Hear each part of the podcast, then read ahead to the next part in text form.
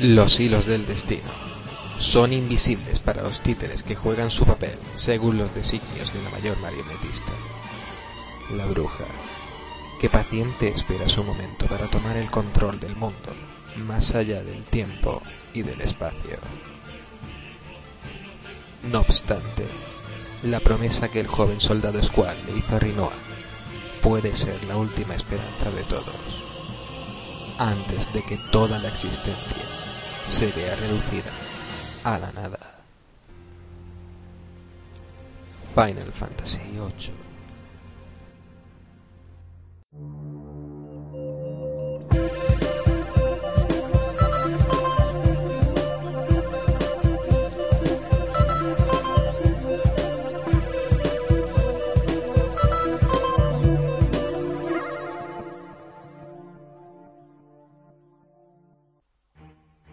Y muy bienvenidos de nuevo a nuestro vecindario de lo retro, Street of Age.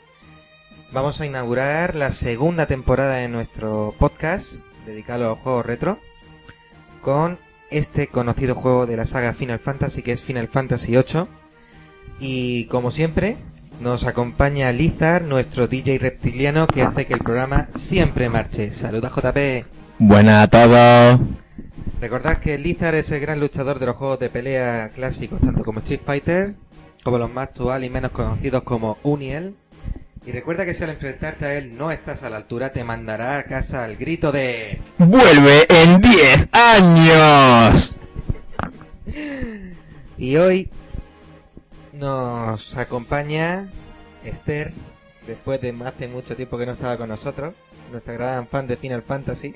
Hola, buenas tardes David, buenas tardes a todos. Armada con su sable pistola, siempre dispuesta a vivir otra gran aventura, cabalgando sobre el chocobo. Y su moguri, moguri Sí, tatuado sí. en la espalda. Sí, en el hombro. En el hombro, en el hombro. Hoy, ya que especialmente se trata de tu Final Fantasy favorito, ¿verdad? Sí, de todos los que he jugado, el que por diferencia más me gusta.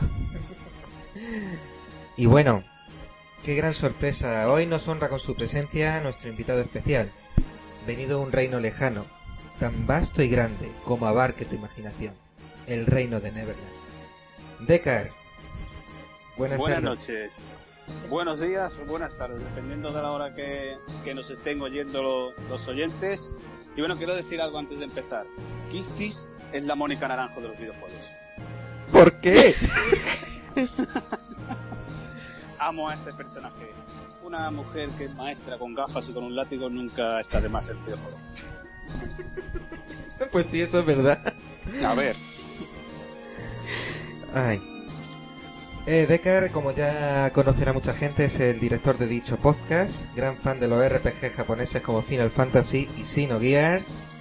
Y muchas gracias por estar hoy con nosotros.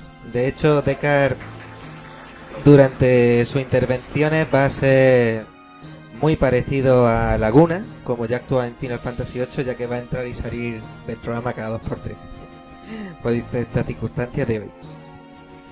Y bueno, a mí ya me conocéis, soy Davis, el fan de Sega, desde sus comienzos y de los RPG de siempre. Agradeceros de nuevo que os reunáis con nosotros un ratito más para disfrutar de nuestra afición por los juegos retro. Espero que disfrutéis de los cambios que hemos hecho en el programa y empezamos.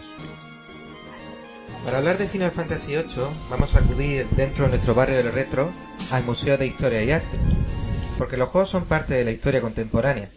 Y para ello, para entender mejor dónde sale nuestro juego de hoy, nos vamos a pasar por nuestro Museo de Historia y Arte para analizarlo a fondo.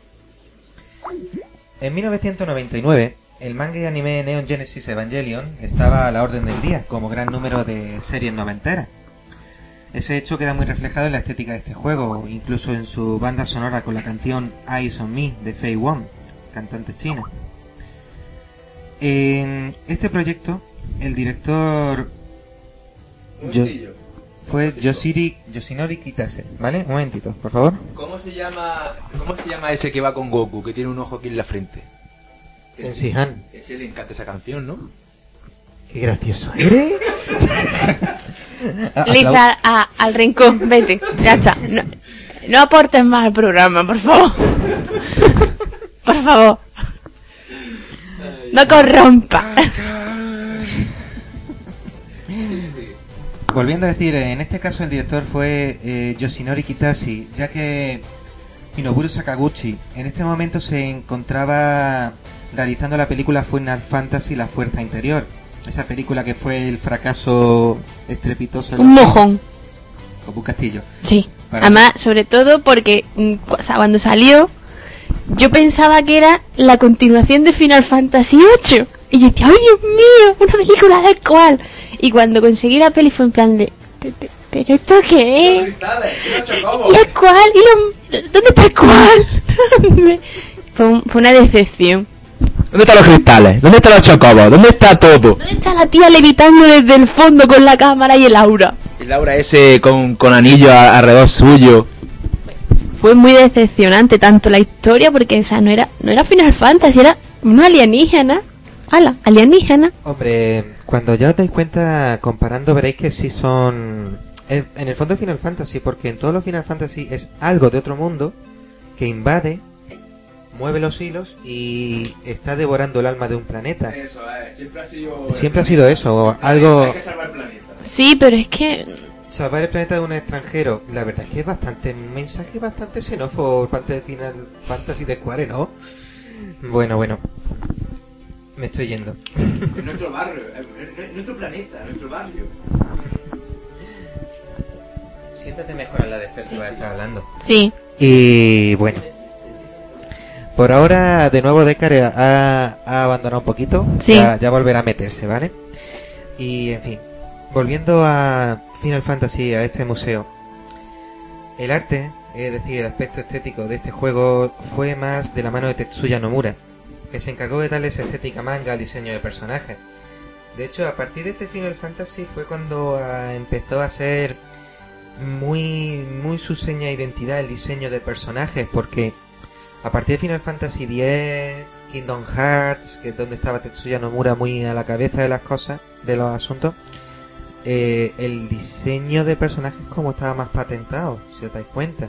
de todas formas si te fijas a partir de Final Fantasy VIII es cuando los personajes empiezan a tener proporciones de humano porque en el 7 son cabezones en el 6 son chibi No, en el 7... en el 7 son cabezoncillos En el 7 son cabezones por cuando los manejas.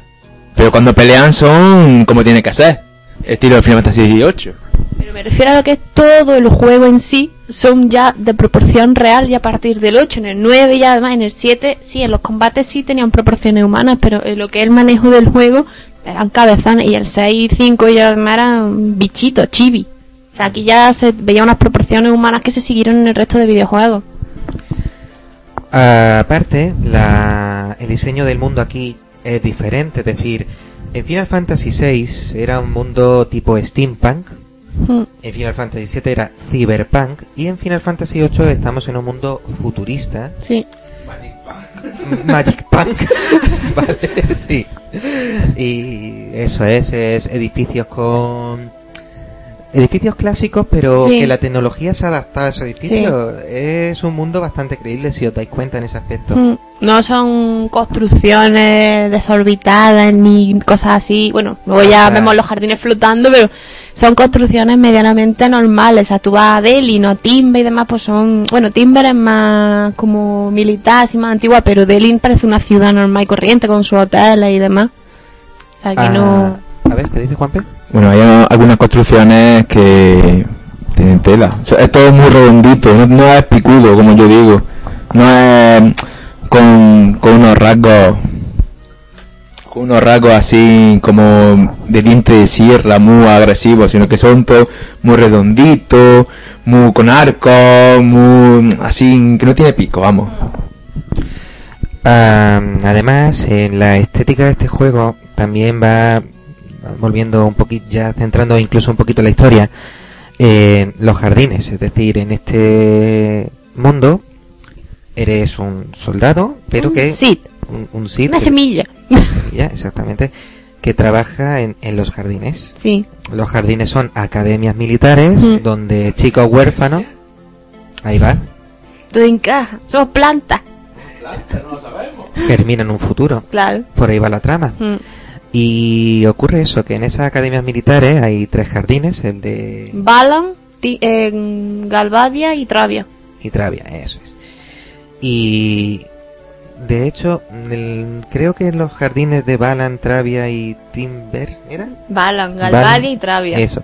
Tenían que ver incluso con la mitología nórdica. ¿vale? Sí, Sí, lo que oyes. Bueno, hay mucha información por ahí, Juanpe. ¿y de qué similitudes? Mm, no sabría recordártelo ahora, pero de Mm. hecho, cuando vuelvas a ver Thor, si te vas a ver la peli de los Vengadores, para un momento la peli y fíjate que esos mundos que están localizados en el árbol de la galaxia tienen los nombres de Balam, de Midgar incluso, Sí. ¿vale? De final. Balan Mm. y cuál es el otro. Travia. Travia. Travia. Travia. Allí no sale. Bueno, y en estos academias militares se van formando los estudiantes Mm. y en este mundo, ya volviendo un poquito a la estética del juego, fue el primer Final Fantasy en el que intentaron mantener proporciones naturales tanto en el Mm. mundo físico cuando te mueves con un personaje Sí. cuando en- te mueves en los mundos de campo de batalla Mm. y pasamos ahí ya a, al aparte sí habla Y, y aparte, mm, me gustó mucho que que tocaran lo, lo que es una especie de, bueno, scroll parallax, el scroll con, los- con las pantallas estas estáticas. Que muchas veces vas, por, por ejemplo, corriendo por un pasillo de estos metálicos que es una grúa y se va moviendo el fondo lentico, cosa que creo que en el 7 no pasaba. Era todo muy estático. te refieres a un scroll que un va scroll cambiando- parallax, sí, que va cambiando. Un paisaje, sí, sí, sí, para que parezca más natural, es verdad. Y pasamos un poquito también a hablar ya de eso, del diseño un poquito de mundo de personajes y hablamos, pues, como no, de protagonista, Squall. Squall es una persona que se la ve, parece que crees que es una persona sosa, pero o un rebelde sin causa, y es que fue diseñada así aposta, ya que Tetsuya Nomura se basó mucho en el fallecido actor River Phoenix, Sí, hermano de Joaquín Phoenix.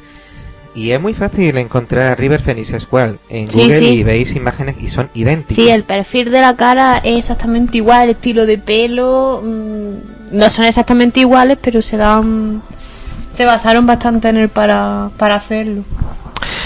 Aparte, eh, Kitase, el director, cuando vio los primeros diseños de Squall, le dijo no me gusta a Tetsuya Nomura, dice me parece demasiado femenino.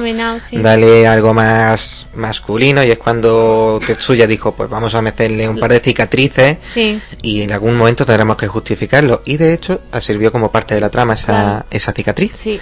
que es la que se acaba haciendo al principio en, durante la intro del juego Mm. que es durante su combate contra Seifer durante los entrenamientos de hecho Seifer es la antítesis de Squall Sí. Squall va con ropas negras una actitud más pasota pelo negro y para hacerle un antagonista crearon a Seifer Almasí su antítesis que su ropa al contrario que las de Squall son de color blanco el pelo es rubio la actitud de- Seifer es provocadora mucho- sociable. Parece que no, pero es más sociable, es cual es, es intratable, o sea, no es de esta persona que habla, si te fijas, en muchas partes del juego está hablando en voz en off, o sea, son pensamientos suyos. Sí, esos soliloquios para que entendamos un poco la forma de ser de él. Pasa de todo, Squall. Es que pasa, en plan de, por Dios, déjame en paz. Y tío, yo estaba muy... Es que yo estaba jugando cuando me pasé el juego y en plan de, pero por Dios, están metiendo en un berenjenal al pobre hombre. En plan de, ahora tienes que hacer, pero vamos a ver, yo, ¿y por qué no lo hace otro? No, es que tú, es que no sé qué. Pero yo estaba más a gusto ahí en mi casa haciendo cosas, yo qué sé.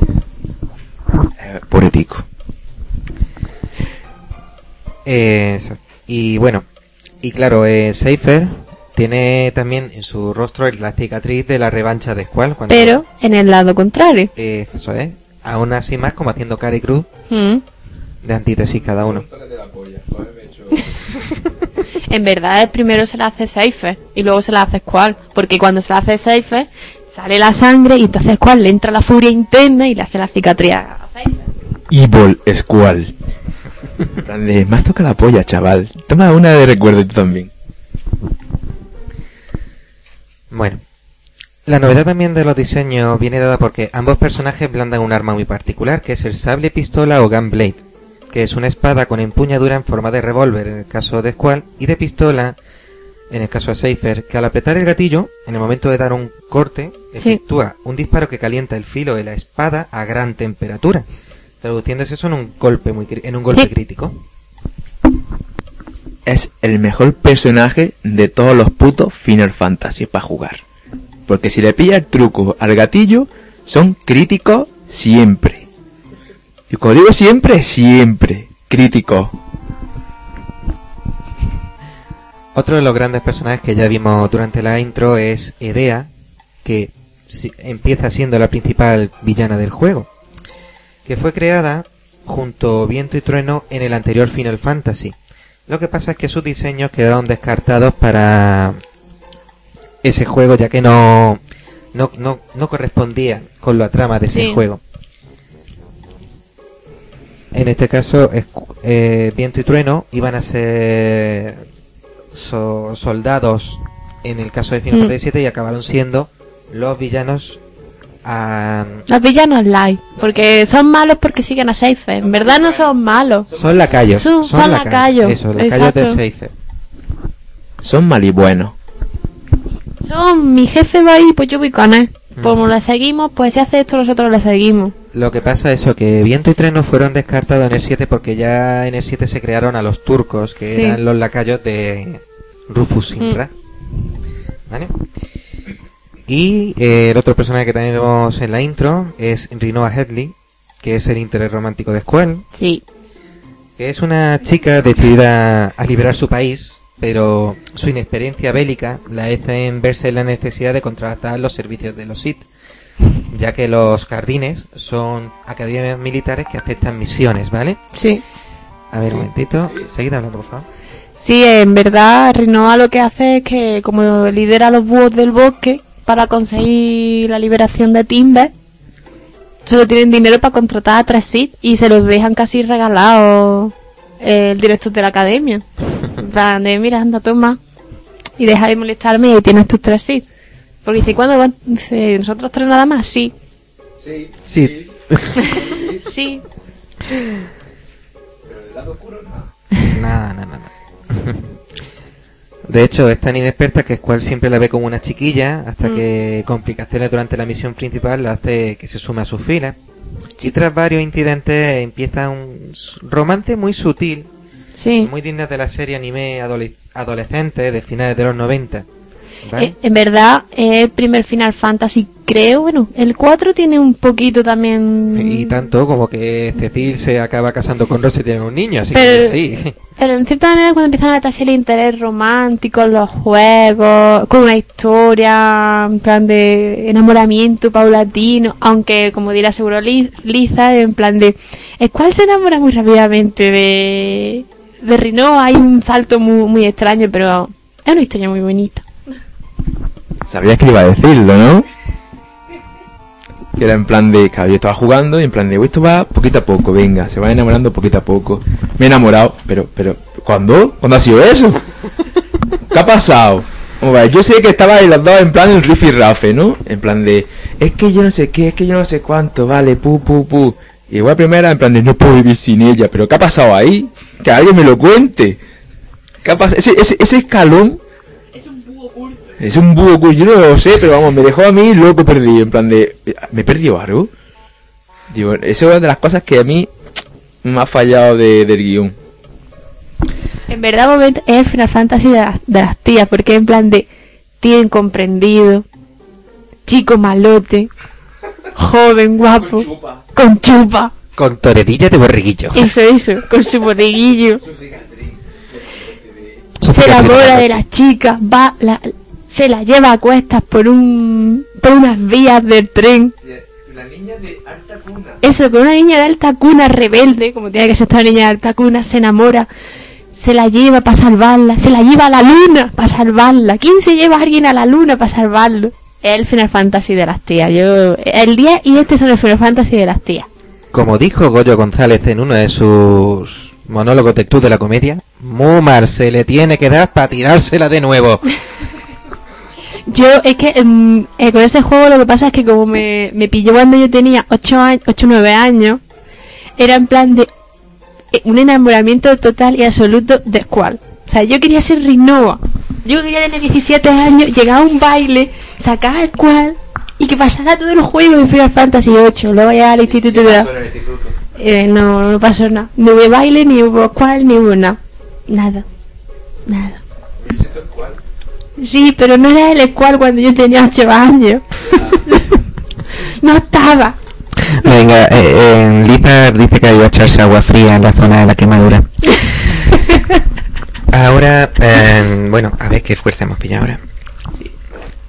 Pasando a sus compañeros de aventuras, ¿vale? Tenemos a... Bueno, espera, espera, se me olvidó decir que Rinua, el arma que también tiene ella es un arma especial porque eh, no es común, es una ballesta boomerang, dispara un Sí. boomerang que vuelve. No, no, no, no, no, no, no. Es, un chakra de Sena. Lanzado en un nerf de esos de. En un lanza de estos de nerf, pues un chakra de estos de, Se- de princesa guerrera, sin que dejado de pollada, ¿eh? De si boomerang y pollas.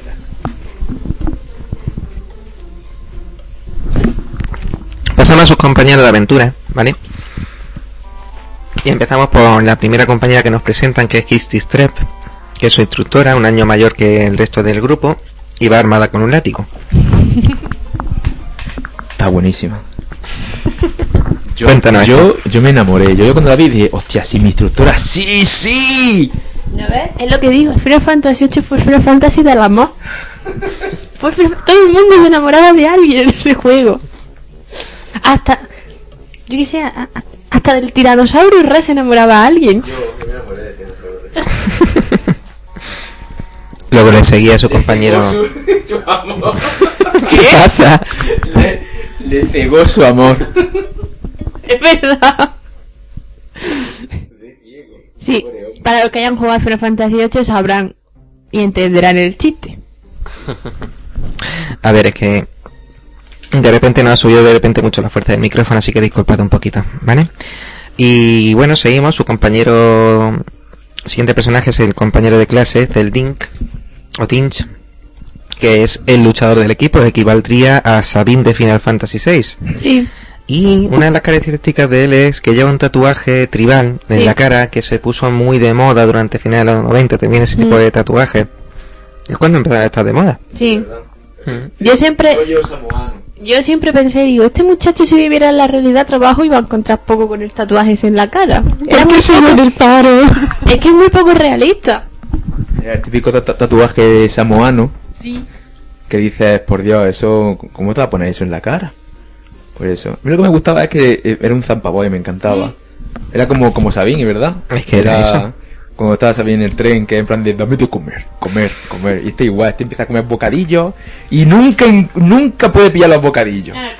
Nunca puede pillar los bocadillos. Siempre en plan de, ¿tenéis bocadillos? Ay, sí, pues acabo de vender el último y yo, y la mierda, tendré yo ganas de, de que se compre un bocadillo. Ese es uno de los grandes misterios de Final Fantasy 8. ¿Quién se comía los bocadillos? Al final, al final se hincha bocadillo. Al final sí, en, el, en la fiesta hasta que tienen al final de... Se atraganta. Sí, es verdad. Es cuando muere.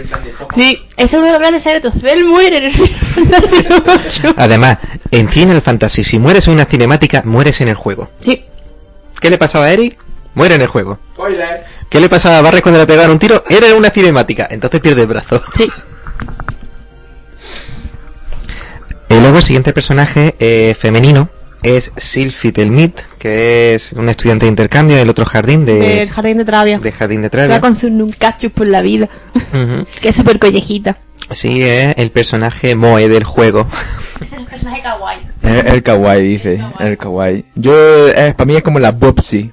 Es súper colleja. I am, I'm amazing Bobsy, pues eso. Es es súper... A mí me A ver, encanta sí. ese personaje. Eh, sí, es colleja, colleja. Me, me gustaba mucho cuando empezaba en el tren, en plan de empezar a cantar Taralí, taralá, el tren, por aquí, y todo, ábreme, ábreme, ábreme, ábreme, pegamos al tico, ábreme. Y Square diciendo, pero qué pollas de grupo es este. Uno, nada más que diciendo, mm, quiero bocadillo, y empieza a hacer, pegar el puñetazo al aire, en plan de, ¡juja! ¡juja! Y la otra, ábreme, ábreme. Y dice, ¿esto qué es una guardería? Esto es una locura. Claro, bueno, ¿cuántos, cuántos facepal, que no hemos, no hemos dicho los facepal todavía, cuántos facepal hace Square en, en el juego? Porque yo le he hecho mm, 50. Sí, más o menos, más o menos lo que conté Seguro que hay alguien que se ha dedicado a contar los face de Square a, lo es que del juego. Cada, cada dos minutos que estás jugando el juego, el tío se pone la mano en la cabeza diciendo, por Dios y por la Virgen, ¿pero esto qué es? ¿Qué cómo me ha tocado esta gente a mí? ¿Pero por qué tengo tan mala suerte? Y ya nos queda de compañero de viaje Irving Quineas. Que pertenece al jardín de... Ay, jardín. Al jardín de Galvadia, que mm. es un un francotirador, Exactamente. pistolero todo el rato. El francotirador que nunca falla. Sí, O sí. que es el de actitud fanfarrón y ligona. sí. En este caso equivaldría eh, si uno a Edgar, Al Edgar, sí. a Edgar de Final Fantasy VI, Sí. pero no tiene el arte que tiene Edgar. Para mi gusto. Es que Edgar en el Final Fantasy VI eh, disimuladamente dice que se tira a, a una muchacha, a una sí, la que de- una mayordoma de esta, una criada, una sirviente. una sirvienta y se la tira y gracias a eso se salvan todo el grupo de que no lo maten por una trampa que iban a hacer. A mí hay una cosa que me gusta mucho que me gusta mucho de los videojuegos, eh, sobre todo en el Final Fantasy VIII, es la juventud de los personajes. O sea, es que quitando a Cypher, que tiene 18, todos tienen 17 años. O sea, con 17 años estás manejando un sable pistola, con 18, perdón, como Kitty, eres instructora, o sea, mm, usando magias prohibidas, invocando seres salidos de la nada. Yo con 17, yo con 17 años estaba, estaba en bachillerato, en primero bachillerato y no hacía nada de eso. Lo máximo que invocaba eh, era, eran los Pokémon en la Game Boy. Y precisamente las invocaciones también son aquí la clave de este juego, porque aquí son llamados Guardian Force, Sí. guardianes de la fuerza, Mm. que también fueron rediseñados para esta entrega como Leviatán, cuya aparición como, como una serpiente gigantesca que ascendía por un acantilado para convertirse en una cascada de agua que arrasaba con los enemigos, Sí. nos dejó maravillados a los usuarios que lograron hacerse con una copia de la demo de Final Fantasy VIII que acompañaba la versión Platinum de Final Fantasy VII de PlayStation. Estamos hablando de finales del 98, yo me acuerdo que lo vi en casa de una amiga que tenía el- la demo japonesa y me parece que luego Leviatán, es que no, no llegaba a usar Leviatán en el 8, No, no salía igual luego en el juego final que en la demo, ¿eh? no, yo, Eh, en la demo me gustó más, porque eh, tú lo ves que va ascendiendo como si fuera el T-1000, es decir, tú ves una forma como metálica ascendiendo por la cascada, cuando llega arriba se convierte en Leviatán y luego se convierte en una cascada que arrambla Mm. con todo. La verdad es que lo- hay muchísima diversidad de Guardian Force en el Final Fantasy VIII, tanto, además se dividen un poco en tres categorías, están, no sí, tres sí, los que te dan desde el principio, que son, if, eh, son, Ifrit. no, Ifrit no, No, son Shiva. Quetzal y Chivo, y Shivo, que te los dan en, como en el portátil o ordenador que tienen allí, sí, Sí, son Digimons. Luego son los que tienes que luchar con ellos, en plan Ifri, Barham, Baha- bo- Barhamu, Tomberry y demás. Y luego son los terceros, los que tienes que extraérselos a los, a los enemigos del juego, tales como Sirena, Eden, Eolo, Rubí y... Hay, hay más.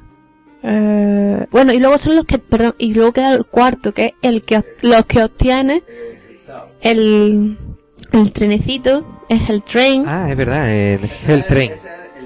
Sí, y luego está el chocobo. Poco, que cuando haces la aventura de los chocobos, lo de los chocobos, lo puedes invocar en el, En la Pocket Station. en la Pocket Station. Ah, y nos falta uno que se me olvidaba, el que consigue, eh, Fénix. Claro, y Fénix también, que es cuando te dan el ala de Fénix en, en el de este, lo diré, En el pueblo Sumi. en el pueblo Shumi, la, activas la, col- la ala de Fénix y te va saliendo Fénix cuando le apetece. De hecho, me ha salvado matar una partida. Bueno, y Odín, i- Igual que a ti. y Odín es un poco de, de estos que te enfrentas a él, pero no lo llegas a usar. O sea, sino que tú, pues, te aparece cuando le apetece. No tiene más. Y la única invocación que faltaba por decir es Moguri. Moguri. Ah, bueno, es verdad, si lo ha dicho él. Que Moguri es el que te revitaliza todos los Sí. Cada, cuando llamas es en plan, buen rollo, buen Sí, te saldrá de mundo". Mogurito. Qué cucos son. Adiós, gracias que inventaron los Moguri. ¿Qué sería nuestra vida sin un Moguri? Yo, yo, yo, mi vida no tendría sentido sin los Moguri. No. Volviendo también a la época contemporánea de, cuando salió Final Fantasy VIII, estamos hablando de 99, año 2000, tenemos que recordar el desgraciado incidente que ocurrió, que fue el asesino de la katana, el caso de José Rabadán, Sí. que fue, aparte de una desgracia, una cosa que acabó marcando como un estigma Final Fantasy VIII, ya que los medios de comunicación, por medio de forma muy sensacionalista, pues relacionaron Final Fantasy VIII con este chico porque el chaval llevaba las mismas ropas, tenía el mismo juego. Y tenía la cicatriz, que se hizo el mismo la cicatriz. Sí, supongo que no tenía nada que ver la de armas que le regaló el padre antes de que tuviera Claro. el juego. Eso no influye. Eso no influye. Y bueno, ya lo hablamos en el anterior podcast de despedida, pero fíjate que este año casi pasa lo mismo con el chico de la ballesta. Sí. Pero en este año, los que por aquel entonces teníamos 15 años, ¿El chico de la ballesta que jugaba al, al juego de Link de disparar con la ballesta o qué? mm, dejando aparte los sarcasmos, el chaval es que veía The Walking Dead.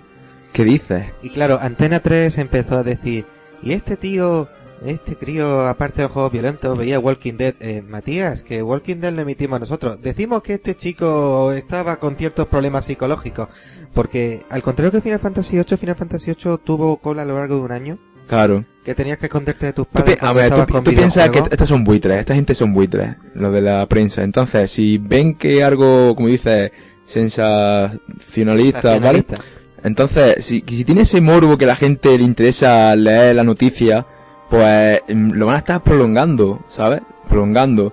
Es como decir, a ver, eh, se muere un hombre, un vagabundo, eh, muerto de hambre, ¿vale? Esa noticia va a durar un día, ¿vale? Pero eh, José, eh, José Ortega Cano va a salir de la cárcel, wow, esa, esa te, te tiran un mes con la polla de la noticia. Y eso es lo que a mí me toca los cojones de, de, de lo que es la, la televisión, las noticias. De hecho, tú, Esther, con, siendo tan pequeña por aquel entonces, ¿te dijeron algo en casa a la hora de jugar el juego o no estaban atentos? No, simplemente dice, uy, ese no-". vamos, que recuerdo que era en plan de, uy, ese no es el juego al que estáis jugando tu hermano y tú, sí, y dice, pues ha matado a un muchacho y dicen que es porque el juego ese, digo. Claro, yo me pilló eso con 8 o 9 años, me pilló mucho más grande y decía, pero, hombre, yo me acuerdo de cuando estaba jugando con ese juego, lo máximo era, oh, yo quería ser Rinoa. Pero que yo creo que casi todas las niñas que jugaban a ese juego querían ser Rinoa. Pero de ahí que me fuera a coger a mi perra, a ponérmela en el brazo y a lanzarla a la gente, en plan de cañón Django.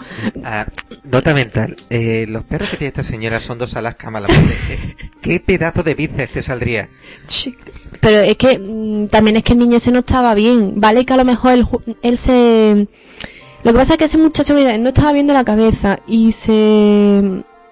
Ay, ¿Cómo se dice? No, se... Se personificó. Mucho en el personaje de Squall, que era una persona muy retraída, muy en sí misma y... Pero... uf, en- ¿Cuánta gente compró ese juego y está tan tranquila en su casa? Eso fue un, un hecho aislado que por desgracia pues se vinculó con el juego y ya era eso, el jugar Final Fantasy VIII era, oye, estaba, era un estigma. Es que también habían pasado distintas cosas con los juegos de terror, como el asesino, los que mataron a un pobre hombre en una parada de autobús. Y ya también teníamos gente como la... ¿Cómo era esta? La Carmele Marchante, sí, diciendo, estos niños jugando al Final Fantasy 2000. La madre que la parió. La madre que la parió. Pero es lo que pasó por aquel entonces. Ahora por... su- y bueno, por suerte, No ha vuelto a ver, creo, ningún accidente más relacionado con Final Fantasy. no. Aparte pero de síndrome de túnel escarpiano y demás. Lo que ocurre, Esther, es que este año cuando pasó lo del chico de la ballesta, Se volvió a recordar de nuevo el incidente del muchacho. O- Sí. sí, sí, en muchos sitios se dijo, como pasó hace 15 años con el muchacho de Final Fantasy VIII y otra vez, otra vez Final Fantasy VIII. pero duró una semana. ¿Y por qué? Porque los que ah, por aquel entonces teníamos 12 o 15 años, ahora tenemos 30 años y es... Tócame las narices que cambio de canal. Claro. Porque a mí no me vas a volver a decir las cosas. Es decir, yo ya tengo la edad que tengo y a mí no me vas a tomar otra vez el pelo. O sea, yo, por ejemplo, me pasa el juego tantas veces en plan de... mm, a mí nunca me ha dado la idea de voy a matar a mi familia con una katana.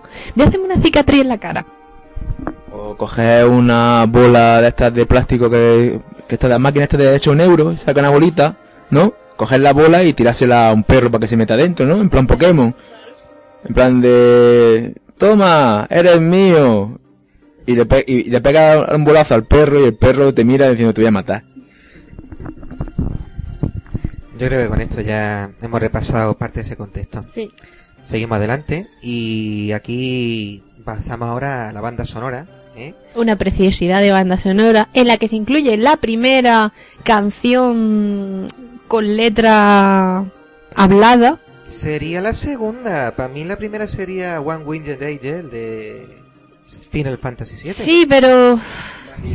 No, no. Se tasca porque llega Final Fantasy VI salió para Super Nintendo, pero sí, también sería segunda canción con letra. Mm. Pero en verdad es que en casi todos los sitios te dicen el Final Fantasy VIII, la primera canción hablada por una cantante. Vale, vale, verdad. Espera, espera, Juan, eh, por favor, deleítanos con la canción de Oh My Hero. Y vamos, yo solo me acuerdo de Oh my hero na, na", y hacía ah ah ah ah ¿qué es esto? Ay, madre mía. Solo diré una cosa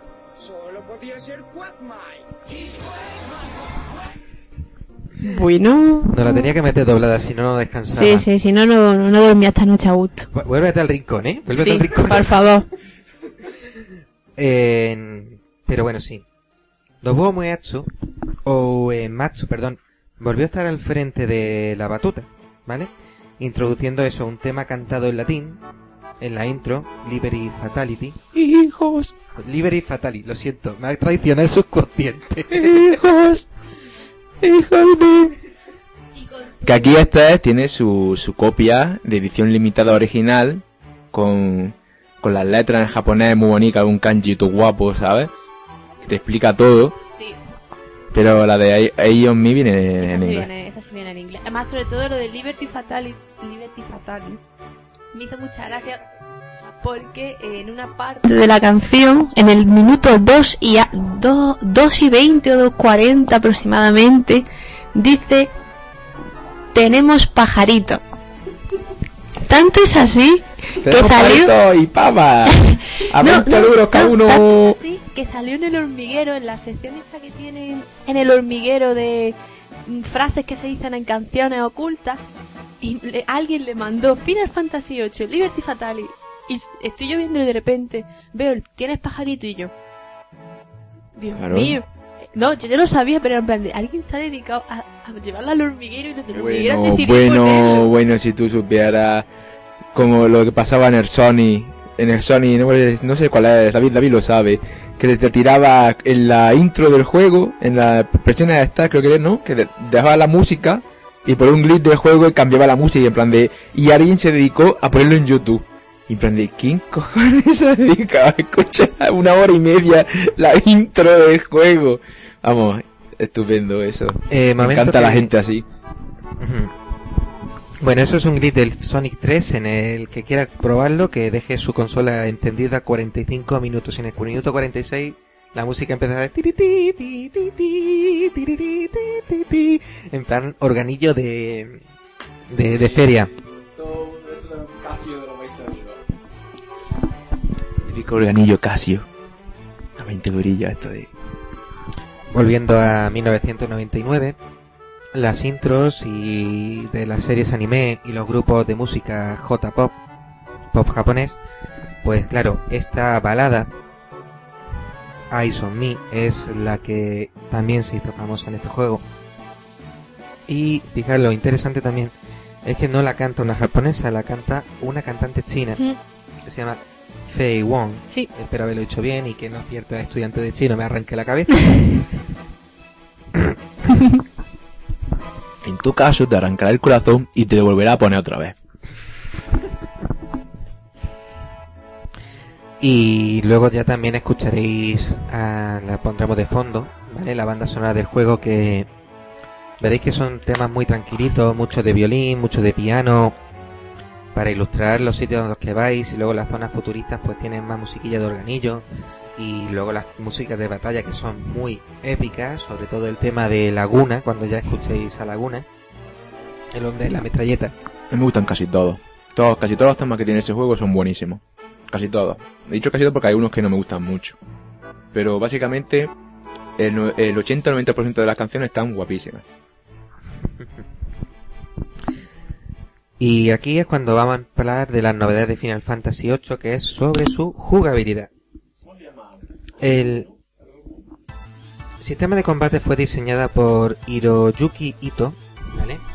Y tiene distintas cosillas que vamos a ir discutiendo. Lo primero, y más característico de Final Fantasy VIII, es que el nivel de los enemigos está ajustado al nivel de los personajes. Sí, de tal forma que se llegaba al nivel 99 con el, comba- el combate con Artemisa se hacía difícil.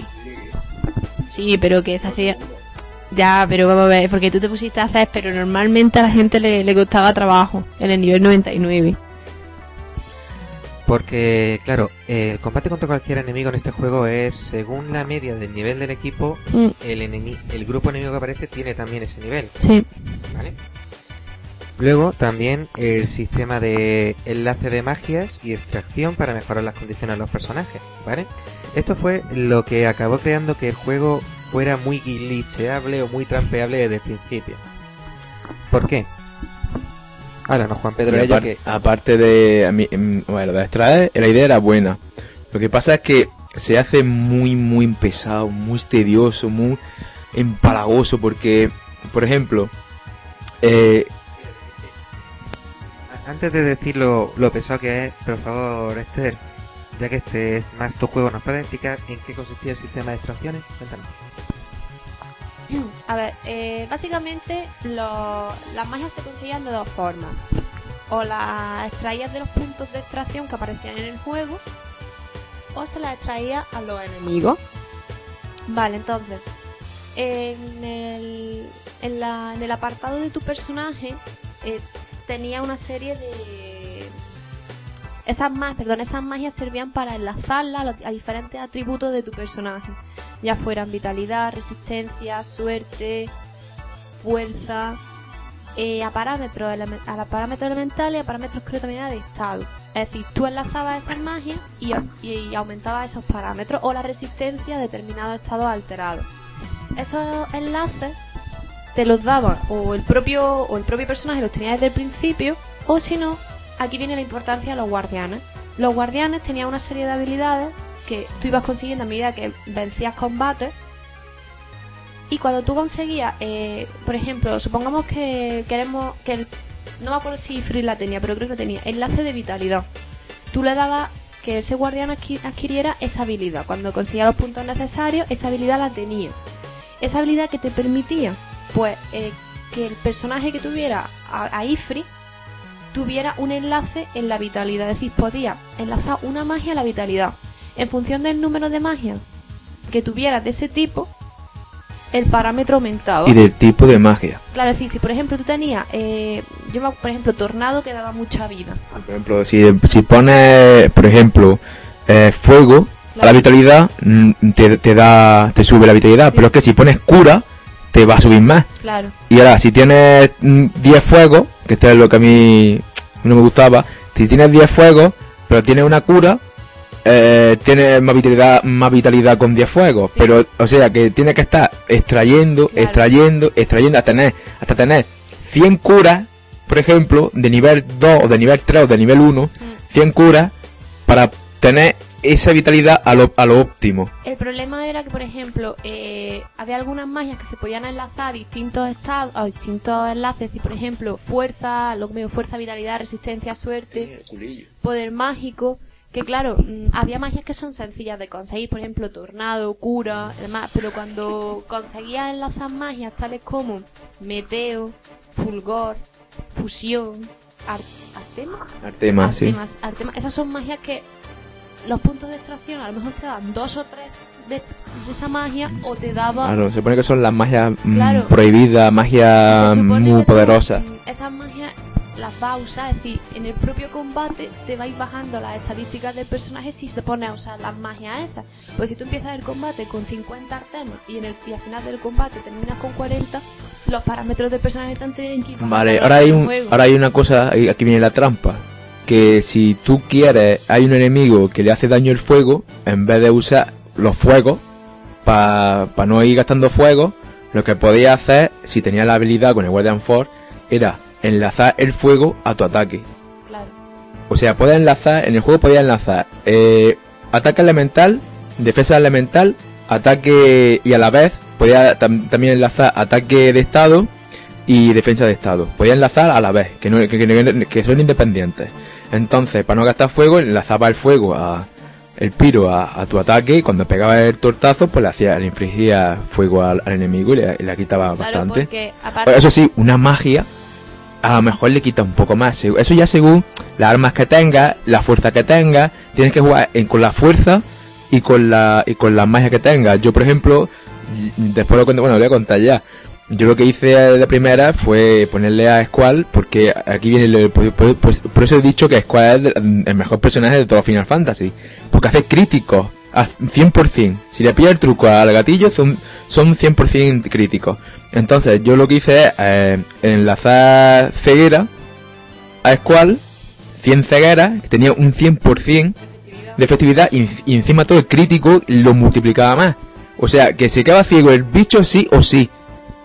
Casi toda, ca- cuando yo pegaba un tortazo con el cual a cualquier bicho, vamos, tenía casi un 50% de, de que se quedara ciego. Y claro, los personajes, los enemigos, eh, aparte de tener casi, casi todos los enemigos, tienen golpes físicos. Con la ceguera, pues no podían hacer nada.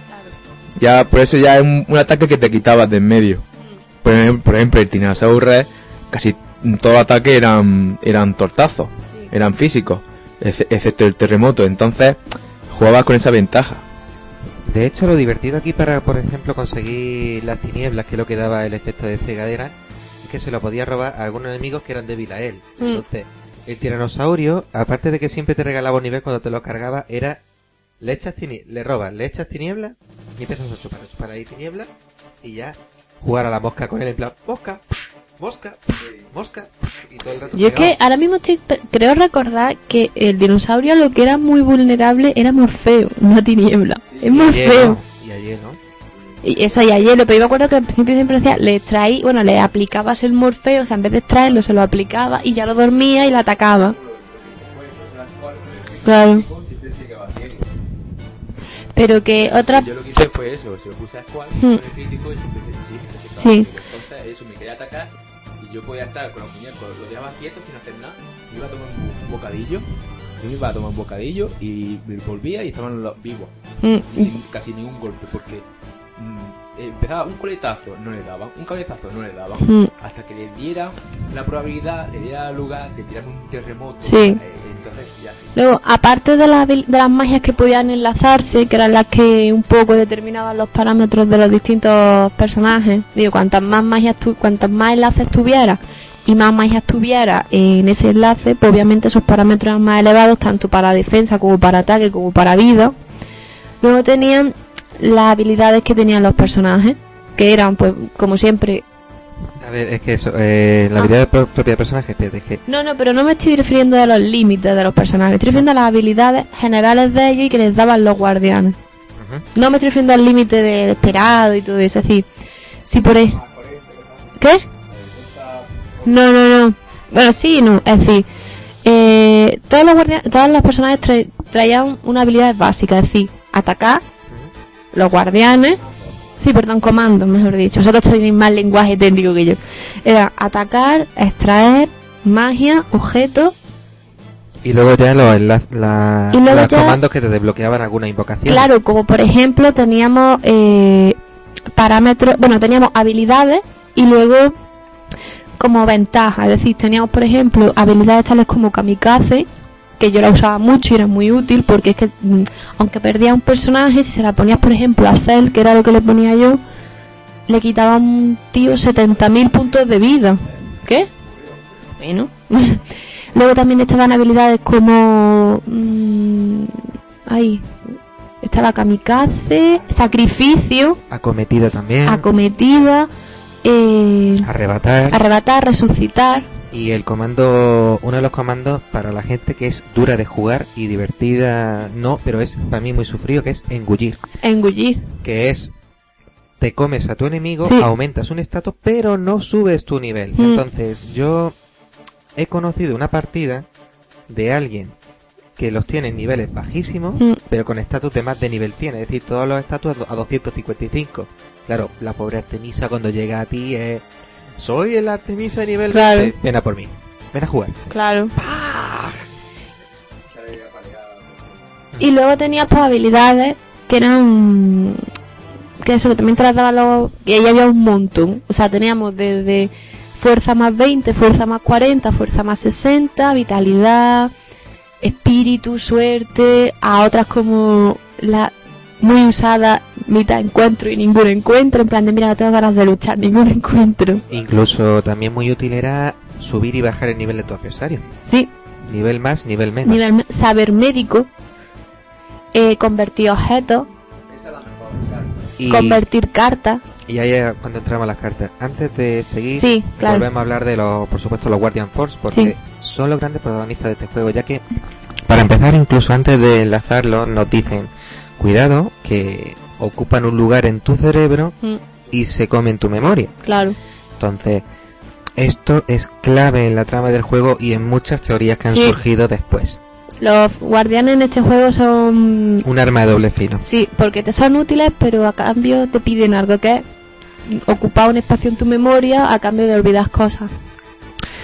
Y claro, como hemos dicho antes, a los Guardian Force aquí son esenciales porque es que aquí para poder prepararte cualquier combate tienes que tener enlazado a tu personaje el Guardian Force, Mm, ya que te da los distintos comandos de atacar, de magia y tal, e incluso invocarles. mm, Y aquí lo más famoso de estos guardianes es que las invocaciones, eh, la animación de invocación, aparte de ser espectacular la Mm. primera vez, luego eran larguísimas. Sí, Pero había una de las habilidades que era lo de doparlo, el apoyo.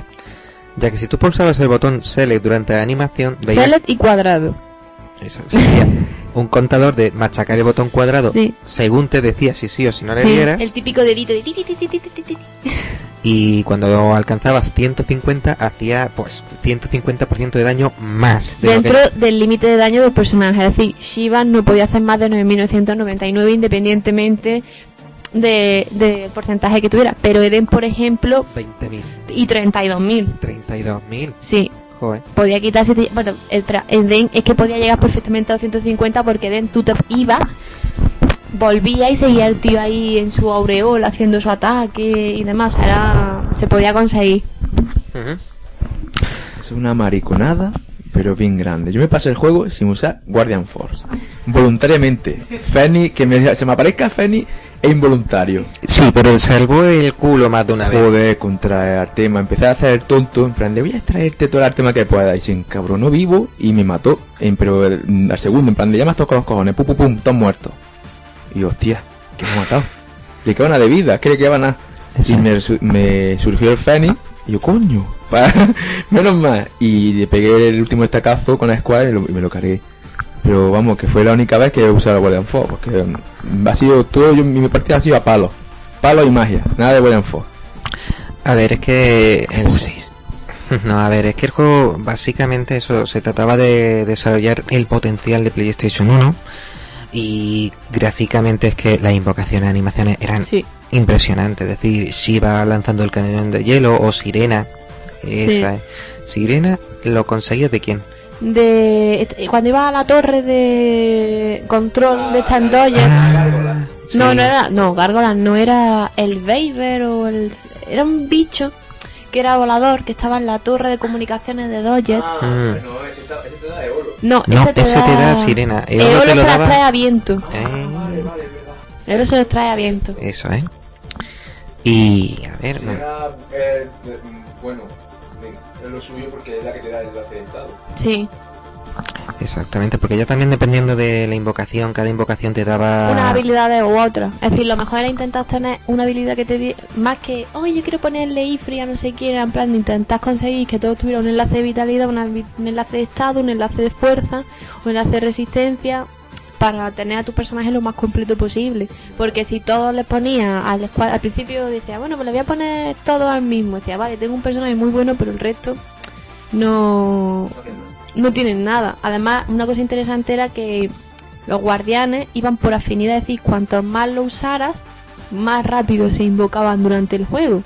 Es decir, tú al principio siempre tenías una barrita de 500, es decir, tú te metías en el estado del guardián y siempre tenías afinidad y empezabas normalmente creo que era por 500 o así. Te daban el, perso- el guardián 500. Si lo usaba, esa barrita iba subiendo, lo que se traducía Sí. Lo cual se, se traducía en que la invocación iba más rápido. Es decir, el tiempo de espera desde que tú lo invocabas hasta que aparecía disminuía. Cuando era 1000, pues que la barra hacía, era poner la barra y, y había terminado. O sea, ya se invocaba el, el guardián. Y ya está, con eso yo creo que hemos dicho Sí. por ahora bastante de los guardianes, sin entrar mucho en spoilers. Y ahora mm, vamos a hablar también de los límites, es decir, los ataques especiales de los personajes, que en este caso ocurría un poquito como en Final Fantasy VI. Es decir, en Final Fantasy VI, cuando tus personajes estaban a menos del 30% de vida, los ataques a veces hacían los límites. Pues aquí, de vez en cuando, te aparece al lado del botón atacar una flechita que si la pulsas a derecha hace el límite. Sí. ¿Qué hacíamos todos? Cuando sabíamos que estábamos al menos 30% de vida, le dábamos al botón cuadrado para cambiar de personaje Sí. hasta que cling nos salía el aviso de límite. Aunque también se podía fomentar eso usando aura. Si tú le ponías al personaje sin estar en menos de 30% de vida, le ponías aura, tenías muchas posibilidades de que también te salieran los límites. No era necesario llegar al 30% de, de vitalidad. Y, por ejemplo, ya vamos a decir un poquito los límites de cada personaje, incluso de los secundarios que se nos añaden a lo largo de la historia, ¿vale? Porque, para empezar, Swan es el chaval de la espada. Su límite era el modo samurai. Y este era chulísimo, porque ya ha dicho Juanpe, dice, es que cuando pulsas el gatillo tal, es decir, cuando tú estás jugando, Kistis te dice, cuando te acerques a un enemigo, dispara con Mm. R1 para hacer un golpe crítico. Pues durante el límite te sale una barra que tienes que ir golpeando según te va Sí. marcando para hacer un combo. Lo que pasa es que después de ese combo, dependiendo del nivel de arma que tengas, Sí. es cual va aprendiendo un remate. Sí, en plan círculo, era guillotina cósmica, Por primero Eso. el mandoble, es decir, emulando lo que hacía al principio de, Sí. de la intro, que era ese corte en venganza que ascendía hacia los cielos. Segundo, el círculo letal, que era saltar y dar un corte que hacía un ataque en área. sí.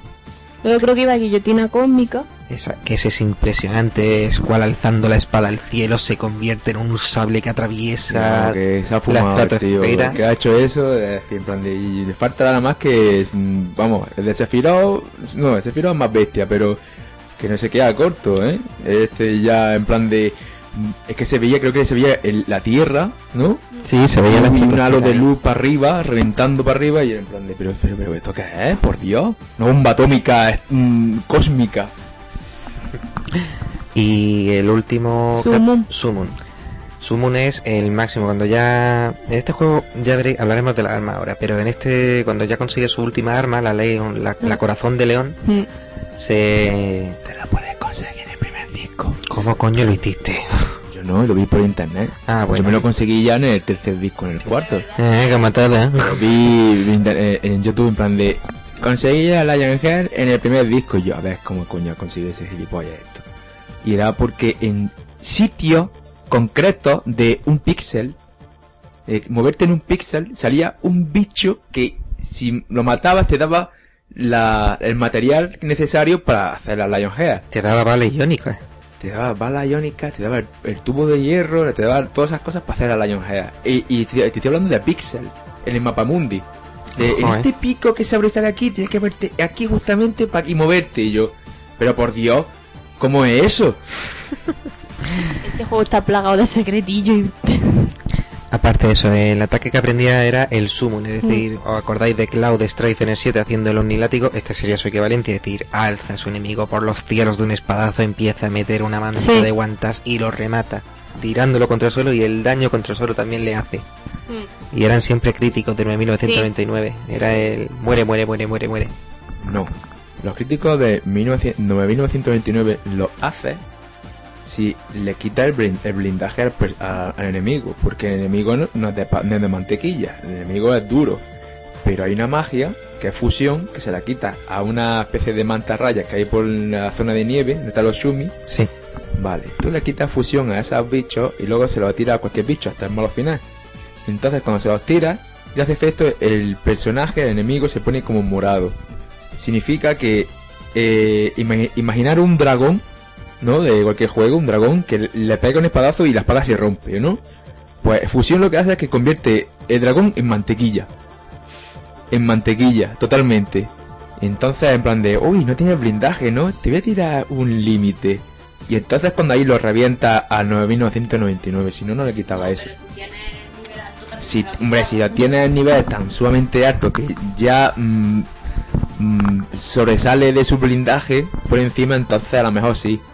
Es que Pero normalmente, normalmente tú piensas... le, le quitas con, el- con blindaje, le puedes quitar mejor 5.000 en No, cada pero tú piensas que mucha gente conseguía la Yangea cuando ya estaba muy Sí. avanzado en su Joder, nivel. Yo no- eh, yo estaba con Square nove- nivel 99 y había otros mm, los bichos como los Behemoth y cosas así que tú le pegabas la esa y le quitabas 5000. Pero porque son bichos que tienen más blindaje, Por eso le quitas a los normales. 5000, 4000 y le, y le tiraba fusión y le daba venga, el mantequilla time y le daba, y le daba caña. Luego estaba... A ver, Rinoa. luego el siguiente límite es el personaje de Rinoa, que tiene dos límites. Es decir, Mm. ella cuando tú la conoces, aparece y te presenta a su perro, Angelo, que tú le poner el nombre que tú quieras. Yo lo llamé Perraco en mi Yo le puse Jaco. Perraco. Yo era Cañón Jaco, Doctor Jaco. Pero se llamaba mi perro Jaco, pues... Jaco. Además, quiero hacer una pe- un pequeño inciso. En la primera partida que yo jugué en Final Fantasy VIII, aparte de cambiarle el nombre al perro y ponerle Jaco, cometí una de las mayores atrocidades que pueden cometerse en un nombre, en un videojuego, que es cambiarle el nombre a la protagonista. Y le puse nada más y nada menos que Sakura. Pero no un Sakura así escrito como tal, sino Sakura con Z. Sakura. Y esto coincide con mi época de Sakura cazadora de cartas. Y dije, pues Sakura. Nada, y era Squall y Sakura. Eh, entonces era Final Fantasy VIII Halmahayar, ¿no? Sí, sí, era Squall y era, tengo que salvar a Sakura. Entonces, Sakura. Y yo ahora muchas veces lo pienso y digo, me mataba, ¿no? Y yo, ¿por, por qué? ¿Por qué? ¿Por qué hice eso? Eso, y ponerle a Link en el Ocarina of Time el nombre de Squall, me deja sin palabras, vamos. Ah, se me olvidó deciros que, que eso, que tanto a las invocaciones como a tu perro, el perro de Sí. Rinoa, le puedes poner nombre. Y en mi caso ocurrió una cosa muy épica, pero ya la contaré más adelante. Que le pusiste a un Guardian Force Penny. Vas a invocar a Penny. Eh, no, pero ya verás a quién le puse el nombre de Cthulhu y te iba a dar la risa. Lo bueno de Rinoa era, ella, los límites que tenía era cuan- antes de ser bruja y después de ser bruja. Antes de ser bruja era Angelo, ¿vale? Y después de ser bruja, lo que tenía era brujería, Hada. hada, hada, hada se Es llamaba. Ada y Angelo, puedes elegir entre los dos. Sí, ¿eh? podía elegir entre los dos. Hada era que tú sabes que eran las magias que tenía ella. Y le salía una alita y ella, se- eh, le- ella se ponía a levitar y bajaba. Pero en Angelo, en Angelo la habilidad, la, eran, tenía varios límites dentro de Angelo. Sí, Angelo te explico. La forma de aprender los límites de Angelo es muy importante porque Sí. hay revistas, Sí. eh, en este mundo hay prensa escrita y compras revistas y las revistas te sirven para aprender ataques, Sí. que aprenderá Cell para hacer sus combos, Squall y compañía comprarán las armas Sí. y Rinoa, otra de las revistas que ella va comprando son los La de... revista Cicos. La revista Hocicos, eso es que te dice que enséñale a tu perro a curarte en mitad del combate con... A buscar cosas. y a Sí, buscar era cositas. Doctor Jaco, era Jaco al rescate, bueno, Doctor Jaco, Doctor Angelo, eh, Perraco al rescate. sí, Angelo al rescate, eh, luego estaba Luna Invisible, Ah, esa era... la más útil, que era, hace el mismo efecto que las salas eólicas a los tres personajes del juego. Hay otro, hay otro personaje que también hace eso. Mm. Creo que hay otro personaje que te pone invulnerable. Creo que es Kitty. Con el blindaje total, creo que se llama eso. Sí, Que ahora... Eso es que te da, creo que te, era, que te ponía invulnerable con la sala heroica y encima de todo te ponía prisa. Eh, Prisa, lévita, lenta, coraza, te ponía escudo. todo, todo, todo. Eso, me acuerdo que lo conseguí matando a, a un veje, al que hay bajando en para ir a por el, el Omega ese. Que era un Vegemo todo cabrón. Que duró un minuto, menos de un minuto. Era muy cabrón. Bueno. Y, y me dio eso, me dio una, una cosa, una piedrecita o algo, no me acuerdo lo que me dio, Mm. que se la pone allá, le da, eh, tiene magia azul de Kitty y ala. Eso es lo que iba a hablaros, pero eso es de, de Kistis, que es la siguiente personaje que sus límites son las habilidades enemigas. Es decir, ella es la maga azul del juego. Los magos azules son siempre gente que ha usado habilidades que usan tus enemigos. ¿Qué pasa? Que ella para aprender las habilidades enemigas lo que hacía era sencillamente los ítems que vas consiguiendo se las vas dando de comer a ella. Y eso ha dado lugar a muchos cómics y muchas parodias porque todo el mundo dice, ¿por qué no se lía Squall con Kistis? Teniendo en cuenta que aprende aliento fétido de un Morbol, Claro. tú ves al lado tuya, una tía que vomita un aliento verde y luego dices, tú me voy a enrollar contigo las cojones. Yo no me enrollo ni de coña. y varias habilidades que va aprendiendo son importantes porque está una de los ataques que es como una especie de bomba atómica que no me acuerdo ahora, que es precisamente te lo hace uno de los malos finales del juego, que es Grifus. Sí. Pues e- ella lo aprende, lo puede aprender antes y es un ataque que hace 20.000 de daño pero por la cara. Mm. Ignora, ignora defensa y todo, es un boom. Eso no será la que aprende, la que te encuentras en la, en la base esa, en el Lunatic Pandora, ¿no? Después. Que es la que- Sí. Creo que es la que me quedó. No, eh, a mí me quedaron... No era, tú me diste, mm, cuando fui por el camino, no podía conseguir abrir una, una compuerta.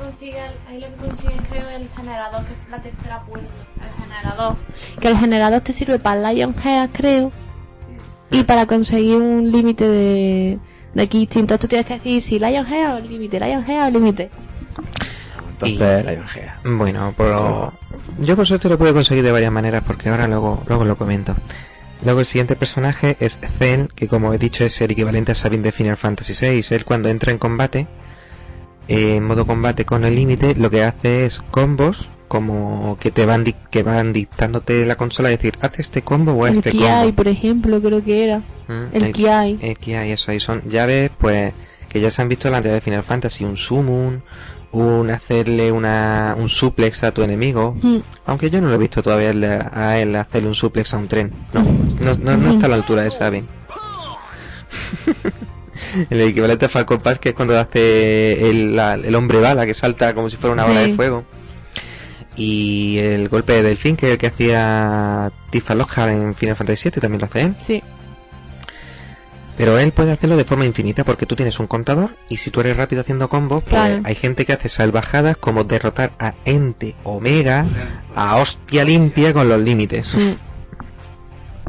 Porque eh, creo que hay una, hay una cosa que creo que es que cuando tú le das tortazo al enemigo, el enemigo creo que tiene como una especie de, de barra, como en el Final Fantasy VII, aunque no se ve, imaginaria, que creo que la barra esa, cuando llega al final, es cuando le toca al enemigo. Sí, el sistema de tiempo ATV. Vale, eso es, creo que mm, es una teoría que tengo yo, porque en el vídeo se ve que el tío tiene prisa, eh, bueno, no que tiene prisa por matarlo, sino que se echa prisa y empieza a tirarle todo rato, todo el rato el límite, o sea, prisa y aura, empieza el tío nada más que pum pum, sin sala heroica ni nada, nada más que a, a saco y a darle tortazo. Y creo que no le da tiempo porque cuando cada vez que le hace un límite es como que la barra esa para llegar, para que le toque al bicho, es como si bajara un poquito Ah, sí, bajar sí, un sí. poquito. Cada vez que él hace eso, baja un poquito. Entonces es como si se, queda, se quedara en un punto muerto que sube un poquillo, pero al pegarle baja otra vez. Entonces es como que se, se queda ahí. Y eh, en el vídeo se ve como, como, como Ente Omega no, no, no hace nada. Es que no hace nada. Es que se queda en plan del otro mm, pegando una paliza y, y, y el otro parado y esto que se ha glitcheado o algo así. Es una teoría que tengo yo, vamos, no a otra cosa. Sí. Y bueno, eso era Cell. El siguiente sería Selfie, Sí, que tenía magia al azar. magia al azar, básicamente ruleta. Eso era. Eh, ella tenía en función de un poco cómo desarrollar a selfie y cómo y que las armas que tuvieras las armas que le hubieras puesto tenía distintos tipos de límites. Y bueno, su límite básico es una ruletita, ¿vale? Que en función de las magias que ella va teniendo, pues tú le vas dando y te dice, por ejemplo, magia por, cura por dos, piro por tres, eh, si tenía artema, artema por dos. Pero de vez en cuando te iban apareci- apareciendo eh, cosas que tú dices, uy, esto que es, por ejemplo, cura total, creo que era barrera total, Sí. otro más que no me acuerdo y uno que mucho Solamente hay uno en esa ruleta. O sea, en la ruleta hay como, como proporciones, ¿no? Como Sí. un, un porcentaje. Y, y el porcentaje, por ejemplo, te sale, normalmente te sale las magias. Y luego hay un porcentaje menor que es cura total, que, Sí. que también salía bastante, pero es, el- es que ese es el primero, como es el que tienes de base, claro, ese que eh, te va saliendo, esto va por, por porcentaje, ¿no? Sí. Y hay uno que es mejor de, de la ruleta, todo lo que tiene, eh, que se me por, por ejemplo son 200 así opciones, pues hay nada más que una opción que se llama Dien. No, espera, no, expliquémoslo bien porque el 10 no lo puedes tener eh, desde el principio, no. El 10 no se consigue al principio. Es que yo creo que esto va, va por función, eh, función de la suerte. No, no, no, no, no, el 10 no va así. El 10 que yo haya visto va de la siguiente forma. Tú tienes que ir desarrollando selfie a lo largo del juego. Con la primera arma, creo que tú tienes cura total. O sea, si tú te tiras 3 horas dándole a la ruleta, al principio selfie tú solo te va a echar cura total, porque no Vale. tiene más. A medida que tú vas desarrollando a selfie y le vas poniendo la arma, Vale, como vale. pasa con los otros, empiezan a salirle los otros límites. Empieza a salirle, creo que es barrera total y creo que tiene cuatro. Mm. Entonces, cuanto más ma- la de- magia por dos, magia por tres. No, no, eso va saliendo independientemente. Eso no, eso es su, eso es su límite. Mm. Ahora dentro del límite tiene los otros límites. Como repito, cura total, creo que son cuatro. Entonces, cuando ya tienes a selfie desarrollado, no sé el punto en el que aparece, te aparece el último de los límites. Pero el último de los límites pasa como todo, va por probabilidad. Te puede salir, después mm, puede salirte curado, Por cura eso por yo creo que hay, por ejemplo, 200 en No. esa lista y eso va aleatorio. No, el- No, 200. no, no, no, porque eso va en función de la magia que tú le tengas puesta a ella. Ella no te va a echar un electro por vale, si no tiene electro Vale, por pero tres. cuando tenga ya todas las magias, tiene una lista de, de, de cosas y hay una probabilidad muy baja de que te toque. No te va a tocar siempre. No, o sea, depende, hay gente que le han salido seguidos, hay gente que no, o sea, hay gente que te has tir- se ha tirado tres horas, no le ha salido nunca. Vale, te estoy diciendo que eso hay una lista Sí, y es más probable que te toque una cosa menor que te toque el, el grande, que es el 10. pero es que hay gente que le ha pasado, por ejemplo, Pero pues tendrás mucha suerte. pero yo qué sé, es que... Luego también en función, eh, yo creo que si enlazas, porque te puedes enlazar también la suerte Claro, con el cactus, el castillo y Sí. otros y otros personajes, Tomberry, estos Guardian raros, pues yo creo que si, si aumentas la suerte, que puedes aumentarla, no sé si era un 60 creo. 80 creo, 60, 80. 80 lo máximo, pues claro, cuando das la ruleta te va a salir, el diente va a salir Sí, más... pero si tú, por ejemplo, mm, imaginemos, te llegas al final, al castillo de Artemisa, con selfie en el nivel 20, por mucha suerte que tú la metas, no te va a salir el 10 nunca porque tú no has desarrollado selfie. Bueno, pues si la desarrollas y pones suerte, pues Ahí sí, es un, es un modo de- épico de pero si no, no te va a salir. Y 10 se caracteriza porque es el único límite del juego que puede matar a cualquier enemigo del juego. Es decir, yo me acuerdo cuando lo vi por primera vez por internet y era en plan, ¿esto qué es? De hecho, es que Mucha gente se cree que es el final del juego. por- la, la gracia es que eso, te- yo he visto el vídeo de cargarse Artemis en sus cuatro formas solo con Dien. Claro. Y yo, pero qué coño. Es que se lo carga todo, o sea, es, mm, da igual, sea jefe, no sea jefe, porque ya sabemos siempre que hay muchas magias que te dicen, sí, vale para todos menos para los jefes, el típico muerte, condena, que se le puede entrar a cualquier enemigo, pero no a, los- a no, no a los jefes. Y bien se caracteriza porque si tienes la suerte de que te salga, de repente mm, la pantalla se pone en negro, sale un jardín de flores, el enemigo desaparece y te sale bien. Fin, ya Eh, está, eh. ha terminado el combate. Eh, dícese a típico anuncio de compresa todo bonito. Sí, y le pega muchas selfies. En un campo la hoja ahí volando. En plan de, y ahora me siento más cómoda y seca. Sí, como cuando Little Más Nick, segura. como el- cuando Little Nicky resucita en el cielo, ¿no? En vez del infierno.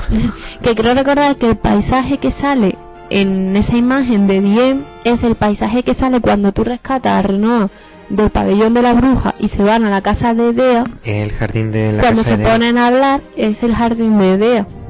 Hombre, es que otro otra cosa que apoya el viaje circular es que es el principio y el final de este, de este juego siempre. Claro, el principio al final siempre va a ser el jardín de Dea. Pero bueno, de eso hablaremos posteriormente. Mm. Y nos falta del grupo principal hablaros de Irving, el francotirador que cuando siempre está usando su escopeta, pero con tiros muy muy poco daño, muy poco daño. Sí, Hasta que entra en modo tirador y tú en este juego vas consiguiendo balas y las balas son la- las usas solamente cuando entra en modo tirador. sí. Entonces empieza con bala rápida que cuanto más veces dispara el gatillo más rápido dispara por turno. Luego estaba la bala pírica que lanzaba granadas de fuego y bala- balas que envenenaban y luego la bala más poderosa que es la, bala la bala iónica, que es la que hace daños críticos siempre. Y balas con droga. Todo hecho con droga. ¿Droga? ¿Todo con droga? Yo también he visto a gente, lo mismo que he visto a gente matando a gente Omega con Cell, también hay gente que ha matado a Ente Omega con Irving y el límite de las balas. Dios, pues eh, es un mierda el ente Omega. Solo con su millón de 150.000 creo que tiene de vida. Pues gente que con límite de Irving se lo ha cargado. Y. Y bueno, per- perdón que te he interrumpido, sí. No, no, da igual. Eh, espera por el micrófono, Tampoco tiene Irving tanto que comentar. Luego- nunca, nunca he venido al final, nunca me lo he pasado el juego con Irving, no, es que no me gustaba el personaje. Mm. Luego los otros personajes que se te van uniendo en el juego son se- de forma temporal son primero Seifer, que durante una misión se te une y cuando hace su límite es un límite que combina. La bala de la bola de fuego que le dispara Squall durante la intro Sí. para aturdir a tu enemigo luego dar un corte circular. Luego estará ese personaje que es Laguna, que es un hombre con una metralleta que lo que hace es entrar en modo JPKJ hijo de puta. Es un hombre, no un coche. Eh, Juanpe, vete al rincón a pensar en lo que han dicho, por favor. al rincón, castigado. Laguna cuando eso coge, se cuelga de un cable que alguien ha soltado por ahí, tira una granada Sí, y un, mientras un empieza... cable espontáneo que aparece, o sea, en plan de, uy, escucha, un cable, me ha enganchado. eh". Exactamente, y en vez de estar con su larga melena se queda calvo, se convierte en John McClane en plan pica y hijos de puta. pa, pa, pa, pa, pa, pa, pa, pa, pa, pa, pa, pa, pa. Se carga carga de un helicóptero? Sí, no tenía balas. con un coche de Por un policía. coche, de verdad, un taxi. Se me ha olvidado lo importante. Vuelve al rincón, vuelve al rincón. Juanpe, por favor, aquí, señoras y señores, aquí finaliza la intervención de Juanpe en este podcast. Gracias. Y bueno, volviendo a esa es Laguna, que después de acribillar a su enemigo a balazos con la metralleta, la granada que ha disparado explota y revienta todo. Luego está Ward, que es un hombre grandote, va con un, an- va con Un arpón gigante Eso con un arpón. y lo que hace es un mataballenas, es decir, tira el arpón en plan bestia y revienta todo. Sí, uno por la... Y, y luego va a recogerlo en plan, ¡eh, que me lo dejo por medio! ¡Ay! Sí. En plan Obelix. Obelix, sí. Monolito. Es, es Obelix tirando un menir. Exactamente. Básicamente, era eso. Sí, es verdad. Luego está Kiros, que es un, sa- es un tipo ninja samurai. A mí me recuerda mucho a ese personaje de la saga Sonic, que es el camaleón, que es ninja y va también con cuchillas. Y con sus cuchillas hace una carnicería samurai muy del estilo de Yuffie Kisaragi, de Final Fantasy VII. Y Edea, en un momento que se te une del juego, pues ya en el modo historia veréis que hay un momento en el que invoca una gran lanza de hielo. Sí, Y esa esa lanza de hielo. pues esa lanza de hielo es su límite que podéis hacer. Bueno, Avancemos. y vamos a avanzar y hemos dicho que hay un juego de cartas y es que durante finales de los 90 empezaron las series de animes, de cómics, también basados en juegos de cartas y Final Fantasy pues también tuvo su lugar con un juego que se llamaba Triple Triad, Triada Triple. Imaginaos un tablero de 3x3 de 9 casillas en el que tu carta tiene unos bordes, en esos bordes hay dibujadas unas señales que indican dónde ataca tu carta y qué valor tiene. Borde superior, borde inferior, borde izquierdo, borde derecho. Es que No, me- no hay señales. En el juego no hay señales. Señales son en el 9. Eso, eh, el, 7, el 8 lo que lo tiene en una esquinita. Tiene el dibujo de- de- del monstruo del enemigo. monstruo, pero- y lo tiene en una esquinita. La esquinita superior izquierda. Tiene contador. lo- el los contadores. No hay, no hay señal. No es como en el 9 que tiene flechitas de ataque. Es verdad, eso es un juego de tablero en el que tú tienes que colocar tu carta y gana el que más cartas Sí. tenga en mesa. Porque tú colocas una carta y tiene arriba 4, abajo un 6. Y alguien coloca en- sobre tu carta más arriba una, una valor 5 apuntando abajo, tu carta la, vol- la voltea a su favor. Supone que estamos jugando el equipo rojo contra el equipo azul. Entonces tú pones las cartas del azul, pones una carta. El equipo el otro que es rojo pone una carta. Si te supera, como ha dicho David, el número, te la voltea y la convierte en el color del enemigo. Pero esto que empieza siendo una regla sencilla, ocurre que en este juego puedes desafiar a casi todo el mundo Sí. pulsando el botón cuadrado en vez del botón de conversación normal de Sí. círculo a una partida de cartas. ¿Qué Mm. ocurre? Que en distintos combates si los pierdes, pierdes cartas. Es decir, tienes que tener mucho cuidado cuando Sí. juegues. Incluso eso te obliga a veces a cargar de nuevo la partida. Sí, más de una vez. Sobre todo en un punto de la del juego hay que... Como no te da suerte tienes que recargarlo varias veces. Sí, porque hay distintos personajes que te permiten jugar con ellos en determinado momento. Es decir, tú puedes jugar con cualquiera que te encuentres. De hecho, hay a lo largo del juego encuentras un club de, car- de, de aficionados a las cartas, tanto dentro de los jardines como en la ciudad de... Era Dolet, era en Dolet, donde estaba la, Tío, este- la- la- el, el aficionado a las cartas y de El hecho... botón de reset de la Play echaba humo. Sí, pero porque, a ver, lo de las cartas, la verdad es que, eh, y de ahí, ¿por qué la gente.? Porque, por ejemplo, en el Final Fantasy IX, pues la gente jugaba las cartas por, por echar el rato jugando a las cartas. Pero es que en el Final Fantasy VIII las cartas tenían un doble papel. Porque, aparte del coleccionismo puro y duro, había una habilidad que creo que era de Alejandro, no me acuerdo bien. No, no, no, incluso antes de llegar a la invocación Alejandro ya tenía lo de convertir cartas. Convertir cartas, que es la habilidad de convertir cartas. Es decir, tú las cartas que conseguías las podías convertir en objetos, magia, etcétera. tenía preparar brebaje Sí. No, pero había uno que tenía convertir cartas. creo que era sí, Sí, ten- ves, desde tenía carta y convertir carta. Carta era que tú a un monstruo que tuviera pues un porcentaje de vida inferior, a no me acuerdo muy bien qué, Le sí, lanzabas una Pokéball y se convertía en se carta. convertía en carta. Pero convertir cartas, es decir, decía, bueno, pues había, había muchas cartas que eran brosas y no te daban nada, lo único que hacías es que las convertías para no tenerlas. Pero había cartas que sí eran muy interesantes, porque básicamente las cartas se podían dividir un poco en una serie de grupos.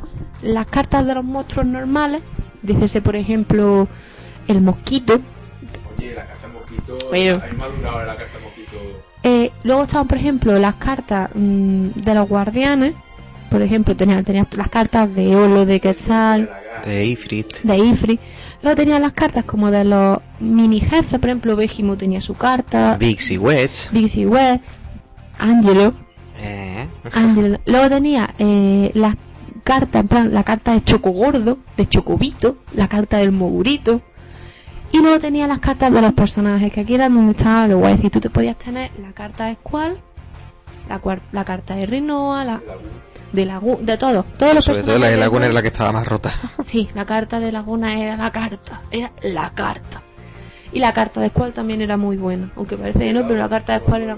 La carta de Squall daba tres estrellas, que era que echabas tres magias consumiendo uno. Arte, Marte, Marte, Marte, Marte. Marte, Marte, Marte, Marte. ¿Por Esa era la importancia del juego, que tú podías conseguir muchas habilidades muy interesantes convirtiendo las cartas. Eh, te te tres. Creo que te, daba un- te da tres estrellas también. Yo que me Te daban hinché tres estrellas también. por la Pocket Station en la versión de PC de, de 3 estrellas. Estaba muy roto el juego en PC. ¿Y qué más? Con Pokécat. Luego, mm, las cartas tenían mini. Bueno, la- las cartas, lo que decía David del reseteo, es porque en cada ciudad o en cada sitio había unas reglas específicas de juego. Es decir, tú empezabas con mano abierta, es decir, tú seleccionabas las cartas que querían que fueran a, al tablero, pero por ejemplo, si te ibas a Dodget o te ibas a Delin o te ibas a donde, te decía que sus reglas se fusionaban con las tuyas. Y decías tú, espérate, ¿qué pasa? Podía no ocurrir nada, es decir, pues a lo mejor no, no pasaba nada, se sumaba alguna regla, o te podía empezar directamente lo típico de mano mezclada, muertes, eh, hasta la muerte. Mano mezclada era que de todas las cartas que tú tenías, el juego aleatoriamente te elegía cinco te mosquitos. y te mosquito. tenía, pues, De ahí la importancia de eh, convertir cartas. Te quitabas tú la brusa, entonces te quedabas con los personajes, los guardianes y las cartas buenas, entonces te daba igual. Te sacaba siempre cinco cartas buenas. Hasta la muerte era, por, e- no, muerte súbita, no, sí, hasta la muerte era que, por ejemplo, pues tú, eh, si había un empate, se seguía jugando, es decir, se volvía a, a las cartas y seguía jugando hasta que alguno ganara. Luego estaba suma, que, ca- suma, cadena, mm, Ostras, tú el de cadena era capaz de levantarte un tablero entero, Sí, como sí, te la cadena- caricatura. mejor. y había otra y no me acuerdo cuál era. Igual, igual, Igual Era. que era. igual era que si Tenía el mismo número, gana- ganaba. No, no, no, igual era. Si imaginemos que está la- una carta eh, que está que igual. No, no, no era igual. Eso era suma. El igual era que creo que tenía que ser que, por ejemplo, el- es que es complicado decirlo imaginándolo mentalmente, es decir, tú tenías la carta del enemigo y la otra carta del enemigo haciendo esquina y tú ponías tu carta y creo que era que si el número de arriba tuyo y el inferior del suyo eran iguales y el número de, de la derecha tuyo y el número de la izquierda suyo eran iguales, eso era igual y daba la carta a la otra. Y Y si luego se juntaba eso con cadena o con suma, o sea que hasta el final tú decías, tengo el tablero entero para mí. Tenía el tablero así, y luego ponía Un mosquito. Sí, sí, sí, básicamente, exactamente. Tú estabas ahí jugando y ponía y todo lleno de cartas hiperpollo, guau, guau, guau, como dice ella, y luego ponía al final en la esquina un mosquito y empezaba bla, bla, bla, bla, cadena, no sé qué, no sé qué, y te volteabas medio tablero. ¿Qué ha pasado? Hombre, cuando lo haces tú, dices, hostia, qué combaco, la vinga, tomamos por culo, y te la llevas todo. O te lleva una carta. Pero lo malo es cuando te lo hacen a ti. En Y tú plan de- diciendo, en plan de, mierda. vaya paliza que le metí, me voy a llevar la carta que yo quería, y luego te hace, te tira un mosquito y, y- y te revienta. A mí una cosa que creo, creo que no hay, pero hay hay cartas de todos los personajes del juego, menos de Eleon. Creo que Eleon no tiene carta. ¿Es verdad? No. No tiene carta ella. La Lo importante que es en el juego y no tiene carta. Mm, Es que una no tiene, es un poquito. Bueno. no tiene ya carta. Creo que, Hay Kiros, War. Pues es verdad, no. creo que no tiene de haber visto. Busca en el móvil la carta de Eleon. Mm, Y Y- básicamente la importancia de las cartas es eso, que puedes obtener objetos. Las cartas, por ejemplo, pues muchas veces son bastante intuitivas de saber quién las va a tener. Si, por ejemplo, ¿quién va a tener la carta de Rinoa? El padre de Rinoa. Pues tienes que desafiar al padre, ¿no? Sí, pero hay un truco. Nunca te sacará la carta de Rinoa a no ser que pierda antes la de Ifri. Hijo puta. Pero, espera, eh, nunca te la va a sacar. Nunca. Cuando, sa- cuando te sa- pierdas la de Ifri, te saca la de Rinoa. Muy sencillo. Cuando ganes Rinoa, lucha otra vez con él y te sacará otra vez la de Ifri. O sea, eso no pasa nada.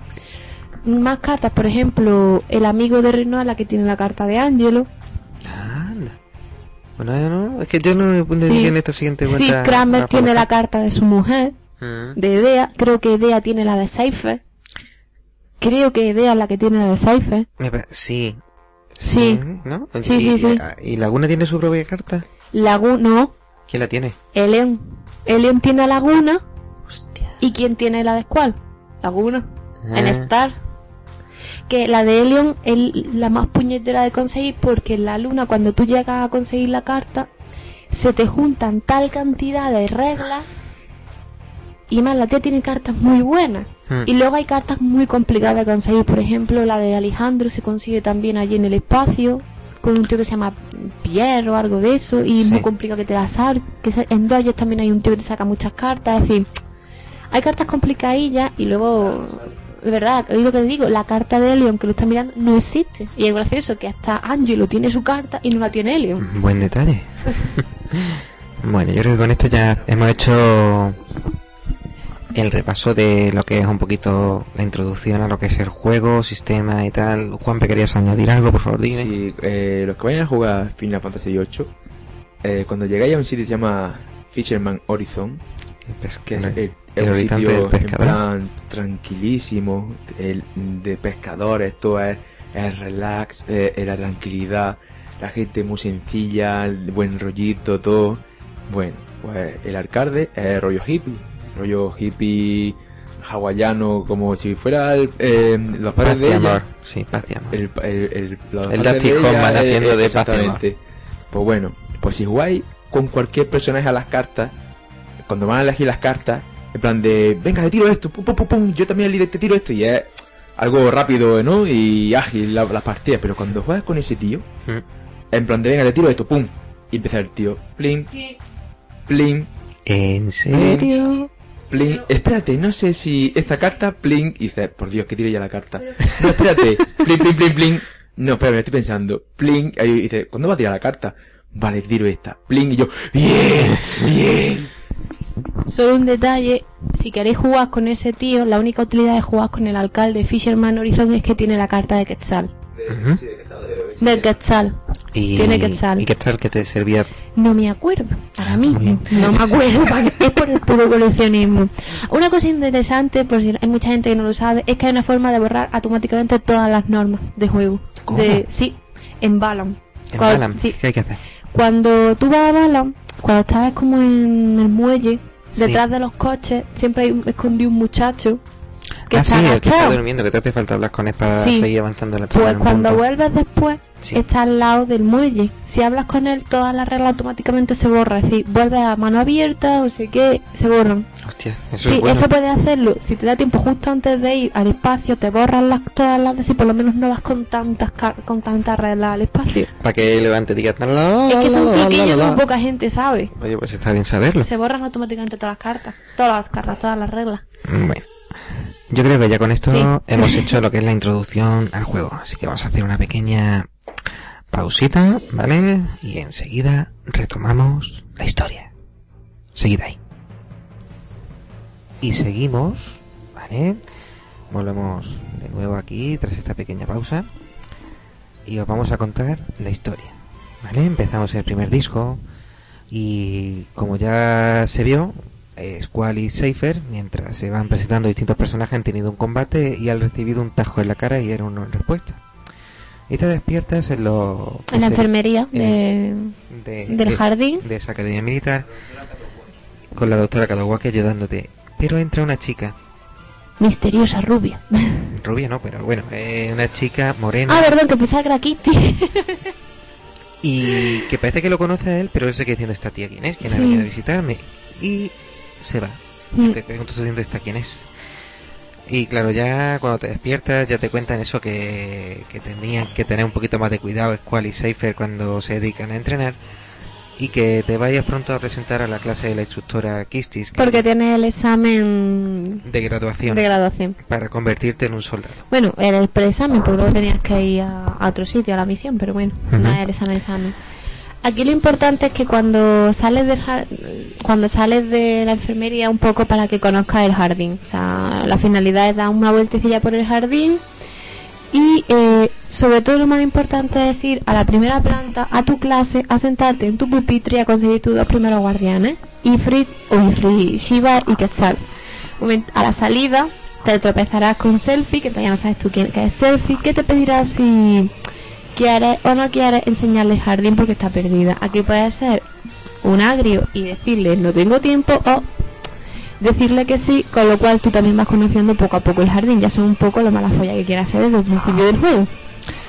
Esto te permite también eso, ya conocer lo que es el jardín, cómo te mueves, vas viendo el ambiente, eh, las distintas Y zonas la música. y la musiquita. es súper agradable.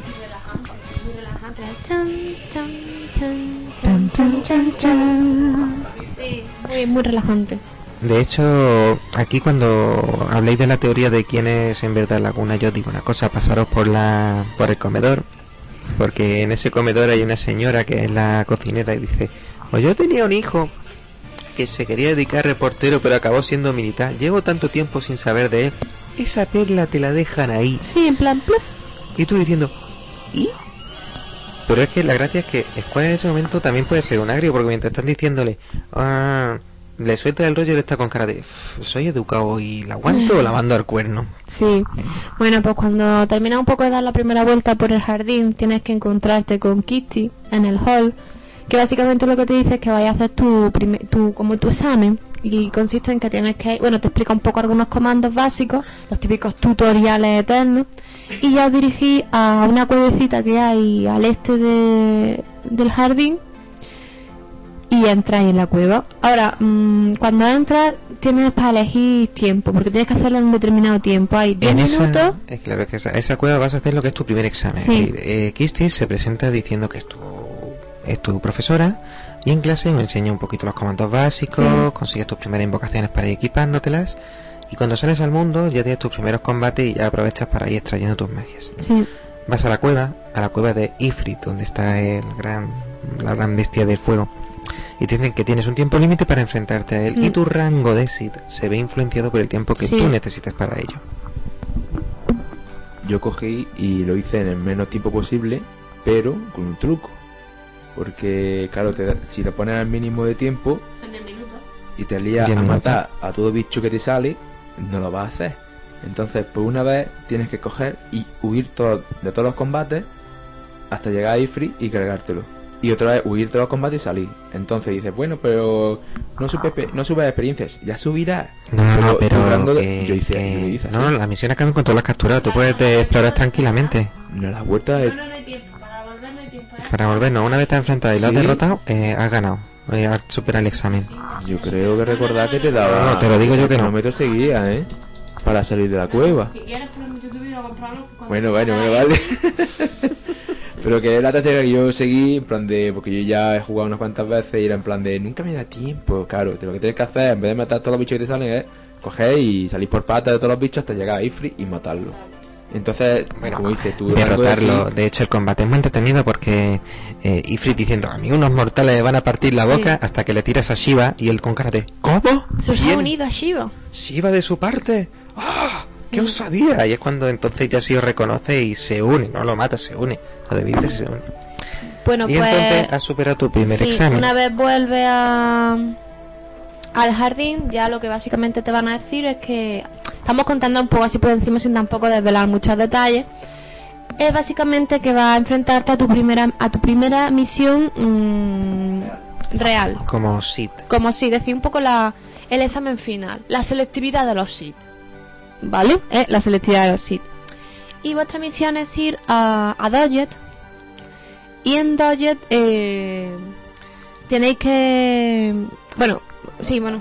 En Manda verdad eso, práctica. Porque tienen que defender la, la La- torre de transmisión de, de, de. Porque se resulta que el gobierno de Galvadia ha declarado la guerra y lo y Dolet, yo creo que se dice Dolet más bien, es un tú Dolet, no, eh, Spanglish de toda la vida. No, pero es que muchas. Yo de chica siempre decía en vez de. De chica yo decía Galvaria y Doljet. Ya además yo descubres que es Dol- Galvadia y Dodget. O sea, y a Eleon era Eleonor. O sea, yo de chica me inventaba el nombre de todo. Y bueno, allí eso es, eso es la primera misión y la primera misión hay un ambiente ahí militar, Sí. una cinemática impresionante, porque no no entráis en plan como Pedro por su casa, no, no, no. Se- chan, chan, chan. Esa parte es muy emocionante porque os montáis en unas lanchas Mm. que parten desde la base de Balam, que es el reino donde estáis vosotros, De balance, sí. y en esas lanchas os van explicando vuestra misión y cuando le han explicado la misión de que tenéis que ir capitaneados por Por Seifer, que en ese momento Seifer está diciendo aquí soy el más guay, Mm. en ese momento también te han presentado a Cel, tu compañero de Sí. clase, que también lo ves que es muy tontorrón. Sí. Y os dicen, tenéis que proteger eh, la gente del pueblo. Sí, en ningún momento te dicen que hagas lo que te- lo que luego haces. No. Eso ya es un poco espontáneo. Es un poco mantener el punto de con- mantener una defensa. Lo que te- creo que lo que, te- lo que tenían que hacer era que le, le daban, por ser unos sets de rango inferior, le daban defender una zona eh, que no tenía peligro. Pero luego resulta ser que, que era la zona más peligrosa de todas, porque eh, es como que vienen a engañar las tácticas, la estrategia de, de, no, no, vamos a atacar por aquí, no, no, pero es que en realidad lo que vamos, vamos a atacar es este sitio. Entonces iban todos los, los Sith polluos a, a un sitio y estaban los, los mediocres o malillos y es cuando pasa eso. Lo que pasa es que durante la misión tú ves que Seifer está en plan, jo, me aburro, yo quiero meter de hostias, yo soy aquí el más guay, yo soy aquí el más duro. Y Cel diciendo, tío, que tenemos que hacer lo que, que era lo que nos han dicho. Y dice, no, yo soy aquí el capitán. Y es cual que es más centrado y dice, bueno, te toca ser el capitán, pues bueno, comeré mierda, porque pago soy Sí. soldado, y tiraremos lo que tú digas. Y deciden subir básicamente a la torre de transmisiones. Porque ven a soldados dirigiéndose allí. Sí, entonces cuando empiezas a subir te vas enfrentando con bichillos y demás y cuando llegas arriba te encuentras a- en una cinemática, la primera vez que, bueno, la segunda vez que te encuentras a Selfie que dice que han mandado a todos una retirada, todos tienen que irse, pero Seifer decide subir a la torre de transmisión, o sea, ya está, tú estás en la torre pero ya decides subir a lo que es la instalación de la torre. Y allí nos encontramos por primera vez a Wig y a... Dixie Wedge, eso, que esos dos personajes homenaje a la saga Star Mm. Wars, que ya lo presentaron en el 6, en el 7 también se subieron esa aparición, y aquí son dos soldados rasos bastante brincados. Eh, aquí es, con- es la primera cinemática que mezclan vídeo con. Sí, es una 3D. de esas, porque mientras cuando tú llegas ahí, Es una sensación muy chula. el comandante Vix has visto que está activando la antena de transmisión Sí. y la gente diciendo, ¿para qué quiere Galvadia esa antena? Y es que esa antena resulta que tiene mucha potencia de señal y hay alguien que quiere mandar un mensaje, Sí, que más adelante se se sabe. sabe quién es. Y bueno, entonces decide subir Cypher y ve lo que hay de más y bueno, así un poco no vamos a profundizar. Bueno, básicamente al final acaba el, el equipo de Selfie, Squall y Cell en la torre de transmisión. Y Big y Well, cuando la están encendiendo, ya notan una presencia extraña en la torre, un algo. Hasta que cuando suban los otros, al principio te enfrentas con ellos, con Wig y... Dizzy Wedge que dicen invasores, soldados Sí. del jardín Es muy Alan". sencillo el combate y después se piran y aparece un fantasma. Bueno, que es un poco... Bueno, se piran. Es que aparece un monstruo Sí. alado cuyo aleteo, de hecho, es el que hace volar a a Wedge Sí. por los aires. Y los dos, y todos tú, en ese momento tú con cara de, pero qué coño. Sí, y esto es, bueno, tu segundo jefe del juego. Eh, importante, eh, ese bicho, bueno, es sencillo, creo que te lanzaba bastante magias de estado. Sí, creo que se llama mm, Wendigo o algo El así. Biore se llamaba. El Biore. El Biore. Y, Qué nombre con más mala leche. Pero bueno, y lo más importante de ese monstruo es que no se te debe de olvidar extraerle el cuarto guardián, que es Sirena. Eso es, y ya te la va añadiendo. y ya te la añades. En verdad el combate es muy sencillo, no tiene tampoco mucho misterio y una vez vencéis, básicamente bajáis de la torre. Pero cuando vais a empezar a iros de la torre, en un último hálito, Wig, nunca me sale el nombre de esta gente, eh, Vix o el comandante Vix Sí. activa un robot, un robot. Y Y, es una araña metálica, robótica. una araña mecánica. Sí, IM no sé qué, no sé cuánto. Sí. Bueno, eh, básicamente tu misión desde... Desde la torre es salir Sí, huyendo hasta el, hasta el puesto de embarque otra vez. y que no te pille. A ver, yo intenté cargármelo y no se puede. Yo creo que me tiré media hora matándolo, en plan de muere, muere, muere, Nada, muere. nada, Digo, no se muere, se no se recupera muere. vida. Piensa un detalle. mm, tienes un tiempo. O sea, tienes un cronómetro. Yo creo que tienes, no sé si son 20 o 30, no me acuerdo bien, pero mm, mínimo 3-4 veces. Es que hay unos puntos en los que es imposible. Hay un punto en los que puedes evitar enfrentarte, pero hay 2-3 puntos, por ejemplo, el puente y demás, que es impepinable. Y la verdad es que tú vas bajando, vas, vas deshaciendo todo el camino que has hecho desde que llegaste a Dolce y cuando llegas ya un poco a lo que son los callejón, al callejón de Dolce, ahí empieza ya una especie de cinemática que es Squall corriendo, Squall pero en... Sí, eh, es cual en poligonal Sí, mezclado con mezclado con una, una escena en la que el bicho va corriendo detrás tuya rompiendo los coches y demás hasta que llegáis al desembarco en el que ves que se están yendo todo el mundo y ya cambia cinemática completa y ves como el tío tiene que ponerse a correr mientras la Kitty saca una ametralladora empieza sí bueno Sí, la la la ametralladora y empieza a disparar al bicho hasta que lo deja fundido mientras que el otro da el salto entra en, en la lancha y ya huyen todo épico Y esa- la verdad es que una escena está, está muy chula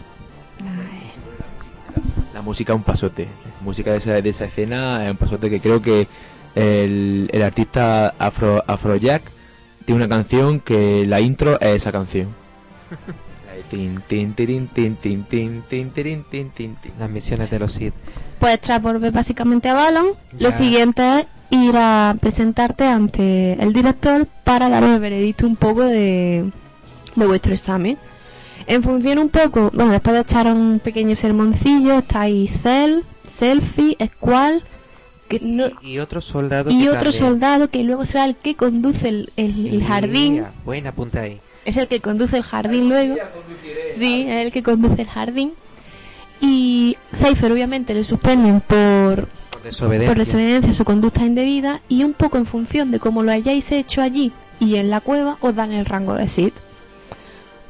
El rango de Sith, la importancia que tiene es que en este juego aquí no consigues dinero ni vendi consigues dinero vendi- vendiendo objetos, Sí. pero tu verdadero dinero va de, de tu sueldo porque eres soldado.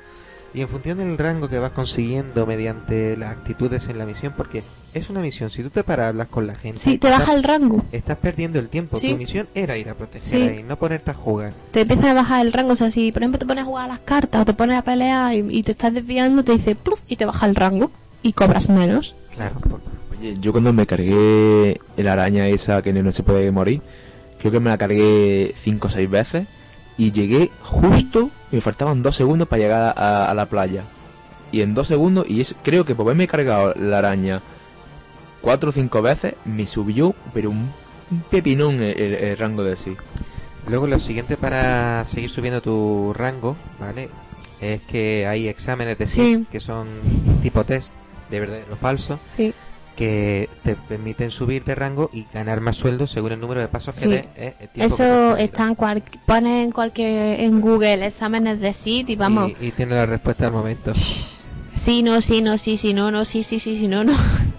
Es que está en todos lados. Y creo que son, son 30 niveles, 30 gra- mm, 30 30 niveles, sí, de examen. Bueno, pues después de que hayáis convertido en sí y demás, toca como en todo baile, como en todo instituto americano, el baile de fin de curso o el baile de promoción, de fin de promoción. Baile de graduación, etcétera. Entonces, básicamente os mandan a vuestra habitación, que ya ese será el último día que sea vuestra habitación, y después cambian de habitación, a que os cambiéis de ropa y os cambiéis del traje, ¿qué? Os cambiéis del traje normal al traje de gala y directamente os vais para el baile, para el baile de graduación. Y ahí, pues, Squall, como es un poquito sosainas, está con un cubata en la mano. Sí. En una, Yo creo que es un yo creo que es una copa de champán. es una copa de champán Sí, y, y lo mejor es Cell o de champín. eh, eh, tío, ¿dónde están los bocatas? Cell diciendo, ¿dónde están los bocatas? Este niño no come, ¿eh? Sí, Sí. que hace su que te pide si quieres ayudarle para el festival estudiantil. Entonces, aquí viene una de las escenas más bonitas de todo el Final Fantasy mundial y general, la escena del baile. De repente, en una pequeña cinemática, o sea, en una pequeña cinemática, te encuentras eh, que de repente pasa una estrella fugaz y aparece de repente una chica, que bueno, es Rinoa porque, o sea, eh, se, se ha visto en la, en la intro, con un vestido blanco señalando a la estrella. Se mira y la tía se va hacia él. Squall hace un gesto como la cabeza diciendo diciendo ven para acá No, Sí, no, sí. no es un pacas. El tío es que, que está, está mirando la estrella y se dan cuenta que los dos estaban mirando el mismo punto. Claro. Y ella señala al cielo, es un gesto muy de ella, sí, muy el identificativo. dedo para arriba y luego Squall hace con la cabeza así o sea para mí yo entender en plan de y hace con los labios así eh, cie- cierra un poco los labios en plan chulesco y en plan de pues sí como diciendo pues sí hemos visto los dos o, o en plan de pues ven para acá en plan de ven, ven aquí ven aquí con la cabeza Y después de decirle, Rinoa, eres el chico más guapo de todo el baile, no sé qué, no sé cuánto, básicamente, Espérate, que es que Fíjate, viene eso. esa escena, hay una pila de memes por internet de eh, eres el chico más guapo que he visto en este en este baile y claro, luego enfocan a la cara de Squall poligonal y es un puto eceomo, ¿sabes?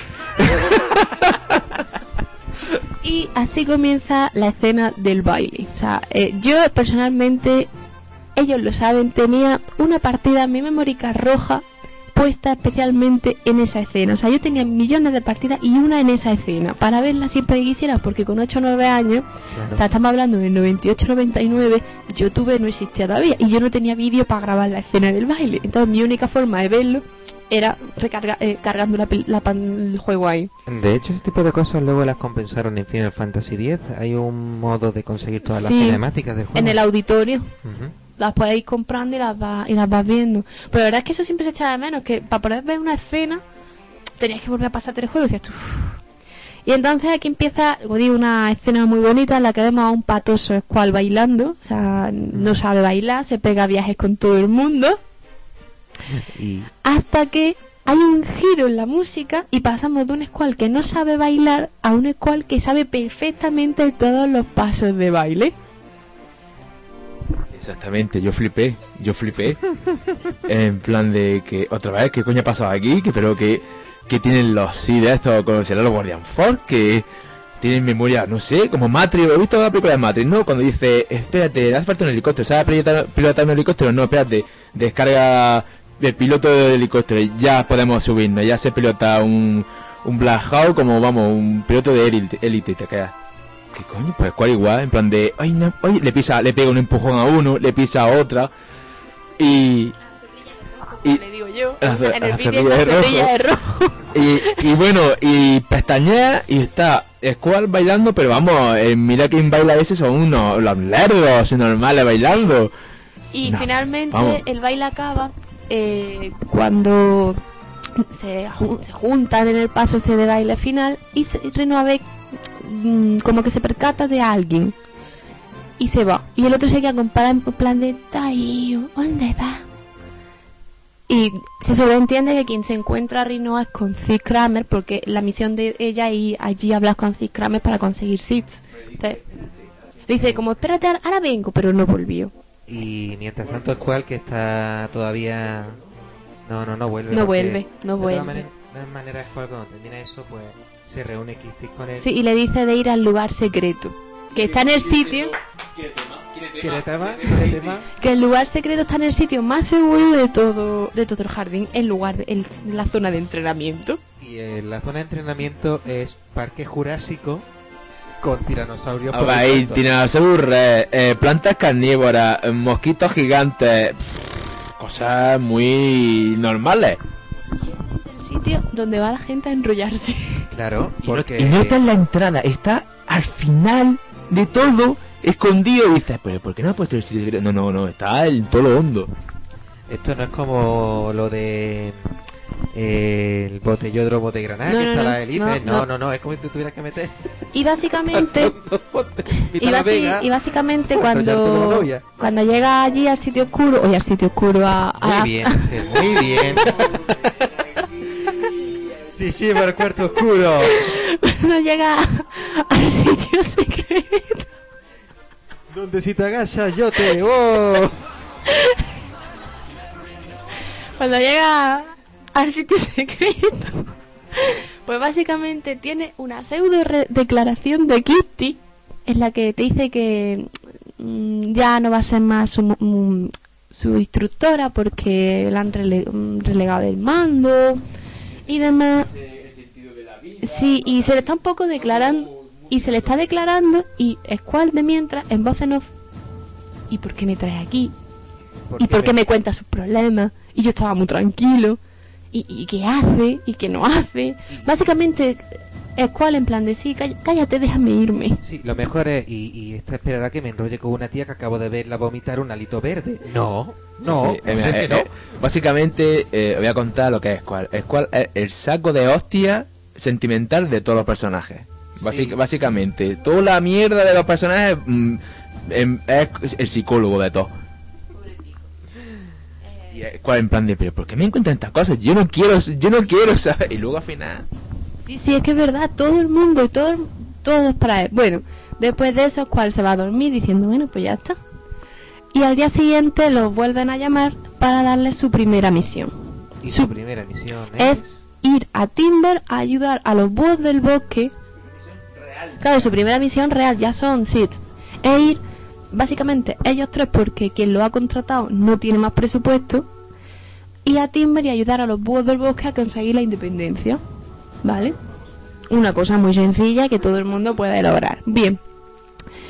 Antes de ir, Steve Kramer, que es director de. Iba a decir de Hogwarts, de- jardín de bala. Eres un sí de Harry. Eres un aurón, Harry. Es cual.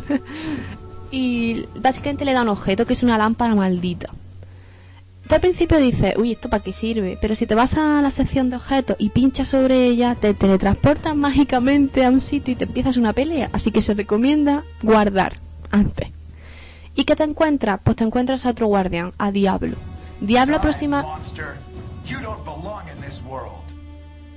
Diablo, corramos un tupido velo, tiene creo que son aproximadamente unos 8000 de vida y él se básicamente, su ataque es hacer un- gravedad Y gravedad. y, y una garra, y da- te da con la garra. No es muy difícil, pero es un poco quizá alto de nivel para el principio. A ver, si- siempre le puedes coger su, grave- su gravedad y, lanzárselo. Sí, pero llega un momento como siempre que empieza a ponerse como todos los guardianes, a ponerse toca pelota. Pero es sencillo, si no te sube un par de nivelillos y con los apoyos y los enlaces de vitalidad, pues es fácil matarlo. Además, se recomienda bastante matarlo pronto porque tiene enlaces de vitalidad. Mm. Y además tiene lo de mitad encuentro y ningún encuentro. No, eso es papusi. Bueno, No, eso es papusi. Papusi. sí, va, si no quieres luchar en ningún sitio.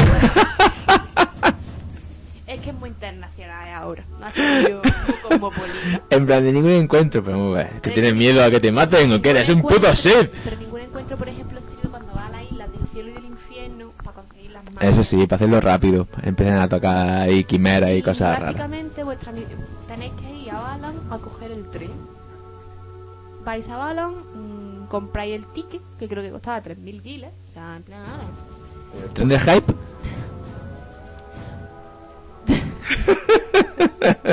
Sigue. Podéis hacer una cosa antes, ir a una de las casitas y visitar a la madre de Cel. A la, a la madre adoptiva de Cel. Que de su abuelo, de no sé qué. Y no os deja subir a su habitación. Que en este juego eh, acabaréis encontrando con brujas y ya en Balam hay alguien que habla de la primera bruja, que era la bruja Sian. Sí.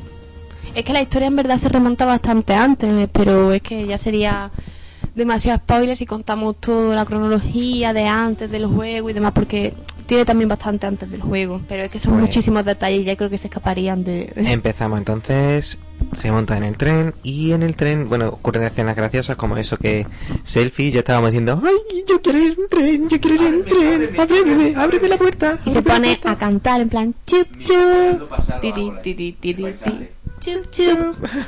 Y de repente os metéis un poco en, en una salida, en una habitación que tiene el tren Sí, y empieza de repente a darle muchísimo sueño a Selfie, a darle muchísimo sueño a Cel y tú ¿qué pasa aquí a todo el mundo? Squall diciendo que les pasa, hasta que le da también muchísimo sueño a Squall y se quedan todos dormidos. Entonces, si es la primera vez que estás jugando, dices, ¿qué ha pasado aquí?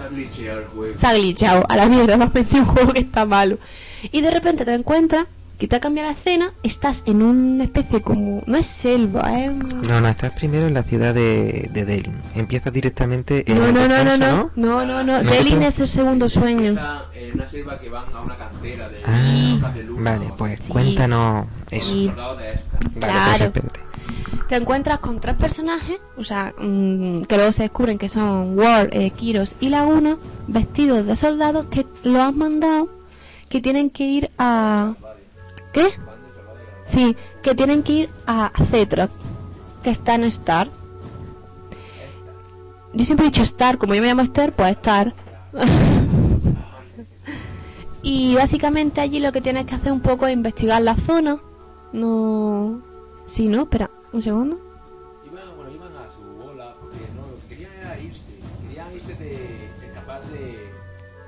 No, espérate, que se me ha... Creo que se me ha cruzado un sueño con otro. Espérate. Creo que querían eh, irse de, la- de lo que es la guerra. O sea, Sí, ellos quieren irse, sí. Ya. Pero a, a Cetra no van todavía, no, no. quieren irse. A Cetra- Y- y de entonces Cet- se meten en un sitio Sí. y dicen, voy a buscar a ver si hay... Cetra no van. No, era el, el primer sueño el de Galvadia. Es de Galvadia, El primer sueño os habéis confundido, era el de Galvadia. Es que después de esta de una misión, estás llevas a un llevas a ese a Es ese van a tomarse... eh, van a tomarse martini para ver a la pianista. Y ahora dejo que sigas tú. Es que me había liado porque como al principio te lo encuentras en la selva, pensaba que de la selva iban a Cetra. Pero no, luego se montan en el coche y vuelven a, a Delin. Eso es Eso Delin. Van a Eso Delin. Que me, me había liado luego cuando van a Cetra. Básicamente allí... Bueno, investiga un poco allí. en- bueno, tiene un par de combates y en... A ver, vamos por partes. Sí. De repente veis que la conciencia de Squall está diciendo ¿qué coño estoy viendo? Porque está es- ¿te crees que está soñando? Squall se cree que está soñando y de repente ve que hay tres personajes. Un tío con el pelo negro, muy parecido a él, que se llama Laguna. Un hombre gordo y corpulento, que es Ward. Y un soldado de raza negra, que es Kiros. Y los tres, eh, después de una misión en mitad de la selva, vuelven a, a Delin de permiso. Y allí están los tres diciendo, bueno tío, va, ¿le vas a entrar ya a la tía? Y dice, hombre, no sé, es que me da corte, que no. Va, venga, la alguna que te mola, que lo sabemos todos. Y van, y dice, venga, va, esta noche, Mm. esta noche te la lías con ella. Sí, Y lo que hacen, hacen es irse al hotel de Delin. sí. A ver a la pianista. Y esa pianista se llama Julia. De apellido no me acuerdo, pero sí que es Julia. Y ahí empieza un poco, eh, se ve un poco lo patoso que es Laguna porque intenta un par de veces acercarse a ella. Cuando intenta acercarse a ella se le queda la pierna, de- le da un calambre en la pierna. Y bueno, después de ahí un pequeño, de hablar un poco y demás, finalmente acaban en, en la habitación de, de Julia. Y cuando están ahí un poco, que si me declaro, no me declaro, para ti, entran Julia le dice que al mirar a los ojos se Sí. le ocurre una canción porque Laguna le dice, yo es que quiero, después de cuando termine esto, pues ver el mundo, ser reportero. Y ella dice, pues me gusta tu forma de pensar, Mm. me gusta lo que veo en tus ojos, y tus ojos cuando se, mi- se fijan en Sí, y de aquí sale la canción de Ice on Me. Ahí está, y es, Julia dice que hará esa canción. El personaje de Laguna, para mí es el, el no, pero para mí es más carismático, es, es el que más me gusta de todo, de todo el juego. Además, esos pedazos de, de, de proverbios que, que te dice, me encanta, me encanta. Era, ¿Cuál era este que me Eh, gustaba sí. mucho? El de lo, lo caro no es gratis o algo así. Decía, pero ¿qué está diciendo este tío? Y está diciendo, pero así no es Laguna. Y el otro, sí, sí, que lo, lo barato sale gratis. Lo barato sale gratis. Y decía que no, así no es. Y otro, eh. Buenísimo, buenísimo. Cuando están un poco así en el cenit del momento, pues reclaman a Laguna porque tienen que irse a. Tienen que ir de nuevo a una misión y ahí se corta el sueño. Y de repente eh, se despiertan de nuevo los tres al mismo tiempo y con cara de, oye tío, ¿tú qué has soñado? Sí. Yo soñaba que era un tío súper gordito y amable, es él. Y el otro diciendo, yo soñaba que era un tío guay. ¿Y tú cuál? Yo soñaba que era medio tonto. Sí, además que lo dice con esas palabras, medio tonto o medio alelao. Es una cosa de esas de. No, no, no se corta, medio tonto. La, la traducción el, de do- el- buena. el doblaje, bueno, sí, la traducción de ese juego es, es sublime. Pero sublime, ¿eh? Vamos. Y bueno, pues básicamente termináis el viajecito en, en tren, y llegáis a la estación que hay en Timber, y que se me había olvidado comentar, eh, cuando llegáis a Timber, os encontráis a un tío allí en la estación, y eh, os pregunta, si le dais a hablar con él, os pregunta por algo de los búhos. Sí, una la típica Frase típica de- la peli decía de, oye, ¿qué, qué, qué, val- qué, qué bajo vuelan los, ¿dónde vuelan los Sí. ba- bajo los búhos? Sí. Bueno, pues le dices la opción correcta. En, les- bueno, entra a la tiendecita lado y compra la revista Dos Cicos, cómprala ¿no? y lo que encuentres. y la revista, hay una revista porno en el juego. Sí, pero también donde la dejan es para matarla al tío, Sí, sí. hay una revista guarrilla. Y ¿Qué utilidad tiene la revista Guarrilla? A ver, la, la revista Guarrilla, si no habéis dado cuenta, se llama Mil Novias. Mil Novias. Y hay un personaje, el de los búhos del bosque, que. Que, Sí, se la di- das que te que, da. claro, que dice. Que, que te da la carta de Chiva más adelante. Pero ese tío, que creo que es Zone, que es el que le da la diarrea ahí. De, hay que ser valiente, yo me cago. Sí, sí, pues ese personaje, eh, cuando hablas con ellos, con los, con los amigos y todo eso, dice, sí, sí, eh, las revistas verdes le gusta mucho a este, le gusta mucho las revistas sin guarrilla y todo eso. Y claro, la única revista guarrilla que hay en el juego es Mil Novias. Entonces, si la consigue, pues se la, si cuando pueda, se la, se la da en un momento concreto. Y, y, y ya te, te da, dice, ah, pues gracias, te doy a cambio esto y te da la carta de Chiva. Hostia, Carta de. Chiva, que Chiva está medio desnuda y en plan de, vale, lo voy pillando. bueno, pues básicamente os lleva a su cuartel general y os dicen que tenéis que esperar a que la princesa se, se despierte. Y Entonces, su cuartel general es uno de los trenes. Sí, y básicamente lo llevan a... Le dicen, ¿por qué no vas a escuela y la despierta? Entonces pues dice, bueno, pues, pues vale, porque me... Y vas y te encuentras en una habitación de terciopelo rosa, porque toda la habitación es rosa. y la habitación es perfecta. A durmiendo, pero ya con su traje característico azul de su capita. Y se produce el encuentro de... ¡Eh! ¡Tú eres del baile! ¡Sí! ¡No! No, perdona, tú eres el del baile, no. Se abraza, el apasionado. Sí. Oh, sí, has venido. Y el escuela con cara de que coño quita. Sí, y ya le puedes poner ahí el nombre que quieras a Renúa. y también a Squall, son los dos únicos personajes a los que Sí. le puedes poner nombre, aparte de las invocaciones y el perro. Le podéis poner nombres tan bonitos como Uzólida o Godofreda. Sakura. O Escroto del Carmen. Ah.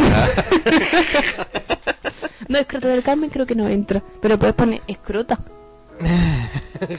Re- Squall y Escrota. y si pasa calor, te podría decir que le suta la y seguimos con la trama. Y claro, en- os dan la primera misión chula del juego y es Sí. que dice Rinoa, dice, tenemos que parar los pies al presidente de Delin, por- Sí. al presidente de Delin porque no, está pro- no, de Delin no, el presidente de Timber, el que está gobernando Timber, No es Delin, el- no, el presidente de Galvadia, es el presidente de Galvadia. dice, hay Es que hay que, muchos sitios.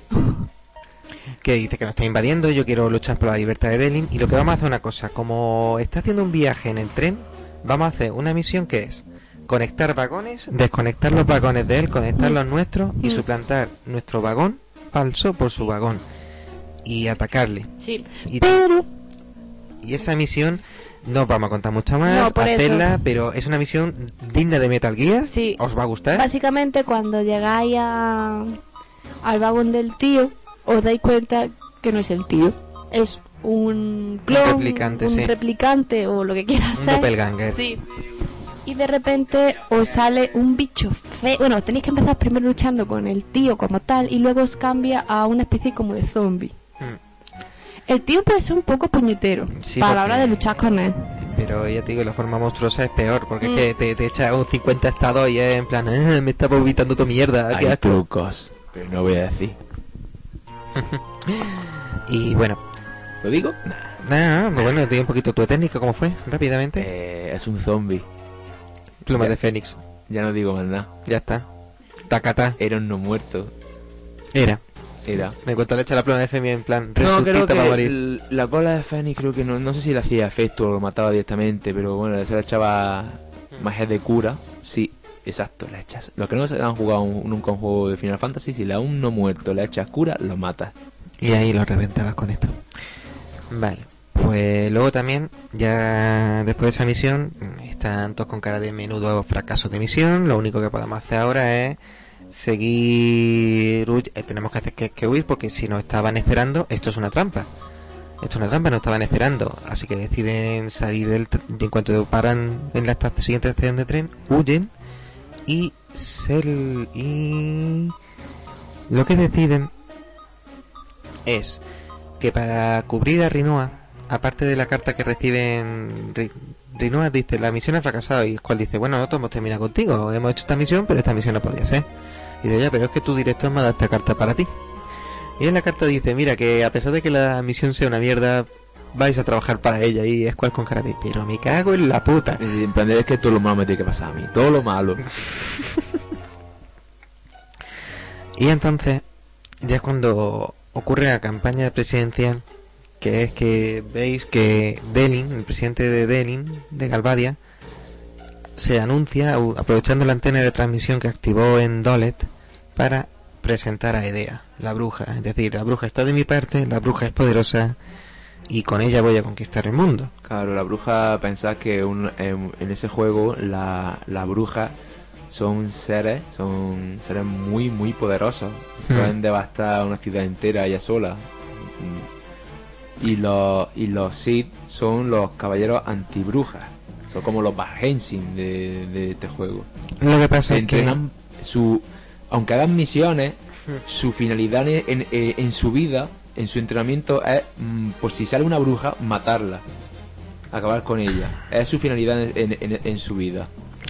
Lo que pasa es que eso, a pesar de que en el momento que del presidente de, de Galvadia está anunciándose ese, esa rebelión, le dice salta a la palestra Seifer, que desobedeciendo las órdenes de, de degradado en Mm. la el jardín de Galvadia, de, de dice no, aquí por mi polla, porque resulta que Seifer sí tenía amistad con Rinoa Mm.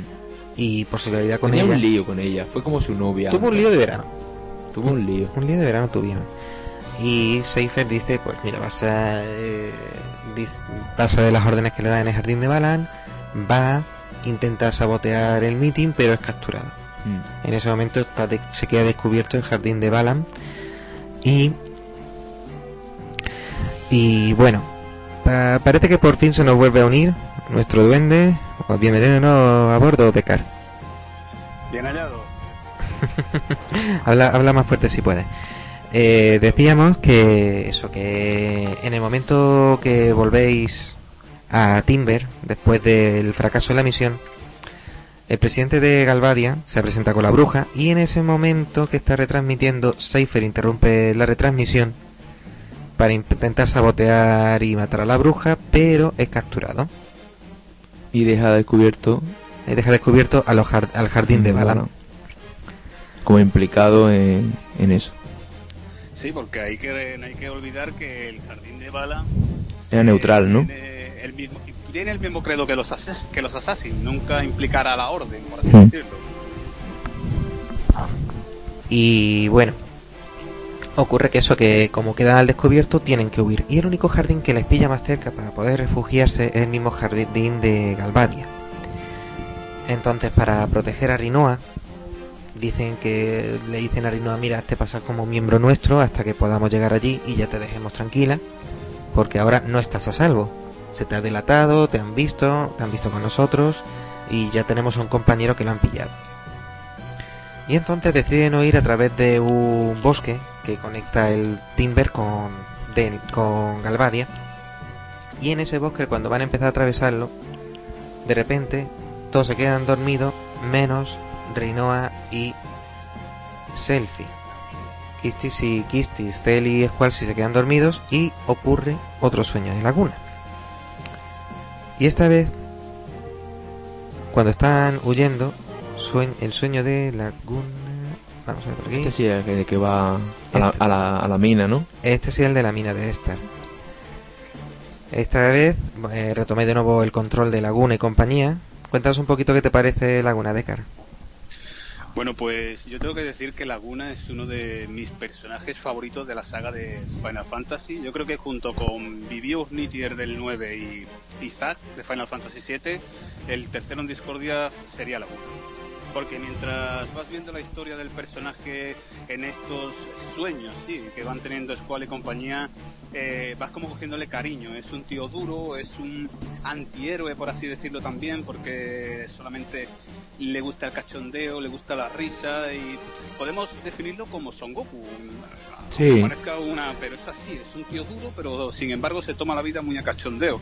Y es todo lo contrario a Squall Leonhardt. Si por contra el juego te presentaba un personaje como Squall, que era pues eso, un escuálido, un tío frío como el acero, eh, era saborío, no, no tenían donde agarrar personaje, digamos, aún así a mí me gusta mucho Squall, pero Laguna era todo lo contrario. Yo creo que ahí Squaresoft lo hizo bastante bien jugando con la doble personalidad intentando agradar pues a eso, a, a gusto del consumidor. Si te gusta más el personaje simpático tienes a Laguna y por contra Squall sería Vegeta, por así decirlo. Sí, verdad, verdad. Sí, sí, sí. Eso sí sería cierto. Bueno, Squall, ma- mm, en vez de ser así rancio, es que pasaba de todo. Exacto, eso Es que pasaba de todo, pero y, y todo el mundo quería quería como mm, que fuera su psicólogo, ¿vale? Aún Su- así, aún así el, eh, el juego nos adelante y cuando nos muestra el trauma de, de eh, refleja muy bien la personalidad de este Mm. personaje que es que mm, o sea ha sufrido mucho de niño luego ha tenido bastantes pérdidas todo lo que pasó con el tema que aún a lo mejor no podemos avanzar eh, en e- ese momento es cuando te das, te das cuenta de que has estado manejando a este personaje y de que esa personalidad la habían hecho por algo y era pues por ese trauma que arrastra desde pequeño y el miedo a no estar solo y cómo yo creo que se hace un caparazón y se envuelve en él y bueno, esto lo lleva pues a la gloria, ¿no? Por así decirlo.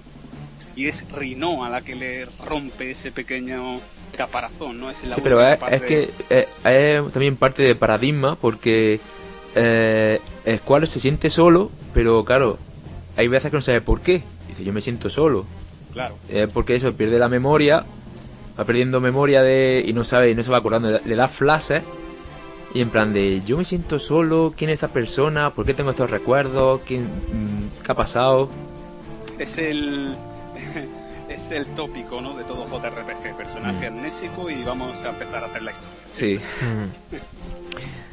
Y bueno, en esta misión están, después de descubrir que en unas minas están extrayendo magia, yo lo entendí así, para una bruja que hay en la ciudad de Estar, de la que te empiezan a hablar, estamos hablando de ese sueño que están teniendo con Laguna, pues han sido rodeados de repente por los soldados de Star y tienen que huir. Y la, la huida es épica porque reciben tiros, es decir, a Ward le disparan en el cuello, Kiro salta como puede y Squall se tira al agua. Digo, es Laguna se tira al agua. No, pero- momento pero- traumático, tío. Momento ese bastante traumático Mm. porque además son personajes con los que todavía y aún no te has familiarizado y ya empiezas a como que le has cogido cariño, no sabes de dónde salen, pero este es el si el anterior sueño era un poco más eh, presentándote el personaje y demás, este sí que es un momento importante de la historia y traumático para los tres personajes, vaya. Y ahí es donde acaba de repente ese sueño, se vuelve a despertar y claro, se Rinoa se les queda mirando con cara de ¿qué os ha pasado? Y en ese momento Selfie que está despierta dice, esto, que han vuelto a, ese, a ese el mundo. El mundo A ese mundo. Y dice, ¿cómo está Laguna? ¿Se encuentra bien? Y dice, pues mira, me parece que no acaba esta vez muy bien. Y dice, ay, no, no me digas eso. La pobre como si siguiera una telenovela, ella encantada de la vida. Sí, sí. Sí, a ver. De hecho, ah, se nos olvida destacar que en el momento que pasa la historia a Laguna, Guard y Kiros, y es importante, las habilidades y los enlaces que tenían tus personajes se quedan. siguen con ellos. Se es decir, en ese momento que vayan ellos, Laguna se queda diciendo, hostia, me siento más fuerte, ¿por qué será? Eso es importante en la historia. Claro. Y ya después de esto, ya sí se, se sigue avanzando y ya llegan al jardín de, de Galvadia, donde recibéis la noticia de que Seifer ha sido capturado y va a ser ejecutado. En ese momento se... Yes. vale, vale. Y bueno, está... Hola Esther, ya vuelve con nosotros, está Decar con nosotros también Esther, ¿vale? Y ya estamos contando, estamos ahí de nuevo en el jardín de Galvadia, ya hemos pasado el sueño Van a ejecutar- va, y van a ejecutar a Seifer. Y en ese momento están todos reflexionando, en plan, jo, pues qué pena, Seifer en el fondo me caía bien, yo a Seifer lo conocía, Rinoa diciendo yo conocía a Seifer, salimos una tarde de verano, y Square se queda con cara de esto, ¿qué pasa? Yo cuando muera también voy a ser el que todos se acuerden de repente para el pa' buenas. A ver, normal. Si es que eh, eh, pasa con eh, esto Final Fantasy es que yo mucho a mucha gente que desconoce el 8 y ahora mejor ve el 15 y dice joder que son los Backstreet Boys en coche, ¿no? Pues yo les invito a jugar al 8 y ver cómo los personajes de sensación de vivir tienen una telenovela y cómo coño en aquel entonces eran personajes pues más o menos de nuestra tanda y demás y, y pegamos muy bien con la historia y yo creo que en el 15 va a pasar exactamente lo mismo. Y el momento este en el que cazan a, a Seifer, es cierto que yo a Seifer le tenía un cariño especial, no es como el malo de la película y eh, en, en- en sí era el, el pseudo villano, era también otro tío odioso al que le cogías asco a primera vista, pero sin embargo eh, se salía de, del estereotipo de, cualquier estudiante del jardín y sí que le veías un potencial exquisito. Lo que pasa que, claro, su carácter le llevaba a hacer estas locuras y una vez que lo atrapan, pues imagínate. Hmm. Y eh, en ese momento tiene. Squall tuvo una salida que sí me gustó porque es en plan, ¿ya está? ¿Eso es todo? Cuando moramos ya todos nos acordamos de todo y todos nos queríamos mucho. Yo no quiero eso, yo paso, tal. Y sale, sale cabreado de la sala. Y en ese momento recibís información del jardín diciendo tenéis una nueva misión. Sí. A pesar de que tengáis que seguir protegiendo a Rinoa, os tenéis que enfrentar a la bruja y cargárosla porque es esa mi- no no no es que todavía no se dice que la misión principal de los sitios que se- son No es, es enfrentarse a las brujas y no se te escucha te- te- No, pero yo no me escucho. ah es tu casco no te preocupes Ah, vale. ahora yo no me escucho. ¿Dónde y estoy? Y dicen vais a tener una misión y es que os va a unir un francotirador Sí. Y tenéis que cargaros a la bruja. que va, que va a hacer su desfile de presentación en la ciudad de Delhi. de Delhi. Y es cuando os presentan al tío guay. Irving un poco re surrealista eso de soy una bruja, voy a destruir el mundo, pero voy a hacer un desfile, todo guapo, yeah. Y, y la En presentación. plan, en plan Joker en Batman de Tim Burton, yeah. Hostia, tú, la verdad es que sí. Una cosa es ser bruja y otra que la tía no le guste. Yo creo que yo creo que la bruja es de Canarias. Haciendo un desfile ahí todo guapo ahí con su pedazo de cosa esa detrás. Vale, parece que nuestro duende ha tenido que salir un momentito. Y ya se nos vuelve a unir. Bien, Vale, seguimos. Entonces es cuando presentan a Irving Kinea. sí, su- con su típica mariposa. La escena tumbada con la mariposa, en plan. ¡ting! ¿No os acordáis de la escena de la mariposa? Sí. Sí, en plan. Sí, en plan de. mm, eh. menos la voz, caperucita. Y básicamente, pues. Básicamente eso, dicen, mira, este es el pistolero. Mm. Sí. De hecho, te iban a decir tú muy guay, muy pasota, en plan, hey nena, ¿cómo te va? Hey tío, hey, hey. Sí. La gracia es que tiene una confianza con ellos que todos con cara de, tío, ¿te conozco de algo? Lo mejor es cuando él hace el grupo. Sí, sí, sí, vamos a organizar, es decir, los tíos hay, las nenas conmigo. Sí, y tú, no, obviamente. Dice, ¿quieres el grupo así o lo cambia? Y tú, hombre, pues lo cambio. Para que no vamos a engañar. Hombre, yo en ese momento, como no tenía todavía afinidad con Rinoa, para mí es cual. A Rinoa lo mandé con él en plan. Para ti. Sí, David, tío. más, más, más defraudado como persona. Claro. Siempre, siempre que esté cual tiene que estar Rinoa. Que va cual al baño, Rinoa en la puerta. Que va Rinoa al baño, cuál es la puerta. ¿Quién coño sale en la portada del juego? Rino. No, sa- sale, sale Squall y, y Kirsty o Squall y, y Selfie. Si saliera Squall y Irving, pues vale. Pero salen Squall y Rinoa. Ah, vale. Sería gracioso Squall y Irving, pero bueno, eso lo dejamos. Me lo dejáis para la fantasía fanjoy- fan, de las Sí. chicas y demás público. Sí. bueno, pues básicamente ya tenemos nueva misión. Tenemos que matar a la bruja. Y ahí es cuando ya vais a Delin. En Delin nos explica una misión de infiltración después de que Sí. con el, presi- el alcalde de Delin. General Callaway, El general que Calloway. resulta ser el papa de la Renoa. ¿Y quién es la mamá de la Renoa? La Julia. Ah, ahí está. Sí, no espero a Laguna. No, lo de yo te esperaré no funciona en ella. ¿No? bueno, cuando conocer al general Calloway lo ve que es un tipo duro y que le a Rinoa trata como una cría en plan, mira, Sí. déjate de tonterías que no sirvió para nada. Sí. Vete a tu cuarto. Y Me enteráis también que Julia se casó con él y al poquito de... a los cinco años creo que tenía Renoa se mató en un accidente de coche. Vaya por Dios, ¿fue así? Sí, Ah. mató en un accidente de coche. Y Renoa pues eso se crió con el padre y salió una rebelde. Hecha una rebelde. Sí, una rebelde, güey. Pues eso, después de que os expliquen vuestra misión, eh, pues claro, dicen, mira, os vais a tener que ir, le dan la misión de que tienen que ir a un punto alto, donde Sí. está el arma para Irving. Y que a una hora determinada que se encontrarán bajo el arco del puente, tienen que, cerrarán las verjas, Para. Edea se quedará atrapada allí y podrá dispararle. ¿Vale? El plan hasta ahí. Qué susto. Hasta ahí todo perfecto. Entonces se divide, el se divide en los dos grupos. Un grupo que tiene que ir al punto de donde se va a producir el disparo y el otro que tiene que ir a, a conectar la- las verjas para que cuando pase Edea por debajo se cierre. La carroza y la carroza de Dea quede bloqueada. Claro. Lo que pasa es que mientras vais ya os digregáis, Sí. ¿vale? Os encontráis que Seifer está vivo, Seifer Mm. está con la bruja, y Sí. de hecho, la bruja cuando se presenta ante todos, ¿vale? Se presenta ejecutando al presidente Mm. de Delhi diciendo, perdona, es la era de la bruja, no la Sí. era de un gordo capullo. Sí, básicamente. En plan badass, y encima tomada a Rinoa como rehén. Sí, porque Renoa se escapa, va a ver a la bruja, va a intentar ver qué pasa con ella, con un objeto que ella cree que sirve para evitar los poderes de la bruja y no. Bueno, pero así un poco ya, en plan un poco más rapidillo, eh, el grupo que el grupo que tiene que ir a El grupo que tiene que ir a disparar. el grupo ¿vale? tiene que disparar, pues va y se prepara allí. Y el otro grupo, pues se, se tiene que meter por unas alcantarillas porque se quedan encerrados en la casa de, de Rinoa. Y tienen que ir por las alcantarillas, que yo he de reconocer que me tiré tres puñeteros meses en la alcantarilla.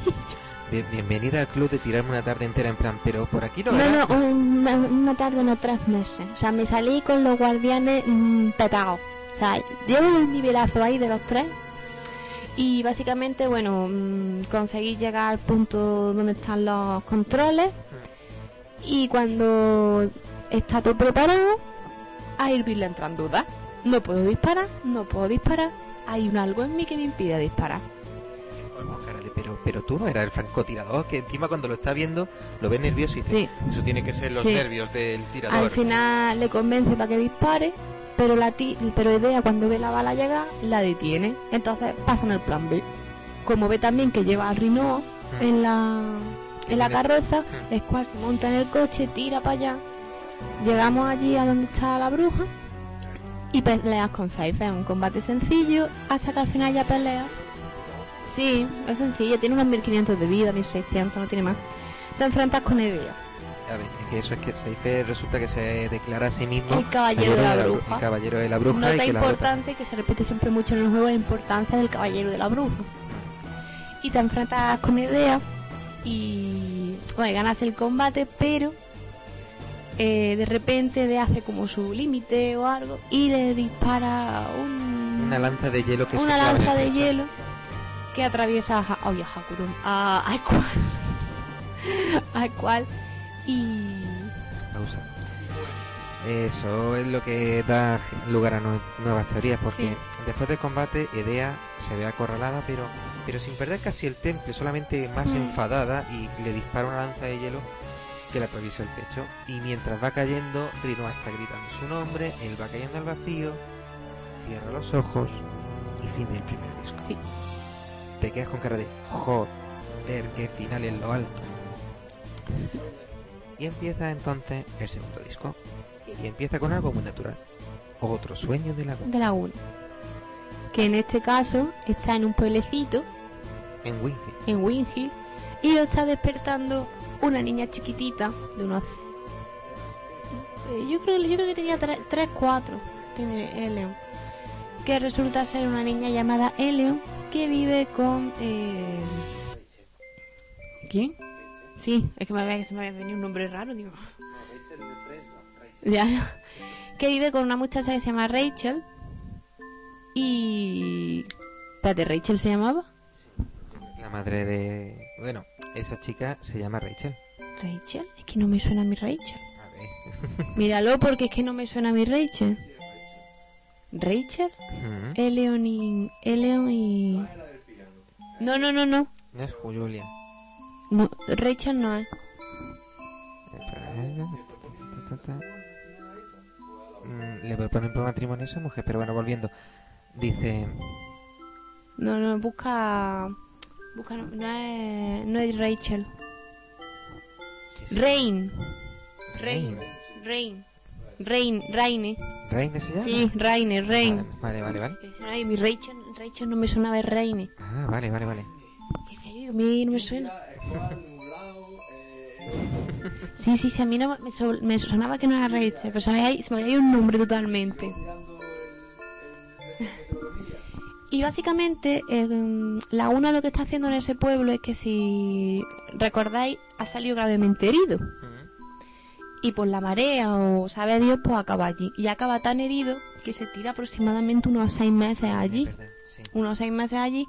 Y básicamente lo que se dedica él allí es un poco a proteger el pueblo porque como todos los hombres se han ido a la guerra solo están los viejecillos, las mujeres y él porque está herido. Y allí ya lo primero que tienes que hacer un poco bueno después de hablar con ellos es la patrulla del pueblo.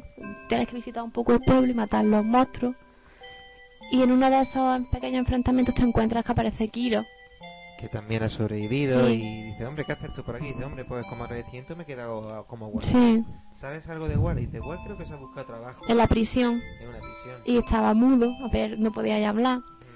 Y básicamente le dice un poco a Kiro que lo nota distinto, que ha cambiado. Y básicamente ese sueño un poco recorrer Winghill y ver un poco como Eleon le ha pillado mucho cariño a Laguna, Laguna le ha pillado mucho cariño a Eleon y también le ha pillado mucho cariño a Rin. Y también aquí en el momento en el que te enteras, porque se lo dice a Kiro, que Julia se casa, el Julia a los seis meses se casó, que llevaba poco tiempo casada con el general Calloway. Y eso es un poco un pequeño mazo mazazo para Laguna, pero no es tanto como uno se pensaba. En plan, está un poco triste, pero como que ya está pensando en Rain. Y que ha oído eso, que ha compuesto también una canción, porque Sí. luego después de que se te una Kiros, estáis en el bar de Rain, Mm. que Rain tiene un bar Sí, parecito. muy muy icónico a lo que pasa en Final Fantasy Sí. VII con el séptimo cielo de, Mm. de. Y ahí pues están diciendo, oye, pues mira, pues sí he oído que ha hecho una canción que se llama Eyes on Me, Mm. es muy bonita, me gusta, me gusta esa. Y claro, ya todo el mundo en el pueblo se da cuenta de que Laguna se ha encariñado con Mm. Rain. Y la más vieja del pueblo dice, oye, déjala en paz, que tú, tú no eres aquí, tú no la vas a hacer sufrir. Como que te vas y la vas a hacer sufrir. La va a dejar ahí abandonada. No me fías, no fiamos a nadie de ti. Y hay un momento que ya le dice que la conciencia de, de Laguna dice no, no quiero despertar, no, no te vayas y oh, se despierta. Sí. Y, Y, entonces Squall está en una prisión, sí. todos sus compañeros están en una prisión, él está siendo torturado por, Por Seife. diciendo Seife, dice, Dime, ¿por qué, las, ¿por qué los jardines están hechos para matar Mm. a las brujas? Y él con cara de, ¿cómo? ¿Que mi misión es matar brujas? ¿De qué me estás hablando? ¿De que esa es la, fu- de esa naturaleza? Sí, básicamente lo, está, lo están torturando. En verdad, aquí eso es otro de los puntos en los que luego se empieza mucho a discutir las teorías de Reno Artemisa y demás, pero bueno, eso en su momento llegaremos. Y básicamente la prisión, su misión es básicamente, tenemos que salir de la prisión. La prisión básicamente un, como decía, hay un sub y baja de piso. Sí, ahí lo que pasa es que eso es que mientras todos han- cada uno se ha ido despertando del sueño de Laguna y Cell al despertar él ha estado soñando con la vida de Ward. Sí, Dice, oye, me Yo- estoy empezando a pensar que estamos viendo el pasado porque yo me sé esta misión, yo, yo me sé, me Yo- conozco esta prisión. me conozco esta prisión y Cell aprovecha que él sin armas es una máquina de Mm. matar, se abre paso con ayuda de unos bichitos que son los Los Mumba. Mumba. Los Mumba que en la que en el cual reconocen el olor de laguna. Es que reconocen la sangre. Porque le lamen cuando lo están, dice, uy, laguna. Y dices tú, uy, pues esta es cuál, laguna. Y es una de las principales teorías donde se apoya la teoría de, la, donde se apoya que es cuál y, y laguna son familia. Porque si ellos reconocen por la sangre, porque le van a decir es cuál laguna. Plan, que ten... Los Mumbas son unos animales que solo han salido, por ejemplo, de este Final Fantasy y ya luego en otros cameos que hayan hecho, que son, imaginaos un, ah, un leoncito, ¿vale?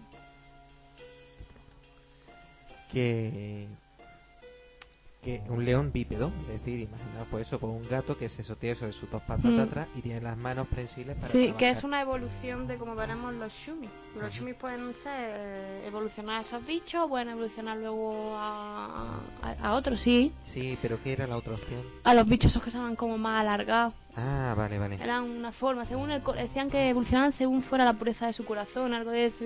Evolucionaban en un sentido u otro. Pues bueno, Ponte los cascos Sí. bien. Y bueno, pues la cuestión es que eso que Cell consigue abrirse paso y acaban liberando a Squall. sí. La gracia es que los que sí habían escapado después de todo este follón que había pasado durante el desfile eran Rinoa e Irving. Pero ellos no habían escapado por eso, lo habían sacado de la prisión porque el padre de Reno había estado llamando y demás, y a Irving porque pertenecía al jardín de Galvadio. O sea, era... que ahora era propiedad de la bruja. Claro. Pero eso en un coche pues consiguen escapar. Lo que pasa es que si han oído, mientras está huyendo de la prisión, has oído que van a disparar misiles contra Travia y contra el jardín de Balan. Sí, Entonces, cuando habéis huido, Squall y Selfie deciden dividirse en dos grupos, uno para parar los misiles y otro para avisar a Balam de que van a ser atacados. sí. Y la misión de Selfie, pues vais el equipo de Selfie. Que un después- poco lo elegís como queráis. Y vais a la base de misiles, os infiltráis como soldados. Y, sí, tenéis básicamente que desactivar los misiles cambiando, creo que era. cambiando parámetros. Sí, porque después de que os infiltráis eso, tenéis el ordenador, es decir, aumentar el rango de error, Sí. apuntar donde sea, para que vaya fallando. Y Squall, por otro lado, aprovecha para huir al, al jardín de Balan Sí, y decirle a Cid, oye, que, que nos sí. que nos vienen un montón de misiles encima. ¿Qué podemos Pero eh, para los misiles para Balan no es tarde, pero para Travia ya habían salido los misiles cuando llegan ellos a la base. Entonces solo pueden ya evitar los de, Tim los de Timber, Los los, de- de... los de Balan. Y esta misión es impresionante porque le dice Cid, dice, pues tenéis que ir abajo y activar cierto mecanismo porque Sí. yo sé que esto que cuando lo construí yo lo preparé para me ayudaron los del pueblo Sí. Shumi y esto me lo dejaron bien preparado. Sí. Entonces, después de que vayáis investigando los... No, en verdad es que cuando llegas a, no, cuando llegas al jardín no, de Balan perdón. hay una rebelión Sí, dice... entre los seguidores de Nor y los seguidores de Sid. de Sid Kramer. Y, que es cual con cara de, de quién Sí. coño es Nor. Y entonces entre todo eso se descubre mientras bajas, pues tienes que activar el mecanismo, pero al bajar para activar el mecanismo te encuentras con Nor, que es como... Eh, No, no, no te lo encuentras todavía, dice... Sí, No, no te encuentras con Nor todavía. ¿No? Dice, "O- oye, es que hay un tal Nor, Sí. pero sí dice, "Mm, lo que sí necesitamos, viendo que antes de acabar con la rebelión se queda así diciendo, espera, ¿qué, qué importa rebelión si nos van a claro, sí, perdón, pedazos?". tienes que activar el sistema que hace que el jardín de Balan sea volador. No sabe ni qué es volador, dice, esto es para... tenemos Claro, que es huir", y el una forma de rescate, claro, que sabes que es volador defensa. después. Entonces, claro, bajáis y después de atravesar una zona llena de bichos Las bastante... catoblepas. que son como unas mantas Las con piedra con afinidad por el petróleo, Sí, entonces lo hace bastante vulnerable al fuego, Sí. activa ese mecanismo y el jardín sale volando. Qué duda que es, en plan de escucha, un jardín volado. De Es una hecho- escena muy bonita. si llevas a Rinoa, porque en mi caso no llevé a Rinoa y no Sí. vi esa escena. Eh, ve a Reno apoyada viendo, Viendo cómo de, de repente despega con, bala. con unos patos. Y se ve unos patos volando y ella mirando con su pelo al viento. En plan, "Ah, qué bonito, mientras un montón de misiles te Sí. revientan donde estaba antes Balan. Y en ese momento, claro, despega, pero como la nave no tiene control, se estrella contra el mar y Mm. se queda ahí, Mm. naufragando. Finalmente, bueno, mm, ahí ya cuando te hace llamar Nor, ahí te, te hace llamar, vas y te encuentras a un Shumi gigante que te dan a entender que es como el que puso el dinero para poder hacer el jardín y es como el dueño del jardín. Y dice, maldito Cid y su esposa Edea. Y te dices, ¿tú cómo, cómo que esposa? Sí, y ahí te enteras que Cid y Edea están casados y te quedas en plan de, pero, pero, pero, ¿qué ocurre? Y te tienes que enfrentar a él, le Sí, vences. Dice, bueno, no pasa nada, os mato y vuestros cadáveres los entrego como disculpa. Y dice, un mojón. Claro, la bruja. Porque, claro, el jardín de Balan ha sido señalado como traidor. Claro, es un traidor para la bruja. Entonces lo van a perseguir. Pero vencemos y finalmente el jardín de Balan llega a Fisherman Horizon. Porque, claro, como va a la deriva, en a la deriva, a la deriva. Llega allí. de- el, el barco, en este caso el jardín de Balan, se hay Fisherman Horizon, es decir, el gran océano está atravesado por un puente y en mitad del puente hay una ciudad flotante que se llama el Horizonte del Pescador. Mm. De hecho, hay un pobre pescador pescando, a ver si pica a alguien y, oh Dios mío, esa escena impresionante, la del pescador huyendo. Mientras se estrella el jardín de Balan contra Fisherman's Horizon Mm. y Cid os manda llama y dice, mira, ir a disculparos con el alcalde y decirle que vamos a comprar piezas de repuesto y nos vamos. Mm. Tú te encuentras que en Fisherman Horizon todo el mundo es muy tranquilo, muy muy apacible, buscando la paz, hasta que llegan los del jardín, de, hasta que llegan los soldados de Galvadia a invadirlo y tienes que ayudar. Ayudáis a Fisherman Horizon, agradecen vuestra ayuda y dicen pero que en cuanto os arreglen el barco Os como vais. agradecimiento os vais. Mm. Deciros que también mientras estáis combatiendo contra el jardín de, de Gal- contra los soldados de Galvadia, han llegado Selfie y Sí. los demás en- a lomos de un robot que, os, que les había atacado antes. Sí. Y es la excusa con la que se reúne todo el equipo. Y Selfie, poco para celebrar que han conseguido escapar. Más que eso, ocurre una cosa, espera. Y es que después de todo lo que ha pasado, Mm. Zig Kramer valora a Squall y dice: Mira, desde ahora tú Ah, tienes verdad, el sí, mando, sí. Así que te asciendo como comandante. Sí. es cuando ya es el comandante Mm. Squall.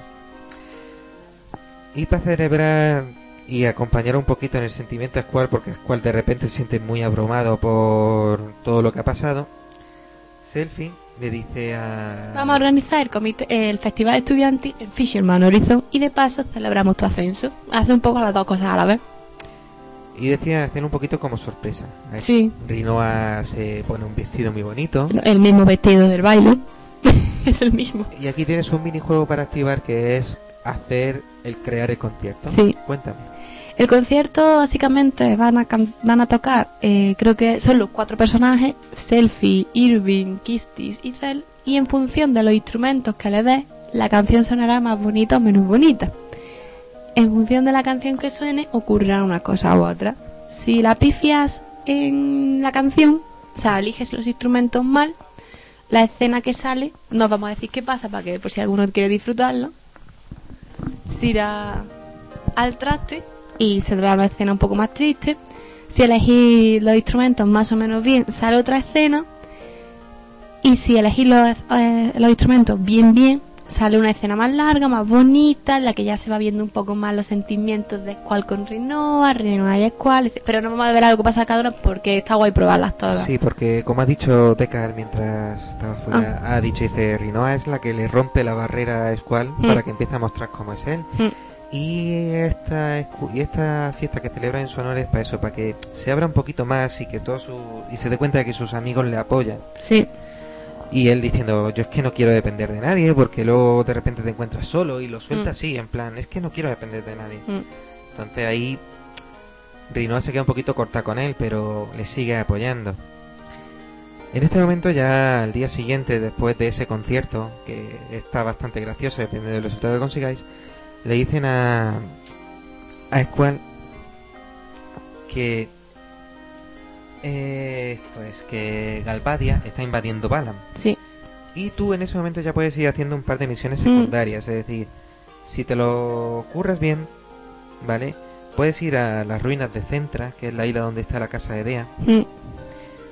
y encontrarte la ruina donde están Odín y Tomberry, que ahí para enfrentarte a Odín tienes un tiempo límite. si Son no- 20 minutos.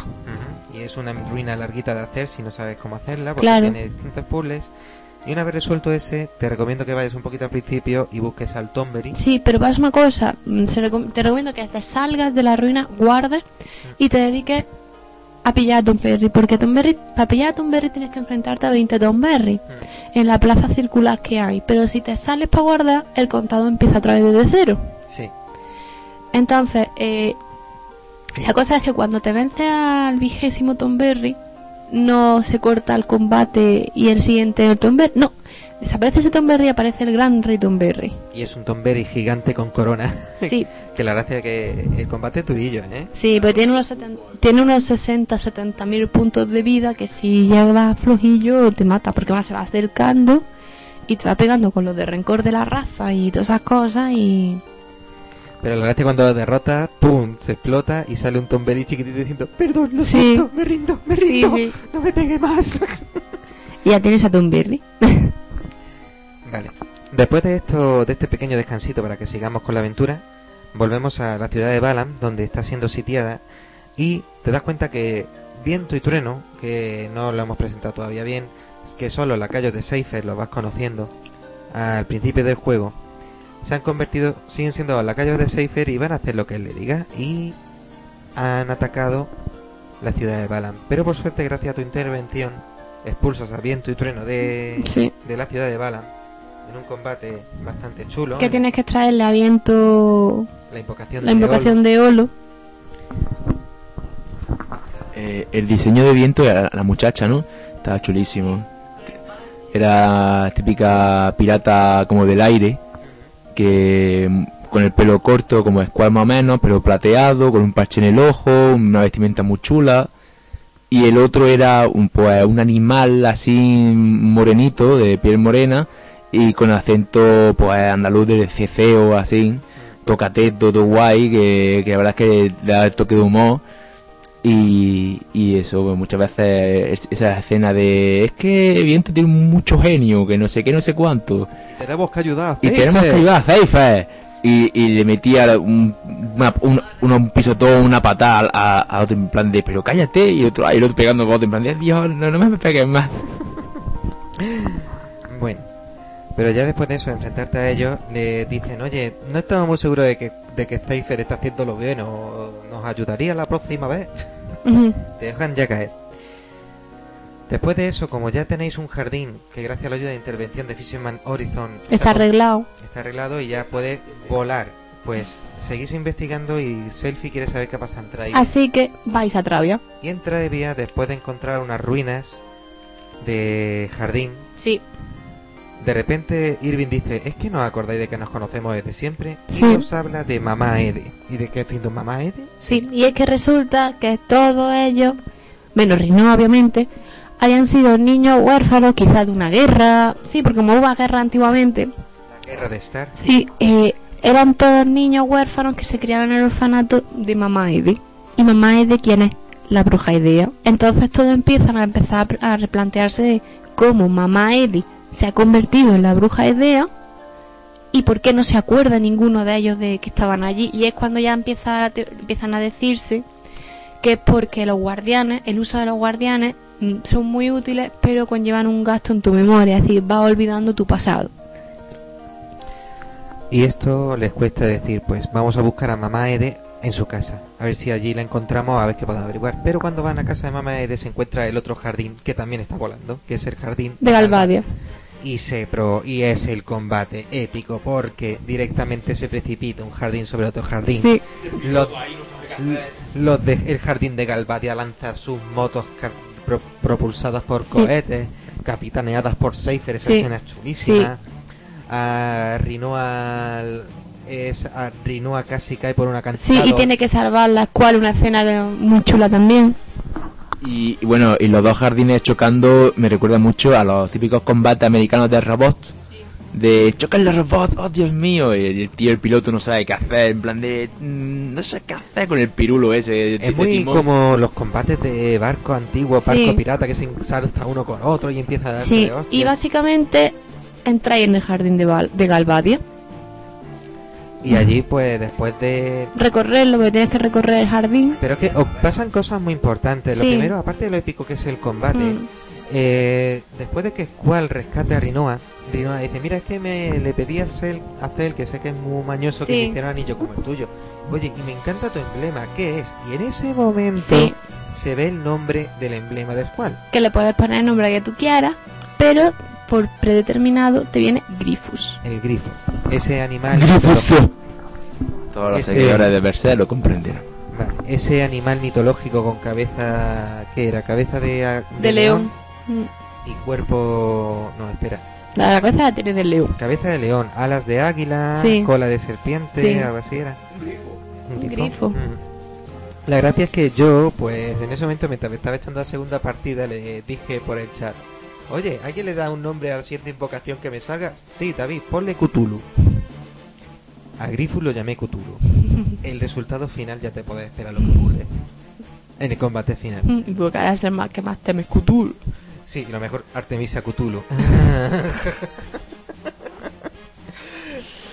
Ay, y. Pasa el micro por detrás. A ver, un momentillo. Eso es. Eh, una curiosidad, no sé si la habéis dicho, que no estaba yo ausente. Eh, en el jardín de Galvadia, sabéis que hay un estadio de hockey. Sí, y. Cuando eh, hablas con los que juegan al hockey allí, dice: Sí, hay un, un equipo de monstruos que está hecho de monstruos. O sea, equipo de monstruos, en plan Blood Bowl. En plan orco ahí, monstruosidades jugando al hockey. Bueno, por el equipo ese de monstruos, dice: "Son- es- y No me gusta jugar con ellos porque son muy, muy, muy bestias, muy animales y siempre me rompen, siempre rompen huesos y rompen el cosas. hielo, ¿no? Vale. El hielo, los huesos de los que juegan con ellos. Pues bueno, pues cuando después cuando eso pasa de esto de el desembarco y todo eso, ¿no? Cuando vas a la pista de hockey te encuentras los monstruos patinando sobre el hielo eh, con vestidos de hockey y te pegan ca hostia que te dejan finico, ¿sabes? Sí, además, lo que también tenéis por aquí en el jardín de Calvadia, no Además, ese- que, hay es- que- ese- esos bichos son únicamente salen en ese sitio. Sí, sí, sí, son los, los monstruos de hockey, lo, lo- lo luché contra ellos. sí. Pero que también allí lo que tenéis que encontraros es a Cerbero. Bueno, es que Cerbero es imposible encontrarse porque está en el hall principal, en la plaza. En plan de, no me lo he visto, no, lo ves. Lo, lo ves, Lo ves. está con cara de venga por mi hijo de puta. Tiene unos, creo que eran 9.800 así de vida. Y finalmente, después de todo, pues llegas ya a donde, creo que un poco como el salón. Sí, te encuentras primero que después de atacar el jardín de, Sí. de Galvadia, por fin accedéis a una sala donde está Seifer y la bruja Edea. Sí, En ese momento, sí, el salón de actos te enfrentas primero a Seifer. como pero- siempre.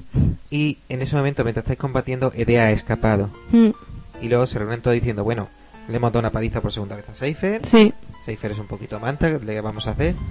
Y Seifer cae derrotado. sí. Pero ¿qué pasa? Edea ha huido y es cual se dice, hay que enfrentarse a Edea y pararle los pies, aunque sean nuestros. Nuestra mamá Eddie. Entonces decide enfrentarse a ella. Cuando enfrentáis a ella, vuelve a aparecer Seifer, que está todavía más Sí. hecho mierda. Lo termináis de quitar de en medio. Y Edea no se acuerda de vosotros, no se acuerda No. de los personajes, hasta que por fin la hacéis frente y la derrotan. Pero en ese momento que la derrotan, ocurre algo. Sí, Edea empieza a acercarse. No.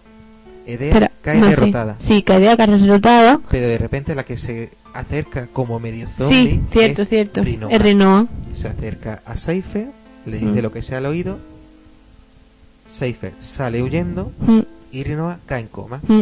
En ese momento Edea se despierta diciendo, os reconozco hijos míos, Y otra vez mamá Eddie. lo habéis hecho muy bien. Pero en ese momento que Rinoa está en coma es donde acaba este tercer- segundo disco Sí. y empezamos con el tercer disco. Y empezamos en la enfermería, donde está Squall a los pies de Rinoa diciendo, "Uf, ahora que estás así es cuando me doy cuenta de, de todo, Mm, me- de repente me falta me falta tu, tu risa, Sí, me falta que me estés interrumpiendo. De repente se da cuenta que la echa de menos. Mm. Es cuando se da cuenta que sí la quería. Pero en el momento que está hablando con ella, de repente cae en coma diciendo no, otra vez, no, otra vez, no. Y de nuevo otro sueño. Y en este sueño es Laguna, creo que es cuando es Laguna el caza, el, Sí, en Laguna el cazabruja, el cazadragones. el cazadragones. Que necesita dinero para poder ir a Star, porque ya se han llevado a Ellen, a Leon, y la única forma de conseguir dinero es participando en una película. Y la gracia de la película es que suena musiquilla tin, tin, tin, tin, tin, de peli típica de los años 40 de Oh, el caballero va a enfrentarse contra el dragón. Y hacen mucha alegoría. Dice, tranquila señorita bruja, yo soy su caballero, la protegeré de este enorme Sí. monstruo. Y con la excusa de participar en el rodaje de la peli, Laguna, con ayuda de Kiros, consigue encontrar un camino a Star, una ciudad donde han llevado a todas las posibles candidatas a heredera de la bruja Adele, que es Sí. cuando primera vez escucha su nombre. Y básicamente al final se descubre que en vez de ser un dragón de maqueta, Es- era un dragón de verdad. No pasa nada. Sí, es que lo mejor de todo es en plan, "Jo- joder, ¿cómo se está tomando Kiros el trabajo en serio? No, y aparece no lo diciendo, pero si estoy aquí. Y dice. Entonces, esto es un dragón de verdad. Esa parte es muy divertida. Pues básicamente sigue con que, si no recuerdo mal, vais a, otra vez al orfanato a hablar con Edea, que os cuenta un poco eh, lo que le pasó y es que tuvo que recibir los poderes de una bruja. Hace un poco de spoiler, pero no vamos tampoco a decir mucho más. Y que tenéis que encontrar el, el barco de los Sith blancos. Los Sith blancos Son unos Sith que son los primeros Sith que ella Sí, creó. con la misión de proteger a Eleon, porque Eleon tenía mucho potencial para convertirse en bruja y por los poderes que luego veremos que tiene ella, y, de- y decidieron llevársela. Entonces ahí también se explica el por qué el cual tiene ese sentimiento continuo de abandono y es porque ellos dos se criaron juntos en el orfanato porque si fijáis muchas veces en el juego hay pequeños recuerdos de cual llorando siempre en el orfanato diciendo que porque L se ha ido y L, L es Eleon Y claro, entonces Squall, después de saber la existencia de los Sith blancos, encuentra el barco de los Sith Mm. blancos muy cerca, muy de donde está el- la casa de Eren.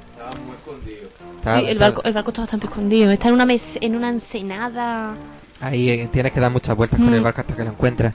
Y allí encuentra, por ejemplo, a los dos compañeros de Rinoa que están allí y que te echan en cara en plan, ¿cómo que Rinoa está mal? Es Mm. culpa tuya. Y tú con cara de, pero si tú eres el que se caga siempre encima, no me jodas. Y es cuando sí le da la revistilla guarra para que te dé la carta de. de Shiva. Siguiendo entonces la trama, los Sith blancos, cuando te encontrado con ellos, te dicen que Eleon se ha montado en el barco tuyo y la vas a buscar a la biblioteca. Y eh, Squall en cuanto la ve, precisamente no le da los buenos días, le echa el sermón diciendo, ¿eres tú la causante de todo lo que está pasando? Y dice, sí, es que os conozco a todos y tengo el poder de transferir conciencias. Sí. Y en verdad ella lo que quería era un poco era cambiar el pasado para intentar que el futuro hubiera sido diferente. Es decir, si empieza un poco diciendo que si hubiera conseguido que Laguna se quedara, Raine no hubiera... No, entender que Raine no hubiera muerto. No, Rain, no habría muerto, pero se da cuenta que aunque Rachel es del Final 6, que me confundí yo. yo quería Rachel. Y un poco le va diciendo eso, que su misión era intentar cambiando... No, es Raine y Julia. Es que mueren las dos, Raine y Julia. Sí. Sí, y, lo- un poco lo que quiere es cambiar el pasado a ver si puede conseguir que no la secuestrar. Que básicamente lo que quería era que Laguna se hubiera quedado con Raine y ella no hubiera muerto. Pero se da cuenta que el pasado no puede cambiarse y le pide perdón un poco por todo. Y por haberle provocado esos sueños Mm, para poder intentar cambiar el pasado. La cuestión es que después de que acuden a- al barco de los Sith blancos, se entera de que lo único que puede hacer es investigar una zona donde estuvo la primera bruja Adele, Mm. a ver qué puede pasar para resolver lo que le ha pasado a Rinoa. Sí, en- va un poco una misión suicida, en plan de vámonos a estar, pues A De ver hecho, si- Esa escena es muy épica porque, Sí. como sabe que no va a tener apoyo en ningún equipo y de que lo va a hacer solo, se escapa con Rinoa Acuesta y va hablando con ella de mientras va andando por las vías del tren. del tren del puente que cruza el Mm. océano desde Fisherman Mm, Horizon. Esa Con la musiquilla también. Mm. Hasta que se encuentra en una de las estaciones a todos los amigos diciendo, y a Mamae diciendo que a dónde va, que ellos son un equipo, que si él va, ellos también, que Reino es parte del equipo y que venga todos para adelante. Y ahí es cuando puedes llevar a idea en el grupo. Y Edea haciendo magia está todo rota, ¿eh? Sí, sí, sí, con su maelstrom y todo. Bueno, pasas por una especie como de pasaje de abandonado de huesos, que es cuando te enfrentas con Abaddon. Mm, Una invocación, sí, uno, un zombie. un zombie, una cola de fénix, un Lázaro y muerto. Y finalmente llega a un sitio súper extraño en el que se encuentran con una escalera, una escalera en el aire. Y de repente empiezan a tocar y, y se dan cuenta que hay como pequeñas interferencias. Hasta que se convierte la interferencia. En un panel de cristales. Son un grupo de pantallas de LCD, básicamente, de LED, de televisiones. Que descubren que detrás de eso está En, De- claro, en plan de, ¿cómo hacemos para que no sepa dónde estamos? Pues Una tú- barrera escena. eh, hacemos Eh, una barrera de muy- televisiones y ponemos un fondo de lo mismo donde estábamos. Entonces, Una pregunta, a ver si os acordáis. La película El show de Truman es contemporánea en 99 porque es que es muy eh, como en el final del show de Truman porque... Mm, Pues ¿tú por te- ahí iba la ¿Tú película. te acuerdas que al final Mm. del show de Truman Jim Carrey Una está escalera. avanzando hasta que se queda diciendo que coño que no estoy navegando más, que esto es una pared, hasta Mm. que mira y dice que esto es una escalera y se encuentra con un escenario muy alegórico esa película. Sí. Y básicamente pues entras en Star, que es Star, la ciudad del futuro. Y allí os montáis en un navío, Mm, en una especie de, de transporte Sí. en el que se sientan y os llevan a las residencias principales, pero justo cuando va a entrar a la residencia Otro sueño. sueño y es cual diciendo no, ahora no, pa, y se queda dormido. Y, ese, y en este sueño es verdad que yo creo que el único sueño en el que estáis en el mismo sitio los dos, porque vosotros estáis en Star y Laguna está en Star para salvar a, a L, que la tiene el profesor Odín, porque para ver si pueden transferir los poderes de Adele a, a L. Pero hay gente que se niega a seguir las órdenes de Adele y aprovechan el ataque de Laguna Sí. para decir, oye, creo que eres, serías buen líder, te vas a quedar aquí Mm. con cara de, oye, que yo solo venía a rescatar a mi Sí, hija. y orquestan, sea". y orquestan un plan para atrapar a la bruja, que consiste en poner un cebo, es como un holograma de L, Mm. Para atraparla. Consiguen finalmente atrapar a Adele, que eso no es una tía, eso es, eso, eso es, un- eso es- ah, es una tía dopada, porque vamos, el- es que yo principio creo pe- que tiene pene, eso es un brujo, es ¿eh? que es una tía gigantesca. Luego te encuentras a Artemisia, de estas que son así como más finitas, no sé qué, y te encuentras a Adele, que dices, "Pero vamos a ver esto qué es. Y la consiguen atrapar, y ¿qué hacemos con ella? Es una bruja. Mm, hombre, a lo mejor en esa época no sabían matar, no podían, no sabían si podían matar y demás. ¿Qué hacen? Pues vamos a mandarla al espacio, ala, allí. Y la mandan como una especie como de trampa. Mm, la- en ese anido que lo tienen ahí bloqueado, Mm. con ayuda de cinco naves espaciales en forma de dragón. a, a mí me... Sí, a mí me, a mí me recuerda cuando donde está atrapada Adele, eh, cuando va a comprar jamón o lo que sea que está como al vacío, ahí, chupado, pues ella está metida en un precinto de plástico al vacío. Sí, atrapa Ándale. como una especie de ámbar. Sí. Y va eso, los cinco Laguna Moth y la llevan al espacio. El sueño, es que el sueño ya despiertan. Sí, y se queda diciendo, ¿esto es lo que va a pasar con Rinoa? Claro, entonces lo siguiente que hacen es ya. Creo que primero van a ver al profesor Odín. Sí, y el profesor Odín dice, es que hace... Tengo tenía intención de crear una máquina que Mm. se llamara la máquina de León. Y Sí, siempre, chi. va, y siempre va hablando en plan chinito, Chi. que yo, yo me quedé con cara de joder, tío, ¿qué te pasa en la boca? Y finalmente os llevan a ver. Es para no revelar tampoco muchos detalles, Sí. por eso que si no. Os llevan a ver finalmente al presidente de Star. No, todavía no. No lo llevan a ver todavía. ¿Qué No, tienen que hacer todavía? Dice, mira, lo único que podemos hacer por tu amiga, eh, que creemos que está teniendo poderes de bruja como idea, es llevar a idea la vamos a tener aquí controlando, pero tu amiga la tenemos que bloquear un poquito, lo vamos a llevar a la luna. Ah, sí, perdón, que me. Sí, sí, sí. cierto, Entonces, cierto, todavía no lo han visto. La ciudad de Star y después de pasar por un sitio que se llama el, la- la- el punto de la lágrima, Sí. que te queda diciendo, uy, qué mal rollo es Sí. sitio, que ahí Atra- consigues ítems para poder invocar el anillo a... de Salomón. El anillo de Salomón que sirve para invocar al tren fantasma. Eh, os vais a la base de despegue y en esa base de despegue os criorizan, Sí. crionizan, creo, Crionizan. y os envían a una base lunar. Sí, Y en esa base lunar cogen y a Rinoa la dejan en una habitación sí. para ver qué está pasando con ella, porque creen que es que está como poseída sí. por alguien. ¿Y quién está en la base lunar también? Ah, Eleon. Eleon. Y Eleon le- y Squall le dice a Eleon, le dice, mira, yo no sé qué le pasó a Rinoa, pero quiero que me lleves a, a ver a Rinoa. Y dice, es que yo no conozco a Rinoa, yo solamente puedo hacer Claro, magia con alguien que si lo conozco". pensáis detenidamente, eh, l- los sueños nunca se producen en momentos en los que tú puedes elegir a los jugadores. Si os fijáis, es decir, nunca que lleve, en ningún momento en el que lleváis a Rinoa se produce un sueño. Es decir, siempre en el momento en el que lleváis personajes predefinidos, ya sea Irving, Cell, Selfie, Kitty, porque a Rinoa como no la conoce, ni la conoce del pasado, no puede mandar su espíritu al pasado. Sin embargo, cuando dices, cuál, coño, pues está aquí conmigo, vente, te la voy a presentar, Mm. a ver si así funciona. Pero en ese momento vuelve de nuevo a despertarse Rinoa poseída otra vez, Sí, que no sí. se sabe por qué. Sí, que si veis tiene como una especie de hálito extraño, una sombra extraña que la va, se va como desdoblando. Sí, una sombra roja detrás de ella, como diciendo, Sí, ven a pasos. mega fuerza. Que estampa dos o tres ahí. Y lo que hace en ese momento Eleon, Es, es muy, Eleon- es muy alien. Eleon se cruza con Rinoa y al menos ya se queda con su cara. Claro. Squall intenta detenerla pero no puede hacer nada. ¿Qué pasa? De Rinoa empieza a liberar a Adele. Primero quita los sellos que están en la propia base espacial. No, primero se quita los sellos de la base y después Se pone eh, traje se pone el traje espacial y se va a, a quitar los sellos. Los sellos que son manuales que están en la trampa de Adele. Sin embargo, también ocurre otra cosa por otro lado. Sí. Los que se han quedado en tierra, Sí. le dice el profesor, nos dice, oye, mm, eh, tíos, eh, ¿os dais cuenta de una cosa? Que, que se acerca una nave espacial, ¿qué coño? Y de repente... Se acerca el Lunatic Pandora. Y resulta que es que el Lunatic Pandora era la base del, de la bruja Adele, Sí. que el, el ejército de Galvadia lo ha vuelto a rescatar Sí. del mar. Porque se sabe que el Lunatic Pandora sobre el Tear Point eh, otorga un influjo, o sea, tiene un cierto poder que provoca una atracción que provoca un fenómeno denominado la lágrima de la luna. ¿Y qué es la lágrima de la luna?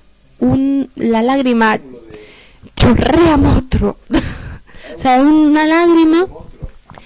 La luna básicamente eh, se forma como una especie como de, de gota llena de monstruos que caen sobre la tierra. Y sirven ver, como... esto, es muy, esto es muy fácil. Eh, mm, los zombies, ¿no? Eh, tú haces un muro gigante de zombies y los zombies empiezan a apilarse, excitados porque quieren comer, ¿no? Y empie- empiezan a, a- a caer un zombie encima de otro. ¿Qué como pasa? en Nación Zombie, ¿no? Claro, y empiezan a hacer una especie de, de pila, una, una montaña. Pues la lágrima de la luna es mm, todos los monstruos que hay en la luna, que son... Sí, la fábrica de monstruos, exactamente. Pues, la- De eh, pues eso, se acumulan todos los monstruos y hacen una especie de, de, de montaña inmensa.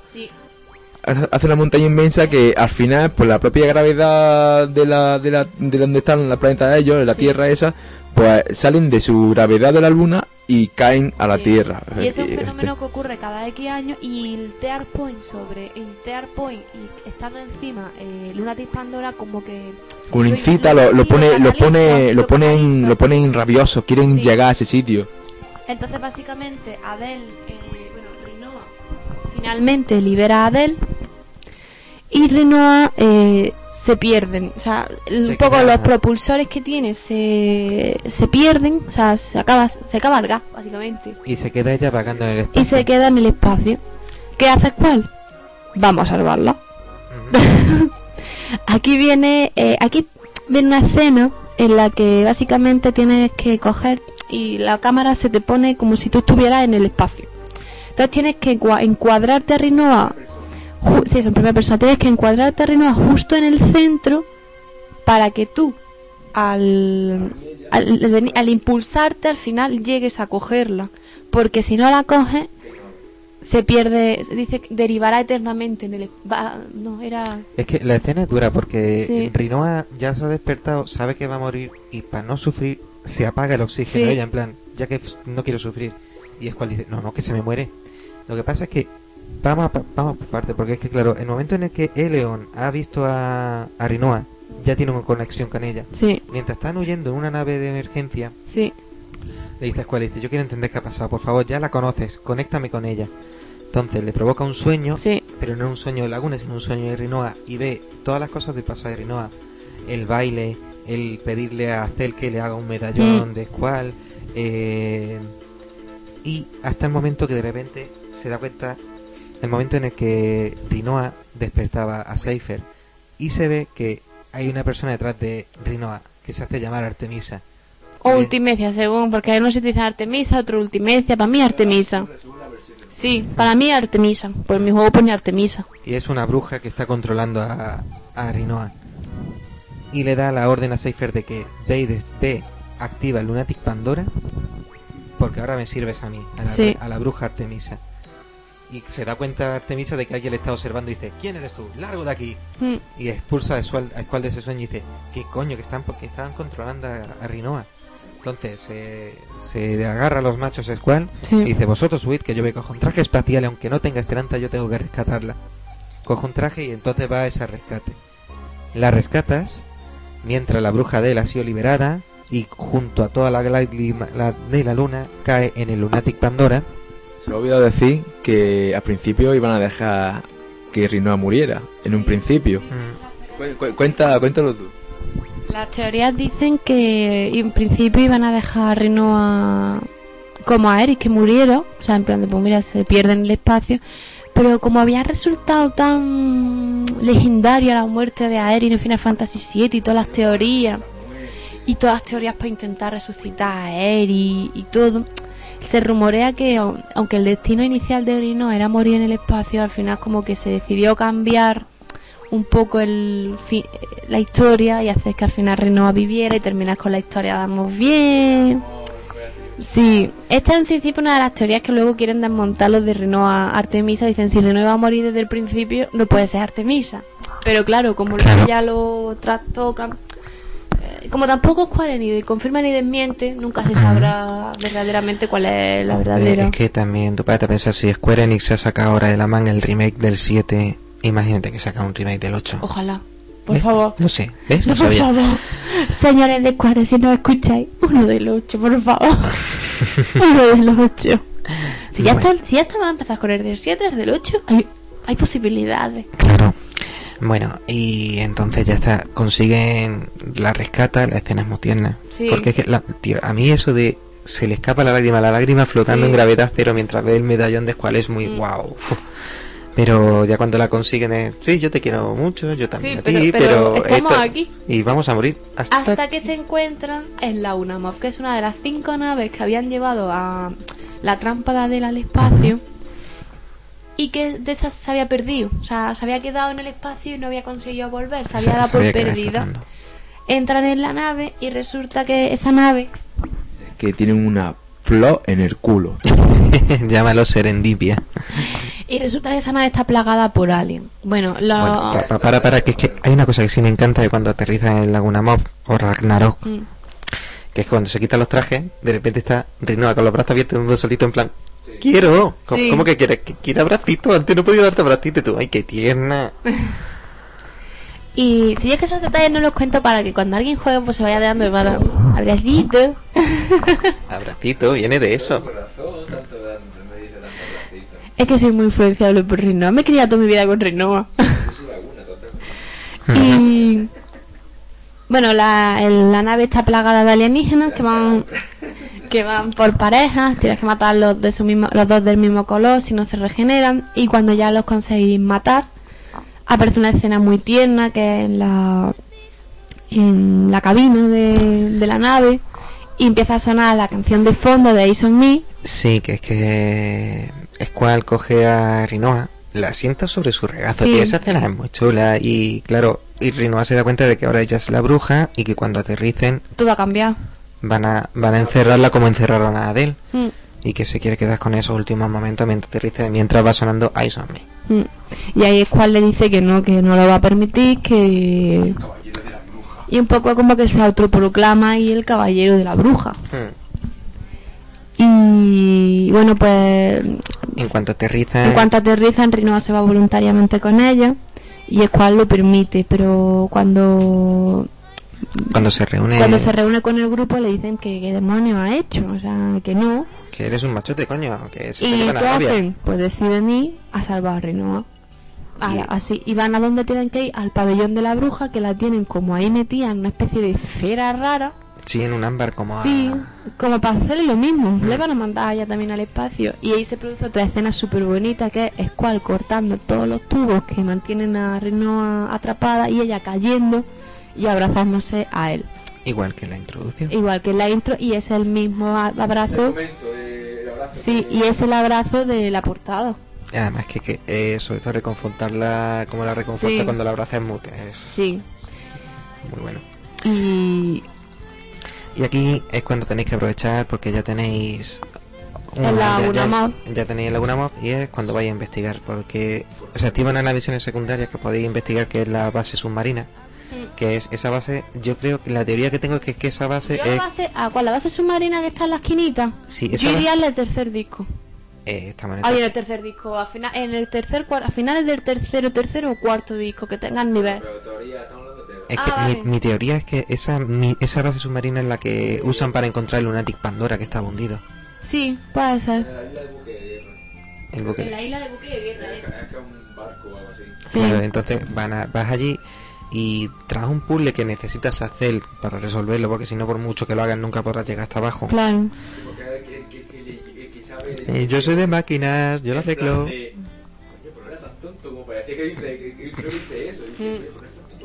Sí, lo dices cuál, ¿cómo no? Eh, pues ahí tenéis uno de los enfrentamientos más duros del juego Sí. también. Y Eh, la opción secreta. la opción secreta, Si estáis en el buque, eh, al principio ve- veréis perdón, que hay.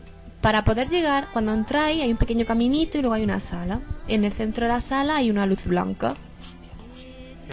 En la luz blanca dices tú, bueno, pues voy a la luz blanca, que son. Pues, sí, imaginaros, pues, por ejemplo, que estáis en un sitio y la luz blanca está, pues, pongamos, 3 metros y medio. A distancia humana, o sea, a distancia no Final Fantasy. Bueno, pues os podéis, os podéis tirar una hora y media para pasar esos tres metros y medio, porque cada medio paso, o sea, cada vez que cual hace, intenta mover, hay un enfrentamiento. Y es el único sitio del juego donde no importa que tengas ni meta de encuentro ni ningún encuentro.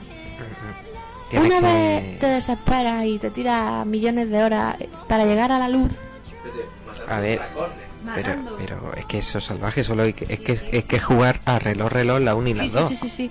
Bueno, cuando llegas a la luz y llegas a la zona adecuada, porque como te encuentres una ram- una de estas ramas que trae por debajo o el soporte de la luz, tienes que dar, pasarla y llegar a otro sitio, que o sea, que, rodear, sí. que eso pasa otra media hora de pelea. Te empieza a hablar una voz. Y es un enfrentamiento con un dragón. El dragón. Me, me pasó una cosa, es que yo fui al principio a la isla Buque de Guerra, llegué hasta la luz y todo eso, y cuando y me cargué, conseguía eso, y, y, y para bajar por la enredadera no me salía para bajar. Estaba el, el agujero, la misma imagen que el Sí, agujero. es que la gracia es que tienes que, entrar y tienes que entrar y salir de la habitación para que se active esa opción. Es que esa es la putada de esa parte. Me Sí. pasa a mí. A tuve ver, que entrar y salir. para es que que- yo me metí y en plan de, bueno, aquí había una enredadera, me acuerdo yo. Y no estaba, estaba el, agu- el agujero, pero sin enredadera. Luego ya más para adelante me salió, no sé cómo, pero- me salió. Es que es como una forma de decirte, anda, vete a salvar partida que lo de abajo Sí, que te hace falta. te, te van a partir el objetivo. Y bueno, te tienes que enfrentar con el dragón dos veces y el, la segunda vez que te enfrentas con el dragón te da unas opciones y aparecen creo que son dos opciones. Pero Ah, sí, ya me acuerdo. cuan- si por algún tipo de casual le das a la segunda opción otra vez hacia abajo, te das cuenta de que el cursor está en una tercera opción que no se ve. Y dices, ¿tú escucha? ¿Esto qué es? Sí, sí. Si le das, te aparece Valhamut.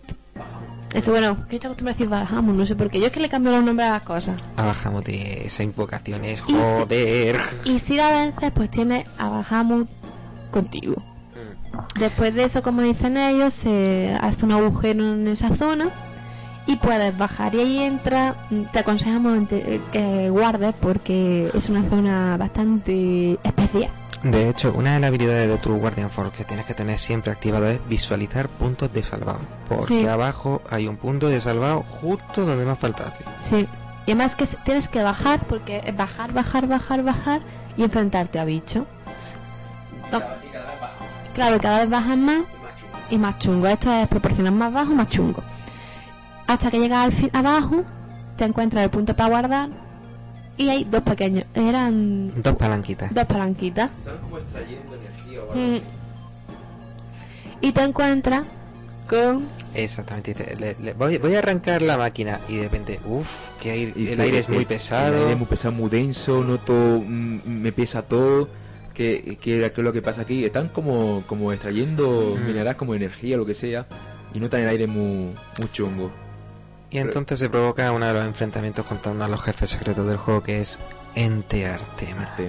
Y joder, la gracia es que Enter Tema es evidentemente la equivación es última y claro, es Eh, ¿no? ¿Y cómo se llama el bicho este que te sale en, lo- en los antiguos Final Fantasy? ¿En los te da la espada. Artema. Artema, la espada de Artema Artema es la espada que la, espada de Artema, Artema. la que la misma que consigue en el 7 cuando te derrotas a, a Ente última. Que sí, y, y, y, y bueno, y, la bicho lleva este, Enteartema. el- el Enteartema, es una especie de, de bicho mm, cuadrúpedo, ¿no? Pero y luego, y la mitad del cuerpo para arriba es como una especie de humanoide con dos brazos y lleva una espada. Esa, ¿eh? La espada que consigue Cloud de arma última. Y es esa misma espada y de Y este bicho, es pues, el, el bicho más grande eh, del juego. aparte de Omega, que Omega todavía parte más la boca. Sí, sí, pero más grande en plan de poli- poligonal Ah, de, espacio. Sí, Eh, es acojonante. es un bicharraco. De hecho, este eh, te- me pasó justo lo mismo que a ti. En cuanto me partió la boca, menos mal que apareció el Fénix para resultarme a todo el personal. Y como estaba Kistis, que entró en límite, empecé a hacer límites de ponerme yo guay y empecé a partir la boca porque es que fue en plan, me lo cargan cuatro minutos de potra. Porque este este enemigo tiene eh, la invocación Eden. Hay, Sí. que hay que extraérsela, ¿eh? Aunque si no se las trae a ese, eh, no os preocupéis que en el final se puede obtener también. Por eso es una forma de si no quieres mm, obtener Eden ahí, porque dices tú qué coñazo, tenés que hacerme todo esto, en el final del juego se puede extraer, no, no pasa nada. Eso mucha gente no lo sabe. Pues te sales, Te, te sale, te te sales del castillo y ya está, y lo entrenas y ya está. Tú imagínate que te quedan más secretillos, pues te sales. Se lo trae a Tiamat, Claro, cada... en el reloj, en la torre del reloj. De hecho, bueno... Todas las invocaciones se pueden extraer de todos los jefes, de todos los tíos de del todos los guardianes de Artemisa. Lo que pasa es que tendrías que ponerte desde el principio extraer para poder ir extrayendo. La primera habilidad que recoges tiene que ser extraer. Mm, eso es. Si no, no puedes. Es decir, te has quedado con algún guardián, por ejemplo, has perdido a Alejandro. Que eso es lo que no hemos dicho de Dea. Al final del segundo Ah, disco, sí, que se le extrae a Alejandro. Alejandro. Si no se lo extrae, pues a todos los que, todos los que se extraen, los puedes conseguir en el castillo de Artemisa. Es como en plan de, mira, si no los has conseguido a lo largo del juego, pues aquí te los damos. O sea, no los vas a tener entrenados. Mm. Eh, ya después de conseguir a derrotar a Artema ante Omega y conseguir a, a Artema, perdón, y conseguir a Eden, Mm. otra misión secundaria para que no se olvide, buscar al Cactilión, es Mm. decir, al Cactilio con un bigote francés. Y es muy sencillo, porque está en una islita y aparece un castillo. Tú ves en la isla que aparece un cactus y dices, tú escucha. Sí, y hay que tener un detalle importante. Cuando te enfrentes a él, cuando ponga que se está enfureciendo, mátalo pronto porque se va. O sea, es que se va. Y a lo mejor le pueden quedar 20.000 de vida y se pira. Bueno, A mí se me fue. yo es que como le hice sumo, no, no le di tiempo A ni mí, a a mí se me fue una vez y yo, pero, pero, pero, Pero pero, será pero- hijo de puta. Sí, sí, en plan de, pero ¿dónde coño va? Sí, sí, pero ¿dónde va? Una vez, una vez me salió también Es el dios de los Reiki. Sí, es como yo jugando a Street Fighter Online, que me hagan un asalto a la mierda. Y ya después de conseguir estos dos guardianes, que la verdad es que son bastante útiles, pues te vas a ir al orfanato de Dea. Yo... ¿No te vas todavía al orfanato de Dea tú? Hombre, yo te quería preguntar que eres tú la que hiciste estas misiones secundarias. Eh, ¿El UFO? El UFO es que lo puedes ir haciendo cuando quieras, básicamente. En cuanto que tienes el, el Lagunamo, te puedes ir a hacerlo cuando quieras. Tienes que ir a distintos sitios, Mm. por ejemplo, de momento, Es que eh, durante el juego hay una revista de en plan cuarto milenio. en fin. Hoy en cuarto milenio el extraño caso del alienígena que se aparece en Final Fantasy No, lo que 8. pasa es que eh, te puede ocurrir que durante algunos combates, cuando estés explorando el mundo, de repente te aparece un alienígena en una nave espacial y dices tú, ¿esto qué es? Y no puedes ni enfrentarte a él ni nada, o sea, simplemente es- se pone todo de combate y ve a un alienígena que tiene aducido a cuatro cosas diferentes según donde te lo encuentres. Uno es una vaca, que recuerda mucho al final fan a Legend of Zelda eh, de mayor a más. Cuando secuestra las vacas Cuando mayor. secuestra las vacas. Otro es un pai, un, un moai. Un moai, de Pascua. ¿Un huevo de Pascua? No, no, no. Ah, En la isla de Pascua, los ah sí, un mo- la cabeza de Pascua, sí. Lo otro es una pirámide Mm. y el cuarto no me acuerdo qué era. Bien, eh, una vez te encuentras con lo, con la, te, te encuentras esta situación cuatro veces, la siguiente vez que te lo encuentras te empieza a pedir elixires. ¿Y tú se lo vas dando? Creo que se estrella la nave la. Sí, sí, perdón. Sí, sí. Lo primero que haces, para poder encontrarte, te tienes que poner ningún encuentro. Y la primera vez que te encuentras ya al ovni, resulta que se la, al- aparece un alienígena que se llama Pupu, que se le ha roto y tiene su carta, pero eso se descubre. Es que ese es el premio de, de este minijuego. Y te dice, y tienes que enfrentarte con él. Después se va y la siguiente vez que te enfrentas con él, no, no, en esta sí. Sí, en esta sí hay que atacarle. Para romper definitivamente la, el ovni. Y en la siguiente te pide por favor que le entregues 5 elixires. Aquí hay Pide dos, poco, ¿eh? Pide poquito, ¿eh? aquí hay dos opciones. O cuando te pide el elixir lo atacas y te da un acelerador si le vences, o te da la carta del alienígena. Se recomienda eh, no atacarle porque los aceleradores los puedes conseguir en otras partes del juego, pero la carta del alienígena no se puede obtener, solamente eso no se la puedes quitar a nadie. No, no, nadie tiene la carta del alienígena. Y la carta del alienígena, la utilidad que tiene es que permite aprender la olla de, ham- la olla de hambre que permite aprender a engullir. Ah, amigo. La olla se convierte comando en una engullir. olla de hambre Mm. y permite el comando de engullir. Y esa es la utilidad. Pero la verdad es que tú cuando empiezas a ver el juego, cuando eh, recordemos que estamos en el 98, 99. l- eso perdón, 99, la guía Era- no es como era- ahora. Es-. Claro, la, la guía no era una cosa. Yo, por ejemplo, en la guía que tenía de hobby consola, que era que nos la pedimos mi hermano y yo, lo de la alienígena, no, Era roja la guía, venía el No, pero es que la y para te pensar que con lo costaba. Nos Ya, ya que te costó- costaba el juego, mm, una paga por la guía también estaba. Nos costó la, la guía nos costó a nosotros mil pesetas de hobby consola, que venían unos cuantos juegos y Sí. la pedimos que nos llegara a nuestra casa. La guía. 6 euros. por- No, en esa época no había euros. Ya, pero bueno, es para ajustar a la gente que no sí, oiga sí. ahora. Es que había muchos juegos. Era, la guía era roja. Mm. Cada disco venía de un color, la hoja. El azul era el primero, me acuerdo perfectamente, y el verde era el segundo. Creo que me suena haberlo visto, sí. Sí, y por ejemplo, el, el truco del el minijuego de la alienígena no parecía, a lo mejor que ni siquiera ellos lo sabían. O sea, y antiguamente que ni YouTube, ni guías, ni internet, ni nada, pues tú te encontrabas un alienígena y decías, ¿esto qué es? A no ser que te lo encontrara otra vez y otra y otra, pero que no era una cosa que. No es como ahora, que dice, me he encontrado esto, lo miro en internet ahora mismo, es que Hmm. era más, eran cosillas en plan entretenidas. Bueno, una vez finalizados todos estos pequeños minijuegos y, min- y objetivos secundarios, Sí, ya, ya, te te- podías dirigir. Bueno, y Bueno, una ese, cosilla. uf, que ese es larguísimo. Ese es larguísimo. ¿Y el tren, el, el Doom Train lo has conseguido también? Sí, El tren de- de- de la revista esa. sí, es es que- eran seis tentáculos de moldo, seis tubos de hierro, Y el- seis panaceas plus, Sí, que tenías que doparlas mediante era la, cada diez panaceas, Alejandro. saber médico, Mm. 10 panaceas normales daban una panacea más. Y el anillo de Salomón Mm. te invocaba el train, que era un trenecito. Un trenecito que le metía un combo al enemigo Sí, porque por cada no, vagón, daba pom, sobre, pom, daba pom, sobre pom. todo estado alterado. Joder, era... Era, el tren estado alterado, era como sirena, pero más bestia. Mm. Pues ya te podías ir directamente a la casa, de, al orfanato de Edea. Que te, ahí Edea te va explicando un poco mm, qué es lo que se, un poco qué es lo que le pasó, qué es lo que le ha pasado a Rinoa. Y aquí un poco lo más importante es un poco la promesa de Squall a Rinoa de que la protegerá, de que no importa que sea una bruja. Y sobre todo de, oye, nunca hemos tenido una cita. Pues sí, mira, cuando yo te prometo, todo esto. te prometo que te esperaré aquí. Sí, y es, que si os fijáis un poco lo que le está diciendo es lo mismo que se ve al principio en, el- en la intro cuando se ve lo de yo te esperaré aquí, si vienes aquí te estaré esperando.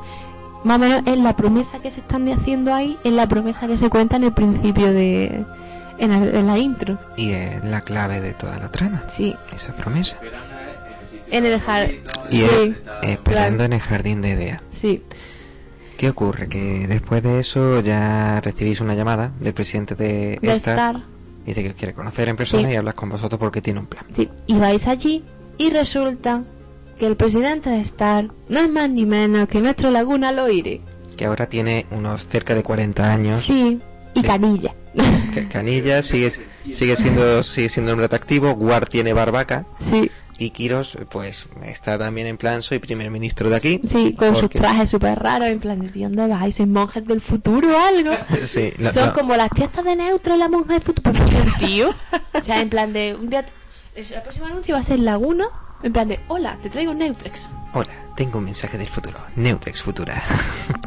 no, pero allí la gracia es eso que dice, bueno, sí, oye, por cierto, tú y yo nos tenemos que conocer más Sí. porque te Y dejaron... nunca te quiere hablar, si os fijáis te da muchas opciones para poder hablar. Sí, Mm. cuando quiere hablar de... De Reine te dice que prefiere mantener eso en... eh, eh, prefiere, Se lo guarda para se él. lo guarda para él, no te quiere hablar de Rain. Porque en el fondo de haber- haberla dejado tirada mientras estaba presidente Claro, es que él, él él nunca sale de Star. Una vez entra en Star y manda a Ellen fuera, él no ha vuelto a salir de Star. Si os fijáis en el final del juego, es la primera vez que visita la tumba de Rain. Hmm. Él nunca había salido de Star porque tenía que estar allí para que las brujas, para no sé qué, o sea, nunca había salido. Entonces eso es una de las cosas que él, por ejemplo, Laguna nunca supo. No, sí, sí sabía. Sabía quién era cuál. Sí, tu- lo estuvo criando. Lo que pasa es que cuando lo dejó allí... No, no, no. Laguna nunca supo que... La- Laguna se fue sin saber que Rain Ah, estaba embarazada. Se fue sin saberlo, nunca supo. Él no sabe que cuál es su hijo. Ah, hasta, Él no lo sabe. Bueno, ah, no lo sabía. Porque hay un momento ya en el juego que es cuando ya se reúnen todos y dice... Sí, le dio tema. Ay, le, di- le dio tema a Rain, sí. Pero él nunca supo. En su momento, porque luego Kiros y Ward dice, "Pf, menos mal que no te parece a tu padre. Sí, pero nunca a decir de todas formas, de una forma exacta de cuál es tu hijo. Pero hombre, es que son... eh, son Mm. blanco y botella. Mm, Bueno, Y siguiente destino. siguiente destino dice Laguna, bueno, no podemos permitir que Adel pase eso. Se reúnen todos, se reúne también por eso Sí. Odín y dice, mira, pasa una cosa, y es que os está, nos está atacando desde hace, nos está atacando desde el futuro, es decir, alguien que nos podemos enfrentar a él porque es que no está ni en nuestro mismo plano, Claro. una bruja que se llama Artemisa. Porque mi plan era crear una máquina que se llama la máquina de Elon. Sí, el de Helium. para poder transferir conciencias al pasado para poder conocer la historia. Mm. ¿Qué pasa? Artemisa quiere ese poder para ella para poder comprimir el tiempo. Sí, Artemisa tiene la máquina, tiene el futuro. eh, y con eso se manda ya al pasado. Eso es, tiene la máquina. Si no, no puede mandarse al pasado. Es que ella encuentra la máquina del futuro. Ah, vale. El profesor... El profesor Odín, ¿no? Perdón. El profesor Odín... Eh... ¿Me pongo aquí más cerca? Cuatro dedos. A ver. Eh, está haciendo la máquina para... Para eso, para transferir conciencia y todo eso a- al pasado, al futuro y todo eso. Pues se ve que al final lo consigue y la bruja Artemisa adquiere esa máquina. Por eso ella puede hacer eso. Claro, ella Eh, si no, no podía, no tiene suficiente. Aunque sea, aunque sea una bruja, ella no tiene el poder para ir, viajar al pasado. Ah, lo que yo no me acuerdo es por qué quería a Eleon. No sé si es para Porque- ella no, o para o- porque- o- o para que siga la investigación para, que- No, para no, la no, máquina. Ella lo que quiere a Eleon para, coger, para poder cogerle el poder de comprimir el tiempo y juntar el presente, el pasado y el futuro. O sea, Para poder dominarlo todo. claro, para que no haya tiempo. Si no hay tiempo, Ella se convierte en la única existencia. No, no es solamente eso. Bueno, es que, te- a ver, inicialmente, bueno, luego lo contaremos en la teoría, pero ella lo que quiere es que no exista el tiempo. Y sea ella el único supremo, pero se supone que eso en verdad tiene un otro motivo, ¿verdad? Mm. Es decir, si no hay presente, ni pasado, ni futuro, y no hay tiempo, la gente no muere. Es decir, Ah, también. ah, ya entiendo por dónde quieres ir. sí, el sí. tiempo, sí, claro, si el tiempo no transcurre, la gente no muere. Si no hay un, pa- o sea, si yo estoy en el pas en el futuro y no hay tiempo, tampoco hay pasado. Es decir, que lo que está en el pasado, en el presente y futuro está todo a la vez. Pero a ver, que eso, Que sí, pero es una no forma de evitar una pérdida en lo que estaba Claro, contando. lo que quiere evitar una pérdida, pero bueno, lo hablaremos ahora en, en la parte que le corresponde. Pues entonces eso, Laguna dice, mira, vamos a hacer una cosa. Eh, Artemisa quiere aprovechar que todavía tiene influencia en Rinoa para poseer a Rinoa y Adel quiere a poseer a Rinoa también. Mm. Entonces quiere hacer un 2 por 1 Mm. Quiere poseer a las dos y poder empezar la compresión del tiempo. Sí, entonces quieren usar eso para poder ellos viajar al futuro. Entonces, la- el plan es dejar que derrotar a Adel y en el momento que Artemisa posea a Rinoa, Elon enviar la conciencia de Rinoa al pasado para empezar la compresión del tiempo, Mm. a acercarse al futuro y poder atacarla. Esto es muy raro. Sí, esto es, esto es un punto raro del juego porque en plan de vamos a comprimir el tiempo también para poder mandaros a vosotros al futuro. Porque en ese momento, al no haber tiempo, No, al, al no haber pasado. eh, A- Al, al estar todo en el mismo lugar, pueden ir donde Puede ir quieran. donde quiera. Claro, no haber- físicamente claro, sí pueden ir. Y eso es lo que hacen. Se van al Lunatic Pandora.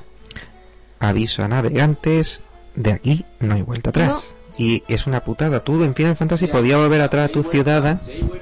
Sí, puedes volver atrás. Sí, hay vuelta. Sí hay vuelta, pero como ha- como es que normalmente todo Hay un truco para. del- cuando te metes en el, en el, en el castillo, sí pero puedes salir y coger el. el, el de nuevo y poder irte donde vale, quieras. eso eso es lo que digo pero lo que pasa es que normalmente todos los que jugamos a un Final Fantasy un juego de aventura esperamos al último disco para decir bueno esto es la antesala del jefe final me voy a las ciudades para revisar misiones ojo cuando comienza la compresión del tiempo no puedes entrar a las ciudades y la primera vez que jugué el Final 8 me hizo tirar el juego la partida por lo alto porque es que quería volver a ciudades para volver a co- cosas y todas las ciudades estaban en la compresión del tiempo no podías Más que acceder tienen como un halo brillante que la rodea y no te deja entrar. Mm, es importante entonces tú puedes ir a donde quieras, pero no podrás entrar a los sitios. Así, bueno, lo del buque y todo eso sí. A Cetra también. O sea, lo que son esas cosillas sí. misiones secundarias pero no Pero no puedes. O sea, ya de ahí al final. Bueno, pues entra en el Lunatic Pandora. y allí eh, te reciben de nuevo viento y trueno Sí. que después de volver a darle una paliza Mm. te dicen mira ayuda a Seifer porque no nos gusta cómo está y vuelves a encontrar también a Vixie Wedge que después de unas cuantas palizas están con cara te miran te ven venir y dicen pues sabes que voy a desertar Sí, en el Lunatic Pandora. No. No, no, te no, no, todavía no ha empezado la compresión del tiempo vas a por Adel Sí, va a- al Lunatic Pandora, al monolito Sí. volador. Sí. entonces te vas, vas a buscar a Adel pero te encuentras que está todavía o por ahí está Seifer otra vez le vuelves a dar una paliza después de que Viento y Trueno le supliquen decir, tío, déjate de gilipolleces que no eres tú mismo. Pero nada, le das una paliza, en ese momento Seifer... más buena de tu juego. Eh, Aura. Sí. Ah, es verdad. Si podéis aprovechar el tiempo, le dejáis un poquito durmiendo y chupáis todas las auras que os hagan falta para poder hacer límites Pero ahora también luego ilimitados. se consigue de forma fácil con objetos. Bueno, yo las conseguí gracias al Chocobo, pero eso es otra historia. Mm. Entonces ya después de enfrentarlos a Seifer, Seifer huye, pero en, el- en la huida atrapa a Rinoa y se la lleva a Ade. Y ahí es donde acaba el tercer disco. Sí, porque Adel fusiona, se fusiona con Renoa y te tienes que enfrentar a Adel y Renoa. Simplemente una pequeña pincelada, eh, no podéis usar guardianes porque lo que ataque a Adel- lo que afecta a Adel afecta a Renoa, así que un pequeño consejo, desde el principio revitarle a Renoa, curarla cada dos tres turnos y evitar magias que ataquen a las dos guardianes e intentar echar aura como locos para mm, obtener los límites y atacar a y usar límites que no ataquen al grupo, es decir, límites Bueno. que haga, que ataquen individualmente. Por suerte cuando Squall hace los ataques no ataca a Rinoa, ¿eh? Y eso y no os pongáis espejo porque atacará a las dos. O sea, hay que en verdad el combate es complicadillo porque aparte de que no podéis tocar a Rinoa, Adel le va quitando vida a Rinoa para dársela a sí misma. Que dices tú, puño, ¿cuánta vida tiene Rinoa? Claro, y te tira meteo que como no tenga Y, y terremoto, que anda que no le gustaba terremoto, soltar o sea, si te pon-. No, yo me ponía levita desde el principio, Mm. pero el meteo no te lo quita nadie más. El meteo te podía dejar. Tiritando. Bueno, pues después de vencer a, a Edea, a Adel, Adel. perdón, a Adel, Empe- comienza la compresión del tiempo y yo empezáis a enfrentar, así un poco de forma rápida, a un montón de brujas. Y si os fijáis en escenarios que ya habéis visto del juego, simbolizando la está- compresión del tiempo. De hecho, la escena de vídeo de cuando empieza la compresión del tiempo, de que caéis al mar, el mar se invierte, la gravedad, Sí. hay burbujas donde se ven escenas de lo que ha pasado a lo Sí. largo de la historia, es, Es muy chula. chulísimo. Y finalmente termi- mm, termina el disco 3. No, el disco 3 ya terminó antes de empezar el combate. El cuarto empieza Ese con sí, el sí, combate. cierto, cierto. El combate empieza con y el cuarto. dice, Sí, ¿dónde sí. nos- ¿a dónde nos dirigimos? Dice, a casa de Dea. Y esa escena es Sí. épica, porque cuando llegáis, estáis en casa de Dea, pero decís, aquí falla algo, hasta que de repente se centra y la imagen revela lo que pasa. Mm, De casa de Dea parte una enorme cadena gigantesca mm, que apunta a un castillo que es muy similar a lo que podéis ver en los videojuegos de Castlevania, Sí. que es el castillo de Artemisa. Y a los pies, sí, el Lord Shadow, sí, ah, es verdad, verdad, sí, sí. Muy, eh, bueno, pues no lo podéis oír, pero si dices Juan P, dilo, dilo. Eh, que es muy similar, eh, ya sé que jugado anterior, pero que si habéis jugado a Castlevania Lord Shadow, el 1, en el castillo de vampiros, eh, es un castillo con cadenas gigantes, vaya andando por las cadenas, pues eso, eso mismo. Y bueno, volviendo a... Me... Eso, encontráis a las puertas del castillo que están los Sith del futuro, están muchos muertos porque han intentado derrotar a Artemisa y están todos... claro, a Nicolás le cuenta el mundo en plan hecho mixto. hecho mixto. De hecho, tú cuando te acercas, conforme te acercas a través de esa enorme cadena castillo Artemisa, Mm. ves que hay portales. Mm, que los te llevan a tres puntos distintos del juego. Cuenta lo que soy yo. Eh, en verdad es que no me acuerdo muy bien. Uno, uno te lleva. Ay, espérate, ¿dónde te lleva? Sí, uno te lleva a unos bosques. Sí, pero tienes que coger un chocobo y empezar a bordear, no sé qué. Otro te lleva al continente. Uy, al continente, olvida eso es de Final Fantasy IX. Otro te lleva cerca de Cetra, de, Ah. de, de las ruinas de Cetra. Mm, Sí. Y el tercero, no me acuerdo dónde te lleva. Pero La en cuestión- verdad, es que no son, no son Es, es útiles una excusa porque. para que te muevas al, ma- al mapa mundi sin, sin medio de transporte, porque claro, tú de repente te encuentras allí, estás ante el castillo de Artemisa. Pero claro, cuando intentas acceder a la ciudad te cuenta que están todas bloqueadas. Entonces esto es solamente pues para que subas tus invocaciones y puedas... Sí, para que te bufe un poquito, conviertas las cosas que tienes que convertir, eh, porque ya se acerca al final y entramos ya en el castillo de Artemisa. Y, la primera aguantar la cara. eh, ya te digo, cuenta. Cuando entras en el castillo de Artemisa, todas tus habilidades, todo lo que tienes, todo, o sea, si tienes, a- todo, vamos, todo se va y solo te quedas con atacar. Si dice Artemisa, he anulado vuestras habilidades. Tiene a ver un- si podéis un inhibidor mágico, por así decirlo, que claro, la- tus habilidades, por eso digo que Guardian Force for Pussies. Tus habilidades dependen de tu Guardian Force. Si te pone un escudo inhibidor de Guardian Force, ¿qué pasa? Que te quedas sin habilidades. Entonces empiezas con atacar. Bueno, es que yo pues tenía que atacar mm, con la espada buena y si yo más que usando atacar pues pego buenos tortazos. ¿Qué pasa? Como así, como depende de Guardian Force para enlazar tu fuerza y todo, pues estás muy mermado. Y, y consigo atacar, bueno, creo que puedo, tiene poder enlazar Guardian Force, creo. A ver, el problema, Juan, No- es no que no puedes hacer nada hasta que no vayas desbloqueando, porque Artemisa conforme entráis en el castillo, dice, he anulado vuestras habilidades. Y lo que tienes en el Sí, dentro pero, del castillo eh, son... En los enlaces, digo. Espérate, que no te he mirado. Que eh, en, dentro del castillo hay un boss, nada más entrar hay un boss. Entonces La aprovecha, te enfrentas a ese boss y cada vez que te derrotas a uno de los jefes de Artemisa, Te deja Te dejan una elegir. habilidad. un- algo, es decir, enlazar Guardian Force, con lo que corresponde también subir estadísticas Claro, y magia y todo. El primero que se recomienda, no sé si era magia o Guardian Force. Yo elegí primero siempre Guardian Pero Guardian Force. Force, vamos a ver. Guardian Force para, la- para invocar al, guard- al Guardian Force. Yo no, yo, vamos a ver, a mí lo que me interesaba era enlazar. Yo creo que enlazar podía hacerlo desde el principio. Eh, es que no, no, ahora mismo no me Podía enlazar acuerdo. desde, desde el comienzo del juego de- del del castillo, pero lo que no podía era usar los comandos. Es que yo ahora mismo no me acuerdo, como yo siempre, yo cogía siempre los guardianes Entonces, porque en cierta manera una protección que tienes para los combates, porque cuando te pones un guardián ya no... Sí, pero yo creo que lo que no puedes hacer es usar los comandos, el, elegir. El clink, clink, clink, elijo Guardian Force. Pero sí podía enlazarlo desde el principio. No lo sé, eh, Por tendríamos ejemplo, que yo mirar. como no usaba Guardian Force, pues yo tenía enlazados los Guardian Force con fuerza y todo eso, y yo iba siempre atacando, y yo pegaba opciones. Eh, eh, eh, el malo al principio de la escalera me duró también un ratillo. ¿Qué pasa? Que luego... La pues, verdad es que en eso mm, tiene razón la habilidad de... Me hace falta, en plan de extraer, me hace falta magia para lanzar magia de curación, objetos, la, la opción objetos, que es importante aura. de echarte cosas, Hmm. prisa, la magia de prisa, la magia de lentitud, escudo, eso, Bueno. por eso te digo que lo esencial también de este castillo es que también la gracia está que, que hay una serie de puzzles que se tienen que ir resolviendo de esta forma y es que tu equipo se divide en dos y tienes que ir moviendo tu equipo para ir activando ascensores, activando interruptores. Yo no lo hice así. Sino que no- piensa una cosa, no necesitas todas las habilidades para llegar al final. Con que No. consiga, en verdad. Eh, Tu aura, tu magia y tu... con que consiga. No, no.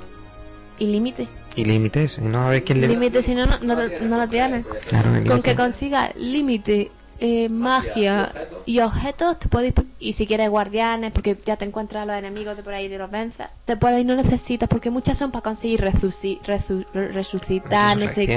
Ah, Cosas secundarias Entonces, cuando vas tan dopado. Tú piensas que eso para eso sí necesitas los dos equipos, pero si no, si lo que quieres es lo básico, con 3-4 combates lo tienes. Mm. Y te puedes ir ya al final del juego y a las puertas de Artemisa. El castillo de Artemisa, si lo pasáis al 100% está chulo, ¿eh? Sí. Está muy chulo, oh, mucho con muchas cosas, trampas y cosas así. Que Y la musiquilla de fondo, Sí. este es de música de terror de bienvenido a Y Castillo de consejo, Transilvania. Si, os- si veis, vais por un puente y veis un, algo que, que se mueve cuando andáis, como una especie de llave inglesa o algo así, una llave, Sí. que es que me pasó a mí al principio. Era un puente de estos de madera que no estaba muy eh, estable, Sí. estaba muy inestable, y si andaba muy rápido, si, si le, da- le daba la palanca fuerte, que mu- muñe- los muñecos corrieran, ¿no? Rápido, pues el puente iba como vibrando muy fuerte y iba pegando saltitos la llave esa. Y al final, cuando antes de llegar se caía al río y ya no podía recuperarla. ¿Y esa llave cuál era? Pues esa si va despacito, andando despacio, no se mueve el puente y la coges y puedes llegar a otros sitios de a otro sitio de la, de la- del castillo. Es una llave que abre y- otra- otras puertas. Y ah, madre mía, ¿dónde llegaste? Yo es que me di cuenta y dije, voy a ir, voy a ir rápido, ¿no? Y pega salto, voy a ir despacito y despacito y podías cogerla. Muy bien. Bueno, aparte de la de los, de los combates que tengáis aquí, aquí está el jefe más difícil de todo el juego, si queréis hacer lo que es el alternativo, que es Ente Omega, que eso tenéis que hacer el puzzle de, de, de tocar las El campanas, organillo. el organillo, ¿no? Sí, Que cuando- tú ves un aura de mal rollo ahí, que si lo activas de repente ves a, a Ente Omega todo con cara de ven aquí, que te voy a soltarlo con- te, te voy a soltar todo en la cara. Eh, Y de hecho cuando lo derrotas, si que tienes un millón de puntos de vida, te dan tu título de te lo has cargado. Sí, es el primo de, de, de Zumosol del, en- del ente Artema. Te dan un diplomita con la estrellita y tú. Es como logro Eso pasa del desbloqueado. triple de magia ese, ¿no? Hmm. Bueno, ya después de todo esto, si podéis seguir explorando el castillo o... Ah, otra cosa que tienes que sacar. Necesitas cuatro habilidades. Necesitas límite, sí, necesitas magia, sí. necesitas objetos, necesitas guardar. Que guardar era otra habilidad. Hostia, tú que no te podías ni salvar partidas si no te cargaba algún bicho. Que te putada. salía al punto de guardar justo en el puente para entrar en la alcoba de, de Artemisa. Ahí te hacían falta cuatro. A ver, porque si no, no puedes guardar y tienes que hacer castillo del tirón otra vez. Y, y ahí tenemos a Artemisa. Artemisa. Tú entras, no, dice, seguro que quieres entrar aquí, entras y mal rollo, ¿vale? Nada más está ella en su trono, en un pilar ahí en lo alto que no tiene ni escaleras, porque como, como vuela, no necesita ni escaleras. Y lo mejor es, maldito Sid, me tenéis harta, tal. Esto es lo que yo sí le he hecho en cara un poquito a Square y es que todo personaje, hasta secundario, tiene una escena de vídeo de presentación. Artemisa no. Tiene un... Y coño, es que también lo que hace que la gente piense que es Jerry Noah, porque tampoco lo dejan muy entrever. Y...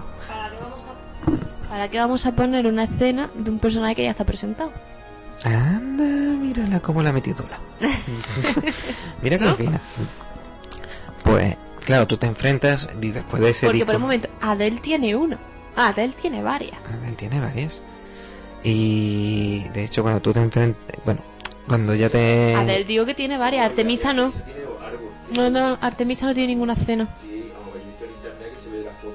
Porque muchas pueden ser remasterizadas y demás, pero Artemisa yo no, no, no pero una recuerdo escena haberla propia de vídeo de mirada aquí estoy, no. Sale sale un poquito como como como un flash, Mm. pero no un vídeo de presentación de ella propia. Y Artemisa lo que hace es eso, que después de echar un discursito acerca de qué asco dais los seis, me voy a tener que enfrentar de voso- a vosotros personalmente, dice eso de, "Fa, yo elegiré los combates, a, la- a mis combatientes. Sí, y no puedes elegir, te enfrentas Elige ella al azar. al azar. Yo te solo puedo decir una cosa.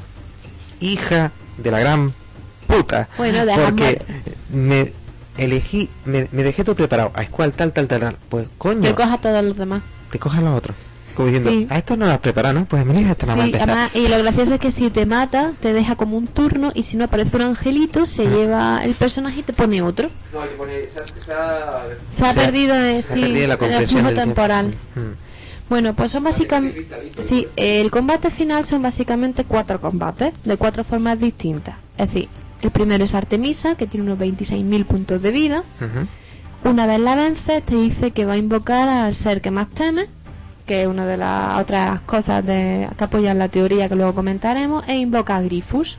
En mi caso es Cthulhu. Cthulhu. Muéstrale tu poder. Una vez vences a Grifus, Espera, espera, que se combate. Espera, espera, no tengas tanta prisa. Que es que pero sí que son combates. Pero es que la música es épica. ¡Ay, con la música!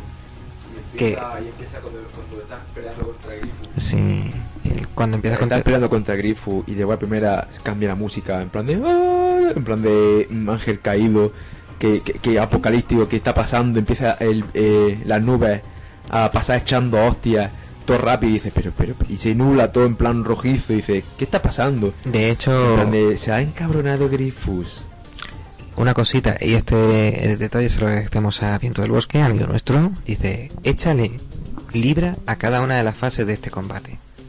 Cuando se lo echas a Artemisa, no te da su nivel. Dice, la compresión del tiempo ha empezado. Cuando estamos contra Grifus, te da otro, otro momento de sigue la compresión del tiempo. Después de derrotar a Grifus, que el hijo puta es un león Sí, tiene unos gigantesco. 75.000 puntos de vida, creo que tiene. y una garra muy larga Sí, porque te una mete mano una, larga. una mano muy larga y te mete unas mascas y más una bola de fuego que te lanza que te revienta todo Sí. que es la habilidad enemiga de que aprendí Te aquí enfrentas con eh, Artemisa y los restos de Grifus. Cualquiera se llama así, Artemisa y los restos de Grifus. que te borran la memoria dice todavía no sabes el poder que tiene un Guardian Force y se enlaza a ella a Grifus y sale esa fusión y empieza el tema Sí.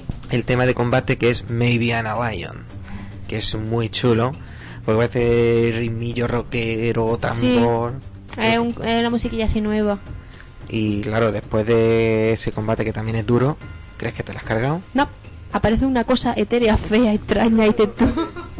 Ese, eh, la forma final de Artemisa es que me encanta. A mí me Hay- encanta cuando, cuando, cuando te carga ya todo, que se va todo, se pone todo negro, empieza a salir luces, Sí. en plan de halos de luz para arriba, y empieza la música del principio, ¿sabes? Hijos, hijos, de-". y empieza a, a salir, pues, una cosa guapísima, es muy gótica, Mm. es como robogótica. Sí, es un- como un robot. Un robot del estilo Rey, lo que salía en el, el caos con la lucecica en el centro, ¿vale? Un robot de estos del estilo Rey 2. El caos de, y, el, y el- y el diode. Y, y en plan gótico con, con como alas de murciélago alrededor. Y luego, y encima todo, abajo en la, en la farda medio roída estaba Artemisa, con en plan momia, envuelta como, como si le colgara, como si fuera una- un pene colgando. Vamos, una cosa súper Sí. bizarra. De, Sí, de ¿verdad? hecho, cuando eliges a qué objetivo quieres dar, te da opción si la parte de arriba del cuerpo o la parte de abajo. Aunque, Sí. aunque ataque siempre la misma. Claro. De hecho, en mi barrio. eh, Bueno, espérate, cuando, espera, espera, cuando- espera, espera, sale ella, eh, pega una explosión. Empieza una explosión y empieza Sí. la música a estar súper calmado, como si estuviera en el vacío. Sí, porque dice la, cuando tú le echas libra es la compresión del tiempo casi ha finalizado. Eh, dice, soy Artemisa, la bruja definitiva, comprimiré el tiempo y negaré toda existencia. Sí. Y lo chulo es que, mm, intentaba decir, ah, que el cachondeo en mi barrio era que por aquel entonces, no sé si acordáis vosotros del anuncio de la bombilla Orram, que la bombilla Orram cuando se entendía había un pequeño plane- planetario en esa en ese diván, en ese sótano, que salían los planetas volando y se ponían a girar alrededor de esa bombilla. Pues a esa forma final le decíamos la bombilla Orram, porque la cabeza no es más que una puñetera bombilla y hay un cosmos alrededor. Sí. Este combate eh, es largo, es chungo, si no te lo preparas bien, que es ella eh, lanzándote una magia que es el apocalipsis, aunque Sí. es y se la débil. puedes extraer y aplicársela ella misma. Sí, que es bastante débil esa magia. Apocalipsis y aplicársela. Y es bastante débil esa magia. Aparte de que a este... mo- este sí, y este es el único momento que ya es La coge única tu... magia, no tiene ni siquiera hueco. Creo que ni siquiera puede. No sé, creo. No sé siquiera si puedes llegar a almacenarlo. No lo sé. Nunca. Yo siempre es que la he aplicado, porque como decía, es que perdía un turno, es decir, si la almaceno, la. Yo siempre la he aplicado, entonces no sé siquiera si esa Mm. magia puede llegar a almacenarse.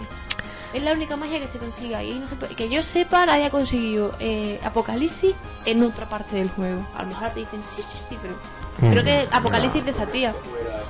Uf, se parece más al Maelstrom que te hace de.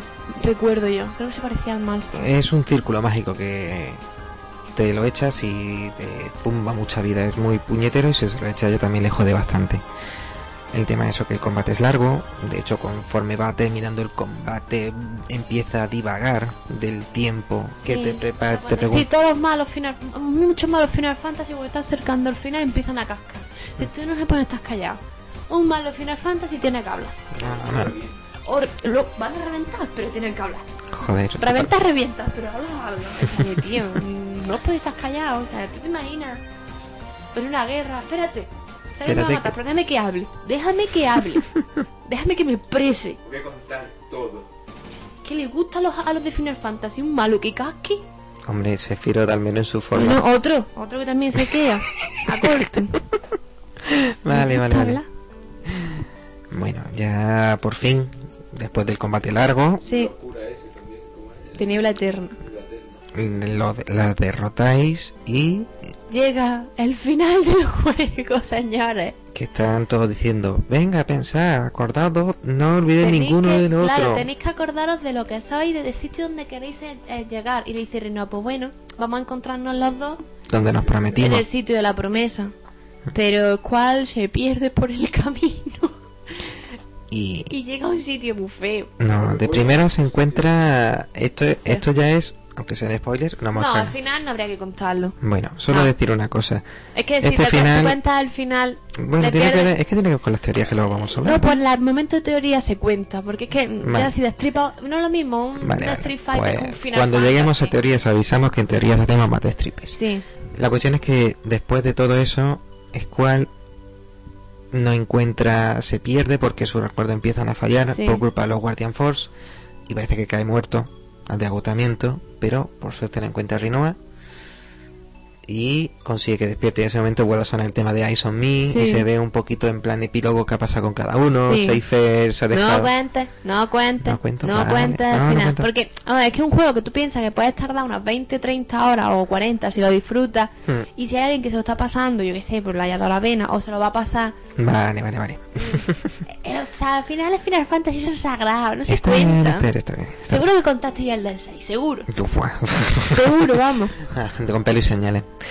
Bueno, Bueno, visto un poco esto, eh, el juego tiene un montón de secretillos, de misioncillas, de, co- de trucos, Mm. pero para no quizás hablar de todas estas serían horas y horas porque es que hay muchísimos trucos. O sea, desde el truco de del pescado que hay al lado de Timber, que eso es un minijuego que es larguísimo, que conlleva buscar un mono, buscar un no sé qué, unos códigos, Los amigos del pico. los amigos del pescado básicamente. buah, Hay un montón. Es que el juego en verdad es que tiene un- muchos trucos, muchas cosas. Y es que se me das ahora.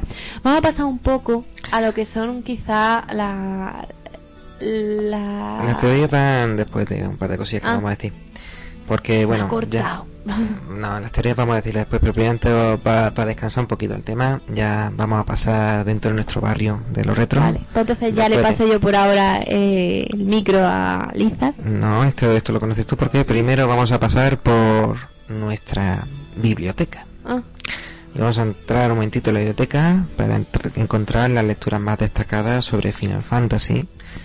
Y de hecho, nuestra primera recomendación es un libro que podéis encontrar que es Final Fantasy, la leyenda de los cristales de Pablo González Taboada, que es una estupenda recopilación de todos los juegos de la saga Final Fantasy en 250 páginas a todo color, desde los inicios de Squaresoft, sí.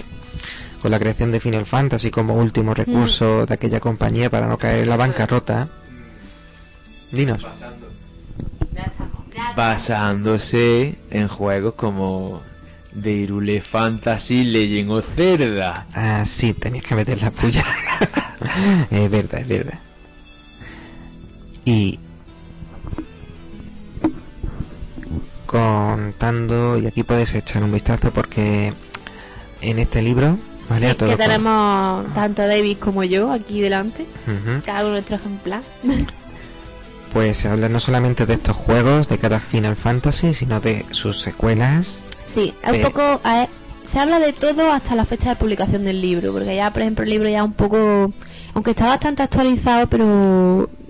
Ya dentro de un par de años. por- creo que. No sé si Lightning Yo creo que Return hará- está. No, Lightning Return sí está, lo que está es lo del Final. Fantasy que se quedó en el 15 y habla incluso de algunos juegos de móvil que salieron de Final Fantasy a final de 2014. Este La está- verdad es que el juego está, el libro está muy bien. La, un, a alguien que le guste Final Fantasy le recomiendo que, que tenga el libro porque es que te hace un repaso por toda la antología Final Fantasy con juegos relacionados, Mm. curiosidades que uno que yo desconocía hasta que tuve el libro. Y el libro se queda en Eh, el Final Fantasy en el- 13-2. En el, el 13-3 no lo recoge.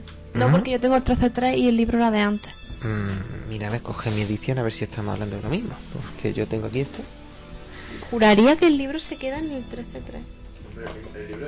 El libro es el mismo, pero no Espérate. sé si lo pillamos al El mismo índice, tiempo. Vamos a ver, un segundito. Ujú. Bueno, Ah, me- no, sí, Lightning Return. Sí, no ¿ves? Lightning visto, Return sí está incluido, si tiene Sí, hasta el Final Fantasy lo- 15. un- Dos páginas, es un repaso rápido. Quizá ni siquiera estaría publicado el, li- eh, el juego. Mm, Bueno, pues eh, mi edición es un poquito más posterior, quizá tengo un par de cosillas más.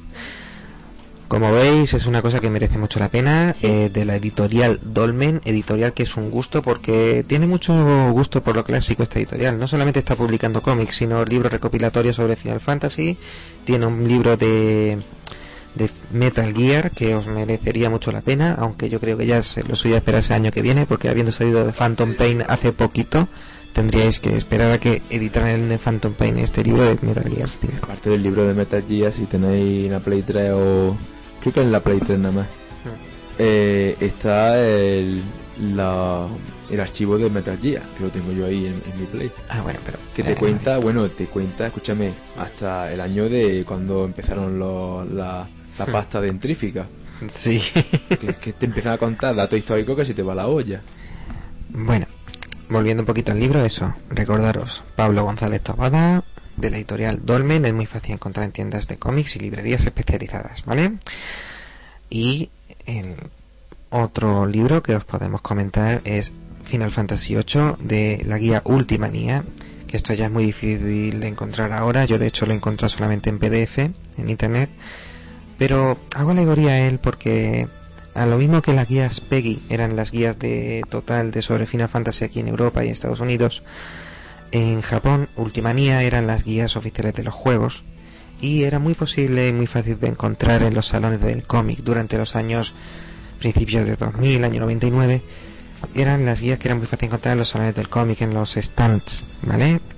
Entonces podéis echar un vistacito que quizá los encontréis todavía en algunos salones del cómic porque incluye ilustraciones, descripciones de lugares, consejos sobre la jugabilidad, etcétera. Por aquí, eso es lo que podemos encontrar en nuestra biblioteca. Sí.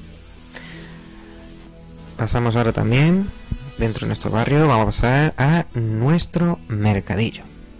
Ya que en nuestra plaza mayor del barrio de los retro, como cada semana, nos damos a una vueltecita para encontrar los mejores productos de relacionados con nuestros juegos favoritos y las mejores ofertas. Y empezamos, pues como no, este juego nació en PlayStation y para comprarlo en PlayStation es difícil ahora. No, no, no. ¿Qué va?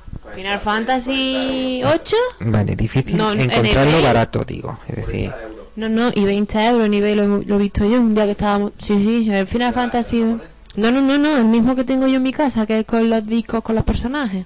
Ujú, No, no, no. a unos 20 euros está bien, porque yo dependiendo de dónde he encontrado, en tiendas como Cash Converters o la tienda Gameplay Store, que es una tienda... Especulación. No, yo te digo una cosa, en Cash Converter sí, pero por ejemplo Gameplay Store, que es una tienda que he encontrado en Málaga, muy apañadita, podéis encontrar juegos entre 40 y 50 euros si Ah, queréis vuestra copia original.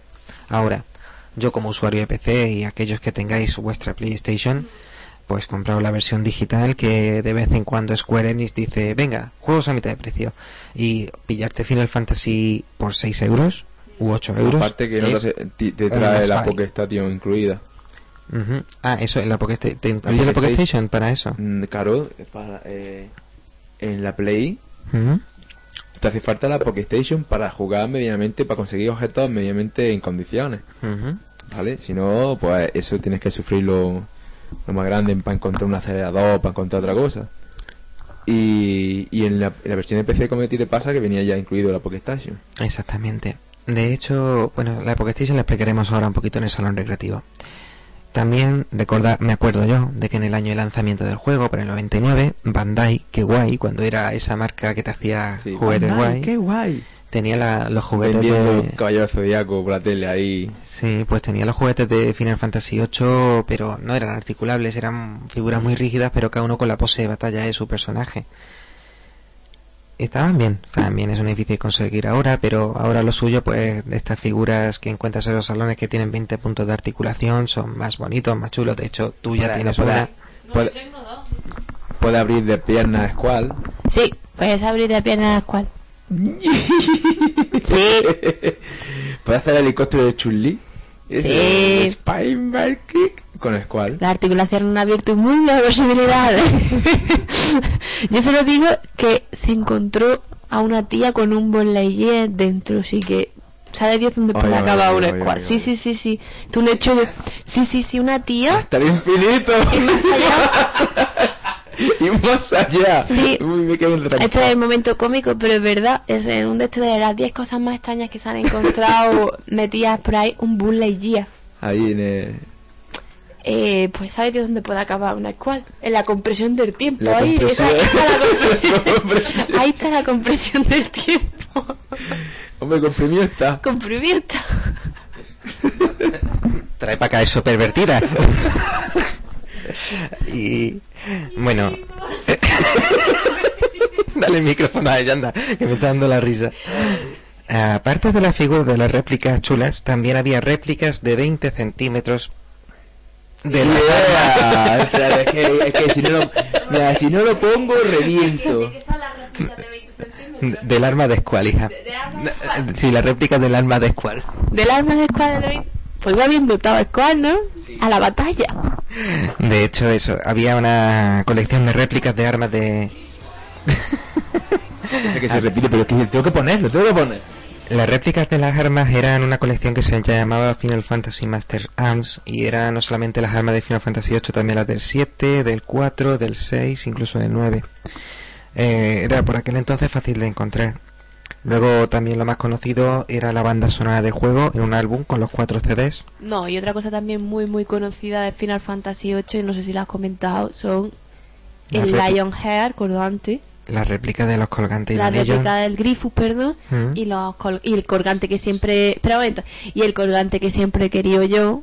Pasa que siempre lo encuentra y claro, es malucho, que son los anillos de... El colgante que lleva Rinoa, que es el anillo de Rinoa y el anillo de Squall. Ah, amigo mío.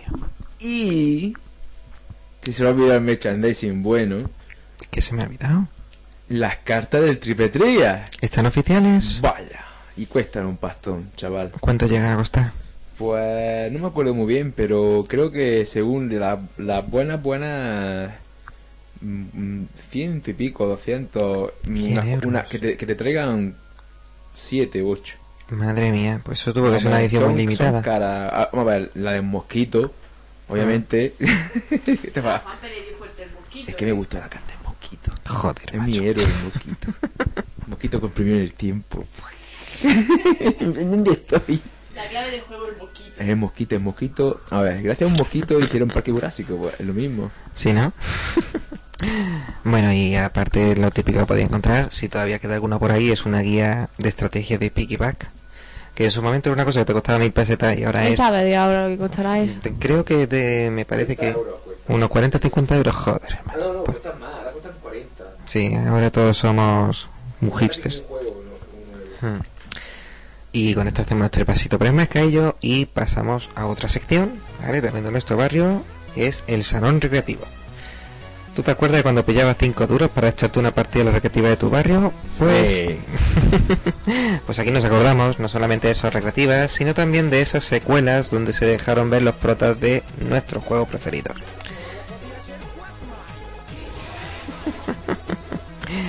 En este caso, la- los juegos secuela de Final Fantasy VIII, primer juego secuela fue La Broma, del Final Fantasy VIII que fue el Final Fantasy VIII Gaiden, que fue una broma creada para el Día de los Inocentes, Como. Chilón.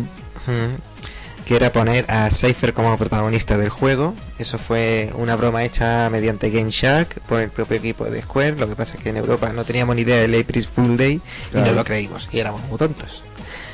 Luego sí, Triple Triad, que es el juego de cartas, los fans en internet crearon el juego y No, aún puede que lo- los fans crearon una, una especie de juego, pero en realidad ese juego el juego es oficial. Pero es que, eh, Juanpe, a ver, Y sería... luego sacaron la, la versión digital Sí, y, pero... y creo que está hasta para móvil, lo he visto, creo yo. ¿Eh? Bueno, es cuestión de Está la versión pero... digital que han hecho por fan, un fan made, ¿Mm? y luego creo que han sacado la versión oficial de Square eh, digital para móviles, para Android creo, o para Mac, no para Apple, no, no estoy seguro.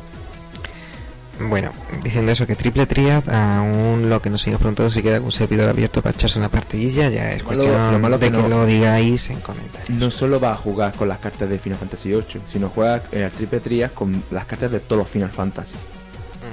Eso puede gustar a algunos y puede mm, no gustar a otros, como a mí, que yo soy, vamos a ver, eh, si es del 8 es del 8. Ujú, Ya, eso ya es más purista. Donde tiene la carta de Zidane, que tiene la carta de, de Cloud, de no sé qué. Y entonces lo que ya para conseguir todas las cartas es una locura. Porque tienes que pillarte todas las cartas de todos los Final Fantasy. Y ya los otros juegos donde sí aparece Squall, evidentemente, es primero de todo Kingdom Hearts, ¿vale? Juego... Que cambian la- el nombre de Squall a León. Porque en verdad, bueno, tú ves su ficha y es Squall Leon Leonheart. Sí. Le pero- llaman, es el alias. Ahí lo ves como el tío duro que ayuda a todos. De hecho, yo me pregunto si ya en Kingdom Hearts 3 ya le pondrán a Rinoa para que aparezca ahí. No, en el Kingdom Hearts creo que no sale Renault. No, pero en el 3, que estaría chulo que lo pusieran. Ah, sí. Lo mismo que tiene que te ponen tener. Artemisa de nombre y tú ya, ya está, ya, ya está todo, ya está Tuni, ya está Tuni. Hombre, si sale Maléfica, ¿por qué no pudiera salir Por Artemisa? Hubiera estado muy bien. Mm. Sí, hubiera estado guay. Luego ya el otro juego que saldría es cuál es la- junto a Artemisa es Final Fantasy Dissidia, el juego de peleas que muy recomendable por mi parte, a mí me gusta mucho. No tiene muchos fans en España, no, no he visto ni muchos. Oye, pero un, un pique entre Ultimecia y, y Maléfica, en plan como las brujas de, del Ce- del Zelda, la Jocate y la Cocate, Sí, eso en está plan de... eh, hemos muerto, dice, tráete, soy tu hermana mayor, no sé cuánto, dice, ¿cómo va a ser mi hermana mayor? Si somos gemelas. Y otro sitio donde sale Final Fantasy VIII, lo descubrí hace poquito. ¿Y Tataki Street? No, ¿Cuál? es un juego que ha hecho... mm, no sé si es... Vamos, creo que oficial porque es que sale todo de Square Enix. Final Fantasy Reload Kingdom. Es un minijuego en el que tú llevas a... Va, es un repaso por todos los Final Fantasy en el que tienes que ir Ah. entrando a un cuadro. Sí, sí, sí. Al entrar en los cuadros, eh, tienes que ir salvando los recuerdos de cada uno de los Final Fantasy. Y por ejemplo, yo estoy a punto de entrar en el 8 y va, y voy a llevar a Squall y a Renoa, pero como si fueran personajes del Final Fantasy 6 en ese estilo de. Sí, lo vi el juego. Yo creo que lo tengo aquí en el móvil y tienes que ir, y lo he descubierto y digo, escucha, pues viene a cuento para... Está bien, está bien, no me acordaba yo de eso. Y lo- sí. el problema es como todos, muchos juegos necesitan conexión a internet, pero es muy collejo porque te hace un repaso desde el 1 hasta el, creo que hasta el 13, aunque a mí va por mazmorra y demás, está, está bastante collejo, digo por si alguien no lo sabe y le gusta. Y Sí, pues es eso. gratuito, todo, bueno, tiene luego las cosillas estas que quieres puedes ponerle, pero el juego puede hacerse perfectamente sin gastar dinero. Antes de que se me olvide eso, Itadaki Street, o también llamado Final Fantasy Dragon Quest, que es un juego de Monopoly con pruebecitas en el que los personajes son protagonistas de Dragon Quest y Final Fantasy. Sí, es un juego que solo salió en Japón y en Entiendo que España. hicieron un, un crossover de Dragon Quest con, con Final Fantasy. Hombre, cuando Squaresoft empezó a hacer manitas con Enix, pues sí, empezó a hacer manitas y esas cosas. El juego llegó a Europa en la versión de Wii. Creo que en la Wii Store está. No sé si es así. Y como no, no olvidarnos del Pocket Station. En, Spa- en la versión de PC directamente era el Chocobo Wall, que es cuando tú en Final Fantasy VIII se te unía, tú conseguías al Chocobo, podías enviarlo y teniendo tu chocobo en la Pocket Station pues lo mandabas a una aventura muy rollo a los Digimon los que hayáis podido jugar con los LCD originales Y eso te permitía, aparte de entretenerte, criar una especie de Tamagotchi, como pudiera Sí. ser Chocobo, y conseguir ítems que lo podías importar a tu partida. Ítems que te servía para dopar a tus personajes, conseguir las armas que te faltaban y las habilidades de las invocaciones. Eh, la Pocket Station obviamente es un pedazo de plagio, como hace siempre en Sony, a la a la de esta de Dreamcast, la Visual Memory. Mm, sí, la, La verdad ya eran contemporáneas. antes. Ya eran tenía contemporáneas. Sony sí. tenía un chao y podía conseguir cositas. Eh, buen apunte. Y yo creo que con esto hacemos la revisión por las recreativas, ¿de acuerdo? Y rápidamente vamos a pasar un momentillo a nuestro taller en el que no solamente vamos a reparar nuestras viejas videoconsolas, sino que además te vamos a enseñar cómo hacer tu montaje eléctrico con demos componentes Bueno, eléctricos. eso más adelante hoy vamos y a hablar mm, Vamos a hacer hoy una cosa chula. Háblanos de ello, Hoy vamos a hablar, en plan bricomanía, de cómo hacer tu propio triple trías, ¿vale? Esto es muy sencillo.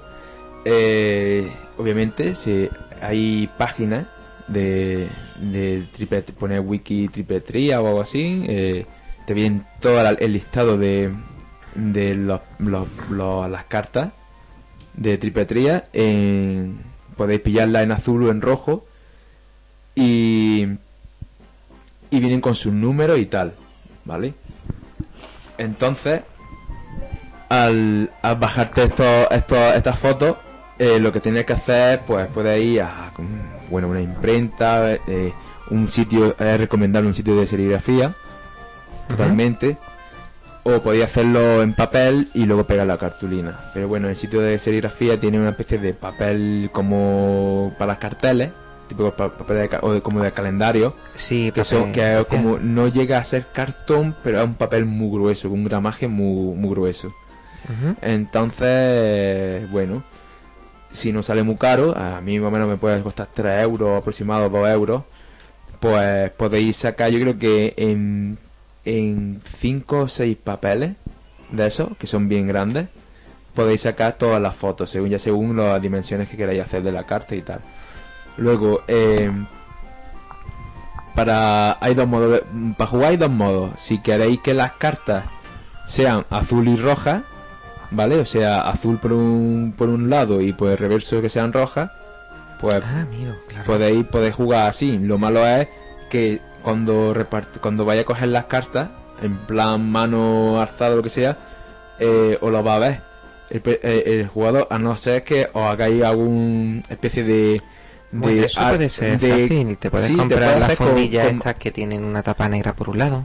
puedes hacerte como un respaldo, ¿vale? Como una especie de, de butaca para poner las cartas, para que no lo vea el contrario, con madera eh, de EDM, de esa, eh, EDM creo que se llama, que Ajá. esa la podéis conseguir en cualquier sitio de hobby, de que hagan maquetas y cosas así, o hacerla como veáis, como si queréis con pané o mm, con una madera más gruesa, bueno, eso ya cada uno a su elección, lo que pueda hacerlo. Y bueno, la otra opción, que para mí es la mejor, es que en vez de hacerlo azul y rojo para darle la vuelta, hacerlo todas las cartas de un color, el que sea, usar y poner el reverso auténtico del de las cartas, o sea, el reverso que, que- el que no se ve qué carta es. Sí. Entonces, para poder saber que de, qué- que- de qué carta es cada uno, sea azul o rojo, es ponerle eh, una pieza, una pieza de moneda, que por un lado sea rojo y por un lado sea azul. Ajá. Entonces, mm, la moneda, si eh, te estás mm, viendo el color que, que es cada carta, sin perder la visibilidad apenas de, de la carta. No, también Y así, usar- así pues tiene lo que es eso, la, el, el reverso con auténtico. También incluso puedes comprarte una de esas bolsitas de contadores de color verde y una de color rojo y os repartís y decís, venga, retira tu contador verde que va mi rojo aquí. Sí, y luego hacéis el recuento. Sí. Ya cada uno a su elección. Yo para mí es la, es la manera más, más práctica. O sea, la- te va a salir, bueno, casi casi igual, pero bueno, para mí es más práctica. Ya cada uno eh, lo que quiera. Y luego aparte para hacer tablero, pues bueno, el tablero eh, podéis hacerlo de cartulina o de papel y luego mm, coger un mm, pues un pané y en plan de tapizarlo podéis tapizarlo si queréis hacerlo así. También podéis hacerlo como especie de, de tela de hule para poder enrollarlo, que eso también lo hacen en serigrafía. Y, y así siempre tener el, el, el tablero de tripletería a mano. Si queréis hacerlo en plan práctico, para hacerlo con el hule, que se enrolla. Si queréis hacerlo en plan más original con madera, pues ya cada uno como quiere hacerlo. Muy bien, muy bien. ¿Algún otro consejo más acerca de tu juego? Eh, pues nada, que, mm, que miráis por internet cómo se juega lo que no sepan y, y la verdad que es un juego que, que pica mucho, ¿vale? Que los minijuegos de Square, mm, sobre todo las cartas, lo de, lo de fútbol, todo esto, mm, fútbol este balonmano submarino del día también está chulo. Pero es eso, que, que no tengáis miedo en plan los que nunca han probado a hacer esto que, que tampoco es tan difícil es una cosa nivel 1 de nebricomanía De, de saber coger unas tijeras y... claro manualidades del y- colegio de toda la vida Muy bien, muy bien. vale, pues vamos a ir pasando a las conclusiones finales sobre Final Fantasy VIII. Y es que el final del juego da lugar a muchas teorías. Y este se conoce unas cuantas. Cuéntanos. Sí. Pues básicamente el juego presenta, podríamos decir, cuatro teorías. Sí, aunque dos de ellas están como unidas, porque la primera teoría es un poco, yo creo, la más fácil de demostrar, es que Square es hijo de Laguna. Esa más se dan muchas pinceladas a lo largo de- del juego, como por ejemplo que Laguna es el que tiene la carta de Squall, dices tú. Y es curioso porque, vale, si la, eh, Laguna tiene la carta de Squall y el general Calway tiene la carta de su propia hija. O sea, son detalles interesantes. Es decir, normalmente Es un silogismo muy claro, sí. Sí, luego también, por ejemplo, en la prisión, cuando los Moonbas salvan a Squall, lo primero que dicen es Laguna. Y los Moonbas reconocen a la gente por la sangre. Es decir, ¿por qué le van a decir a Squall Laguna si no se conocen de nada? O sea, si no tienen ningún tipo de parentesco. Y luego también se... Otro detalle interesante es ya un poco la teoría de que Laguna y Rain se casan y Perdón, ¿Qué? si se casan en el final, se Sí, ve cuando... bueno, se prometen, pero no sé, una cosa es que Vale, se vale. prometen, otra es que se casen. Es decir, Mm, eh, si nos fijamos cuando Laguna va, eh, lo encontramos en el sueño en el que Laguna está en Winghill, ujú. hay que dar a entender que ha pasado un, cierto un cierto tiempo y podemos presuponer que poco a poco pues se ha ido olvidando de Julia y ha ido adquiriendo una serie de sentimientos por Rain. Eh, también, a ver, eh, estar allí tanto tiempo con ella y demás, pues puede hacer que quizá incluso se, se enamorara. Incluso si observamos, en el final del juego se muestra claramente como eh, Laguna mm, le da un anillo. No sabemos si quizá es de matrimonios, por lo menos se Mm, declara. es Hombre, decir, yo, habiendo jugado hace poco el juego, es que el es anillo... una declaración. Es una declaración, Es es una- porque ya también es una declaración. Eloy le va diciendo eso, esas pullitas cuando ah, digo a Laguna de, de cuándo le vas a dar anillo, porque sé que la quieres. Claro, entonces, en cierta manera, eh, ¿quién nos dice a nosotros que cuando Adel, las tropas de Adel se llevan a, a Eleon, ellos, por ejemplo, se han podido casar y dan a entender que mm, Rain puede estar embarazado? Lo que pasa es que mm, si nosotros pensamos que Laguna se va en busca de, de Ujú. ¿no? Ahí tiene que ir pasando un tiempo. Entre una cosa y otra, eh, finalmente salva a Eleon para que esté segura, la manda de vuelta a Winghill con, con Rain. Rain podía estar embarazada allí y te dan a entender que incluso lo dice Eleon que Rain como que da a luz Sí. en alguna parte del juego específica y no pudo ver a su bebé. Y qué casualidad de que Squall conoce a Eleon en el orfanato. Es decir, no puede ser que quizá mandaran a Eleon y al bebé Squall, porque Eleon y Squall se llevan por lo menos 3-4 años, Claro. que lo llevara y que directamente eh, sea su hijo. Además, se parecen un poco. Es decir, no está muy bien explicado, pero a ver, yo creo que ha quedado claro. Es decir, que Además es que también la relación se hace muy patente que son padre e hijo en el Disidia Duodecim, que Duodecim se llama así porque Sí. es que es medio precuela. sí, Cuando están hablando de Squall y Laguna se dejan muchas pullas de que Laguna es claro, el padre de es que alguien te dice a ti que cuando ellas, él se va a buscar a Elion, Raine podía estar embarazada y a la vuelta al devolverle a Elion que viviera con Raine y con el bebé hasta que te dan a entender que Raine muere joven y te entender que muere o dando a luz o a los pocos días porque él le lo dice dice no pudo ver la carita de su bebé diciendo y ese bebé quién es o sea de ese bebé no se sabe nada y luego te dicen que Elion y el bebé fueron mandados a un orfanato El orfanato de Mamá Ede. Eh, De ah, hecho, es- hay una escena de Laguna hablando con Mamá Ede de que Sí. puedes quedar con él en más tiempos. Mm, Porque me han dicho que me tengo que quedar aquí para po- poder guiar este país, porque si no es que la bruja vuelve. Claro, entonces esa es, en verdad esta es la teoría yo creo más sencilla de todas de demostrar porque durante el juego mm, te van dando muchas pinceladas. Muy bien. Otra teoría es la del bucle, te- bucle temporal, es que el juego es un bucle. Es decir, el juego, eh, el propio final es el inicio del juego otra vez. Y en verdad bastante sencillo porque, y poco explicarlo, porque si nosotros vemos, cuando tú vences a Artemisa, Artemisa y Squall viajan al pasado, Justo al momento. justo al momento, y llegan al, al orfanato de Mamá Eve. Y allí Arte- Artemisa le da los poderes a Ede y Squall le dice que tiene que crear a los Sith. Claro, y además le dice Edea que eh, al matar a Artemisa alguien tiene que coger sus poderes porque los poderes no pueden quedarse Dentro de un no cuerpo, podrá no y que no puede desaparecer entonces las brujas si no desaparecen y es decir Edea a su vez eh, si te fijas en el propio final es cual le abra los Sith a Edea es decir ese es cual el que le propone la idea de los Sith a Edea y Edea crea los Sith. Luego nace Squall y Squall se mete así, se hace así. O sea, es el propio Squall el que le hace la- le, le, le da la idea de crearlo a ellos. Entonces es un bucle y al final siempre será. Es que al final, si vemos, el juego nunca acaba porque eh, si Artemisa le da los poderes a Edea, Edea crea a los Sith. Squall se mete a Sith. Squall tiene la misión de matar a Edea. Edea le pasa los poderes a, a Rinoa. Rinoa se hace Artemisa. Ahí, Y ahí es donde la sale la, segunda teoría, es la teoría de que, Rinoa Rinoa es Artemisa. Artemisa. ¿Qué? Vamos a Claro, ver.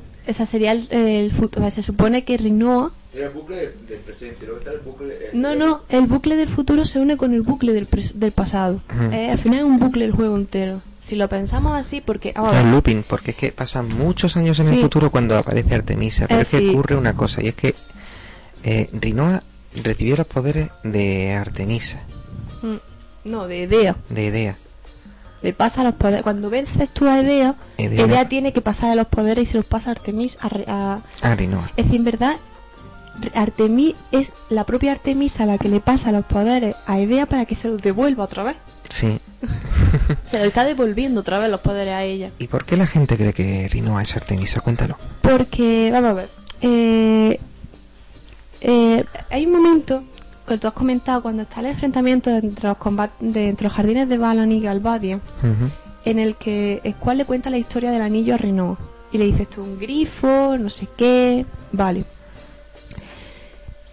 Eso es un punto, ¿no? Ahora comentaremos cómo se enlaza todo. Cuando nosotros llegamos a, a la prisión, ¿vale? Eh, a Squall lo, lo torturan para obtener, idea- para obtener información e idea. Ujú. Es decir, si recordemos, el cual, o sea, el muchacho, porque obviamente Dea no sabe que el muchacho que le da la información, dilo si es cuál, porque no lo conoce. Si observamos, eh, Cypher tortura a Squall porque Dea quiere saber para qué son los Sith. Es decir, Dea no es capaz de leerle la mente a Squall. No puede leerle la mente, si no, si tú sabes puedes leerle la mente para que va a mandar a Cypher a que le pregunte cosas. Sin embargo, cuando tú vas al final del juego, te dice Ultimate Ul- Artemisa, voy a convocar al ser que más teme. ¿Cómo sabe esa tía que, Ar- que el tío que más teme es cuál? Es el grifo. Si no se puede leer la mente. Claro.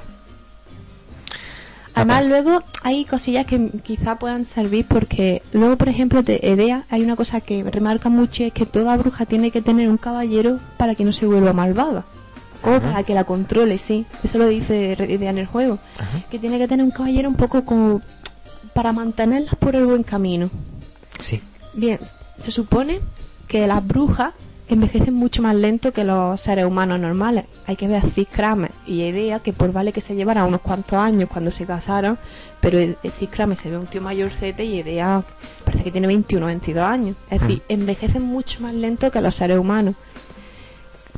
¿Por qué no puede ser que Squall y Rinoa tengan su final feliz? Pero claro, van a Squall envejecerá mientras que Rinoa permanecerá igual Y mueran de viejo. y muera el de viejo. Entonces, eh, ¿qué no te dice a ti que Rinoa en un intento por mm, evitar que Squall muera o que desaparezca, diga, pues contra, voy a intentar volver al pasado, hacer algo? Es decir, no sé, Sí, cuando conoce la existencia de Elewan y crear una... Claro, es que eh, es interesante saber de eso. Es decir, vamos a ver, sabemos básicamente que Artemisa es una bruja que viene del futuro por alguna razón de, y por alguna razón quiere comprimir el tiempo. Tú no comprimes el tiempo por, por gusto. Es decir, aun- es decir, eh,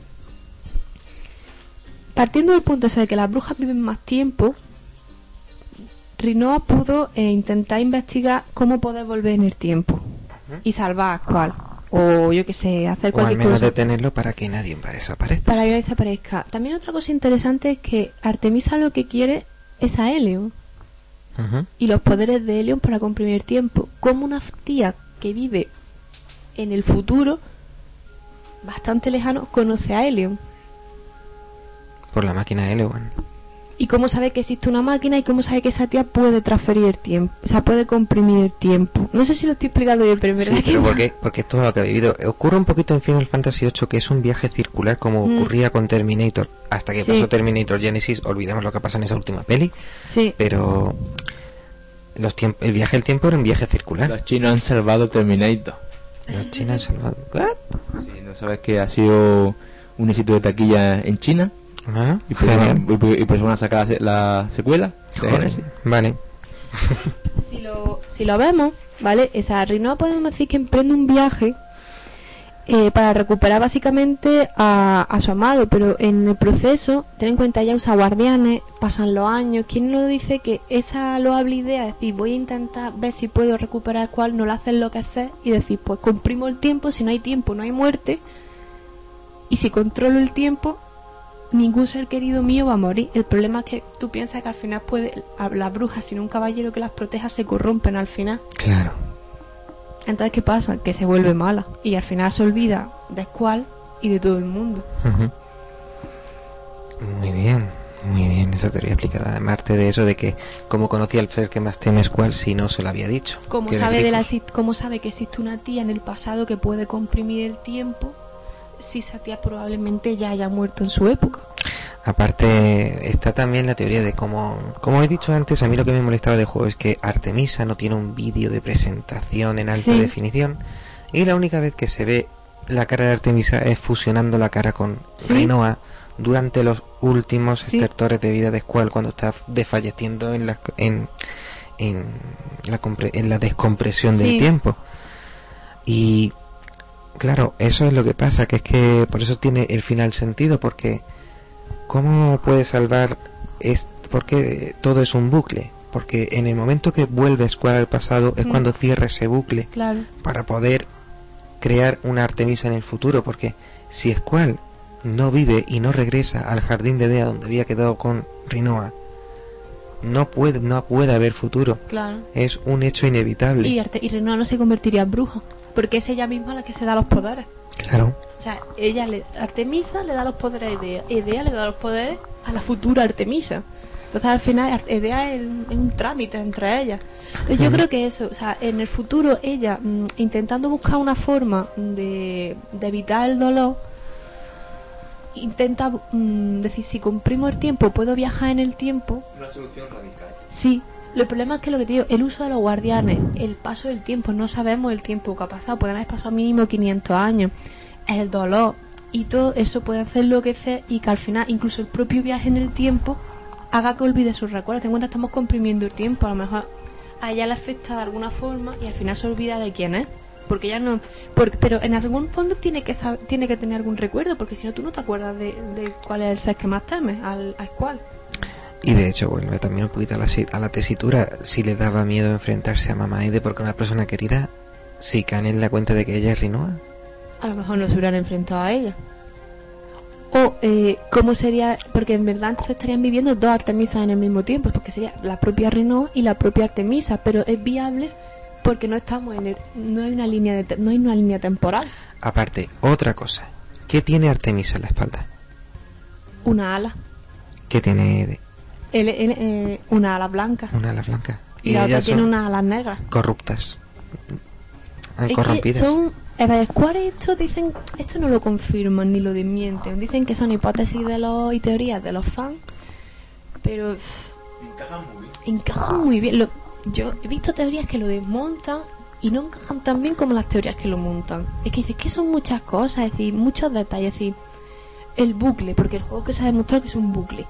O sea, Un, un ida y vuelta, ida sí, y sí, vuelta. ida y el juego vuelta. se va a estar repitiendo. Si lo pensamos, el juego se repite continuamente.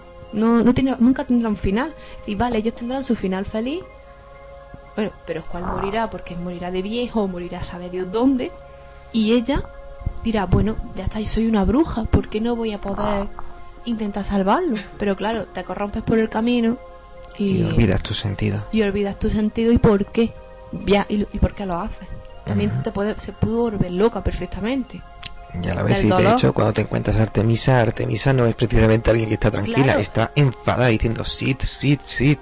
Qué dolor de cabeza. Porque tú piensas que en el futuro quizás a los Sith, los Sith todavía sí, puede que existan y sigan persiguiendo a las brujas. Y claro, cuando ella a lo mejor es humana, o sea, es buena, pues no, pero en el momento en que empezara a enloquecer, ya obviamente irían los Sith a por ella.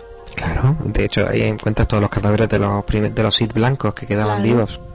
E hacerle frente. Sí, luego hay teorías de que Squall está muerto desde el principio, de- desde finales del disco 1.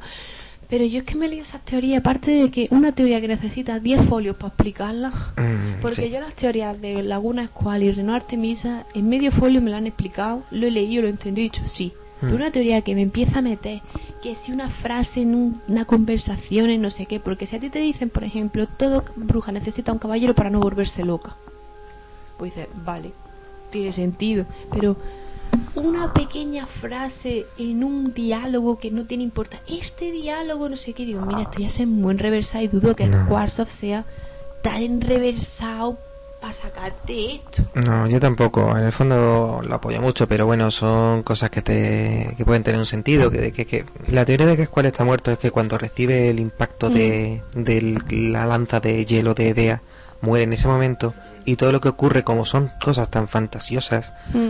pues son está muriendo. Es que se está muriendo. De hecho, la compresión del tiempo es después de haber de haberse, ¿cómo se suele decir? redimido, Mm. está empezando a morir y Sí, hay gente que dice que ha final, o sea, Mm. el final es cual muere porque Rinoa no llega a tiempo, o sea, muere, y todo el final, el proceso del final, eh, Sí, porque es, como durante una la especie fiesta... de, es como una especie de cielo, o sea, es como que él está muerto ya, una- un cielo, porque se ve todo ahí súper bien, súper feliz. Yo no creo que sea el final tan oscuro, yo creo No. que es más el bucle. El bucle, el bucle.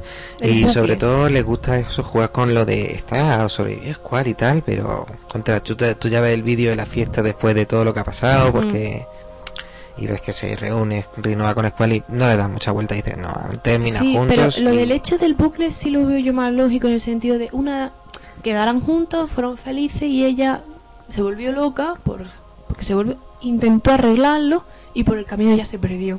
Pero es que en el fondo es necesario que se vuelva loca, porque si no, no tiene, el mundo no existe.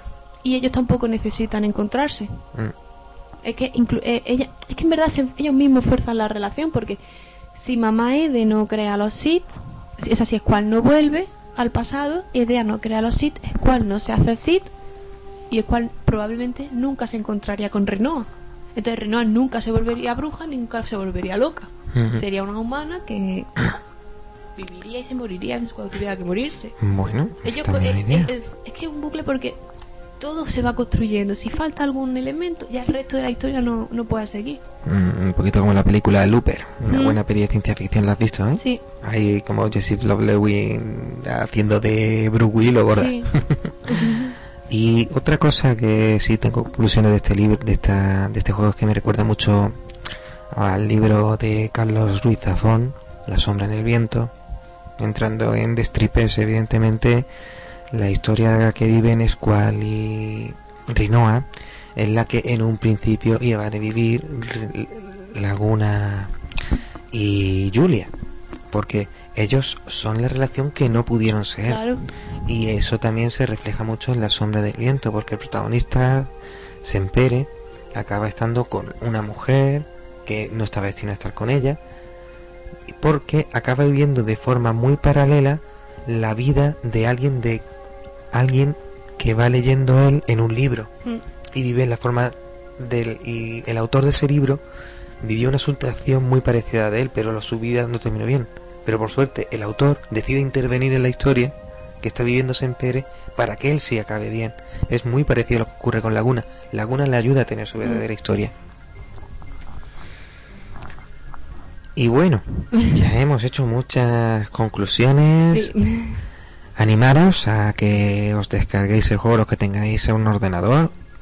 Un ordenador de ahora perfectamente puede tirar de ese Sí. juego si lo descargáis en versión de Steam. O si tenéis la Play 1 por ahí, desempolvarla.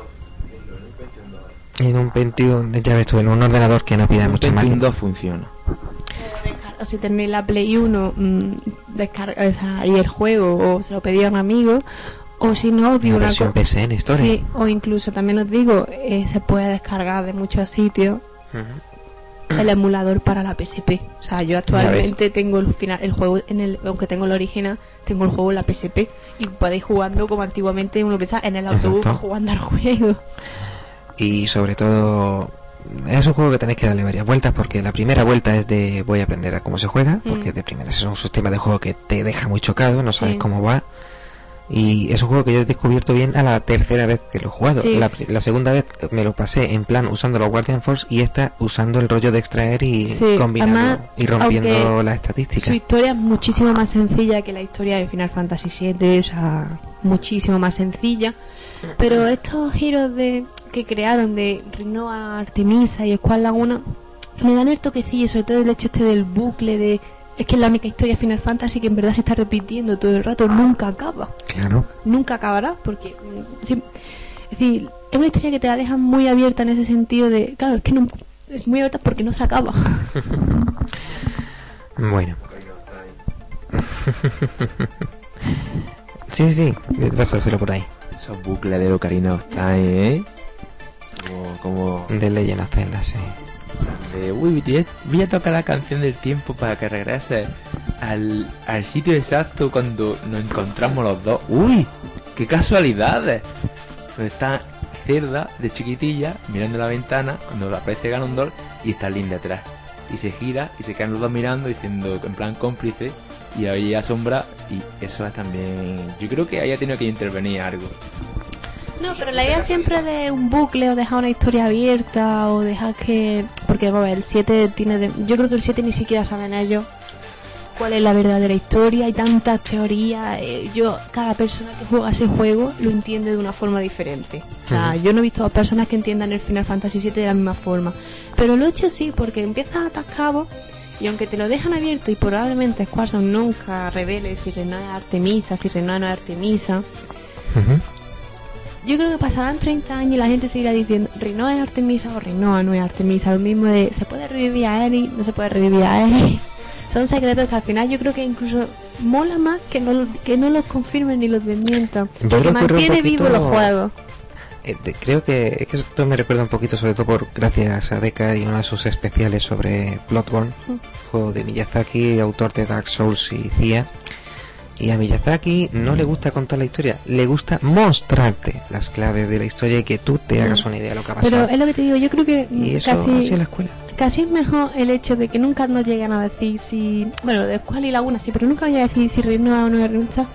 Porque si dicen que sí, dices, vale, tenía razón, vale, se cierra el juego. Pero si te dicen que no, dices, pues vaya, pierde. Mejor que te lo dejen abierto y que cada persona que juegue el juego lo, lo juegue como quiere y al final entienda su propia su propio final y vea cómo le cómo lo quiere entender al final. Bueno, pasa un momentillo a Juanpe que nos diga Sí. sus impresiones, por favor. Eh, bueno, pues mm, yo la primera, vez que- la primera vez que jugué tenía mejor 13 o 14 años. Y claro, yo cuando me dices, eh, me chocó el método de juego, que si empieza la tía en el, tutorial, un tutorial de media hora, ahí más o menos un cuarto hora, explicándote detalle por detalle, y en plan, de esto que es enlace, no sé qué, no sé cuánto, un lío. Y bueno, yo la primera vez que jugué me llegué hasta Hades nada más, porque ya con muy poco nivel, y, y la verdad que me hizo pedazo, y tuve que otra vez que rejugar el juego con otras tácticas, con otro con otro enfoque y me pasó como a David. Empecé a jugar con Guardian Fox, Mm. más que usando Guardian Fox. ¿Qué pasa? Que eso te, echa la vida para pasarte de juego porque mm, tú piensas que cada pelea utiliza dos o tres veces la Guardian Fox y con sus animaciones súper largas, pues entonces el juego, el juego te se hace eterno. Y ya la tercera vez que jugué, que fue hace en enero de este año o por ahí, no me acuerdo muy bien. Pues quise, como ya me había me estaba pasando otros juegos, otros Final Fantasy, pues dije voy a probar a hacerlo a la, antigua usanza, a pegar palos. Y fue eso, fue lo de entender bien cómo es el rollo de los enlaces, extraer y tal. Y bueno, y a partir de ahí pues ya sí me empezó a, gu- a gustar- a gustarme el juego. Ya había visto las cosas, la primera pasada que juegas no te da mu- mucha cuenta de los detalles. La segunda pasada ya empiezas a captar cosas, pero la, tercera pasada ya con otra vista pues ya empiezas a ver matices, cosas que ya empieza a gustarte la historia y la vas, la vas comprendiendo mejor. Y, y la verdad que empieza ya a gustarte, ¿eh? ya es como un, un buen vino, empieza a saborear, ya, bien. ya empieza a decir, eh, sí, tiene matices afrutadas, pues lo mismo, el juego ya empieza a verle la- las cosas buenas, las cosas malas, eh, le empieza eh, la música, los escenarios, el- los eventos, las, en total, es, un, es un buen juego, es un juegazo y nada, yo los gráficos en su época fueron chocantes, las animaciones de la Guardian fueron eh, excelentes, cosas que te dejaban con la boca abierta en su época. Y, y nada más, la verdad es que es una joya, lo malo es el sistema de juego no me gustó mucho, me gustaba más el sistema más fresco, más, más rápido el del 6 ¿vale? Y el del 7 eran para equiparse, para mí, para mi gusto, para equiparse con las materias y tal, y con objetos eran más fresquitos, más pum pum pum, venga, me hago esto, esta build y venga, a liarse, y a liar a palos. Esta no, esta eh, tienes que, para hacer una buena build, como así decirlo, eh, tienes que extraer y extraer y extraer, y, y los Guardian Fox si los usas son súper largos, de verdad que es un poco lento el, el- tema de, luchar. En definitiva, para mí ha sido eh, uno de los mejores juegos que tiene Square y la verdad que hay que jugarlo, hay que jugarlo una vez en la vida y pasárselo. Yo ya personalmente de decir que lo disfruté tanto la segunda vez como la tercera, porque la primera me quedé atascado a las puertas de Artemisa y claro, como no podía entrar en entidades dije a la mierda, pasé del juego. Ya la segunda, como iba avisado, me lo preparé mejor y, y me costó. Y ya esta tercera vez que ya iba atendiendo a todo y preparándome los combates, vamos, fue a Artemisa durarme cero coma. Luego partirme la caja porque eso de invoco a Cthulhu esto luego por Twitter se lo mandé a Nocker, que desde aquí un saludo y nos vemos pronto, amigo Nocker, ya sabes que nos vamos a ver pronto. Y Nocker me mandó, cuando le envié la foto de Artemisa fusiona con Cthulhu, creo que le estallaron los ojos, porque vamos, el nombre era doloroso para él. Pero sobre todo disfruté más, ¿vale? Porque ya entendí más los clichés y ya si me caía bien Laguna, a esta vuelta me cayó mejor. Y bueno, dinos Esther, estás ahí. Yo es que básicamente fue el primer juego de rol que yo me pasé en mi vida. Yo estoy diciendo que tenía 8 o 9 años. Que me lo. Y no sé, siempre lo recordaré con mucho cariño, más que me lo he pasado un montón de veces. ¿Cuántas veces te lo has pasado? Es que no soy capaz, o sea, de. Me he podido pasar 12 o 13 veces, como mínimo. ¿Y todas con tu reloj en rojo? Hombre, todas no, porque algunas veces te recreas más y otras veces te recreas menos. Algunas veces va a lo mejor a decir, me paso la historia y otras veces, bueno, pues me voy a hacer lo de enteartema, me voy a hacer lo de no sé qué. Entonces depende, pero cada año o poco menos. me lo Sí, es un juego que te gusta Sí, decir, sí, venga, me lo voy a volver a pasar. Vamos, lo tengo en la PSP descargado, vamos, y en el emulador. Y es de eso, es que me, me pilló también chiquitilla, un juego así tan innovador. Yo me acuerdo cuando, ay, que traído mi hermano el Final Fantasy 8, cuando estaban los trailers en la tele. Y yo siempre eso, siempre lo recordaré con mucho cariño, sé que me lo seguiré pasando, o sea, Sí. eso está claro, seguro. y nada, y es que me encantó todo, me encantó los personajes, la historia de amor. Claro, también fue mi primer Final Fantasy.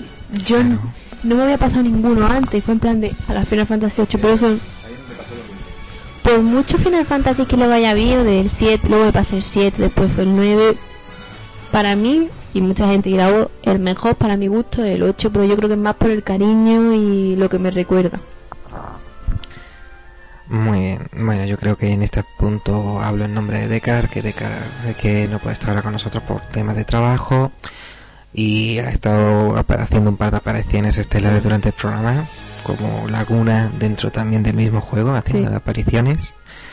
Y Decar ya nos contó que el juego se lo pasó unas cuatro veces, es también de sus Final Fantasy favoritos y lamenta no haber podido estar hasta el, hasta el final del programa. Desde aquí un abrazo muy fuerte y muy agradecido que dentro del poco tiempo que tenías te hayas venido un ratito con nosotros, aunque sea vía Skype. Muchísimas gracias, Deca.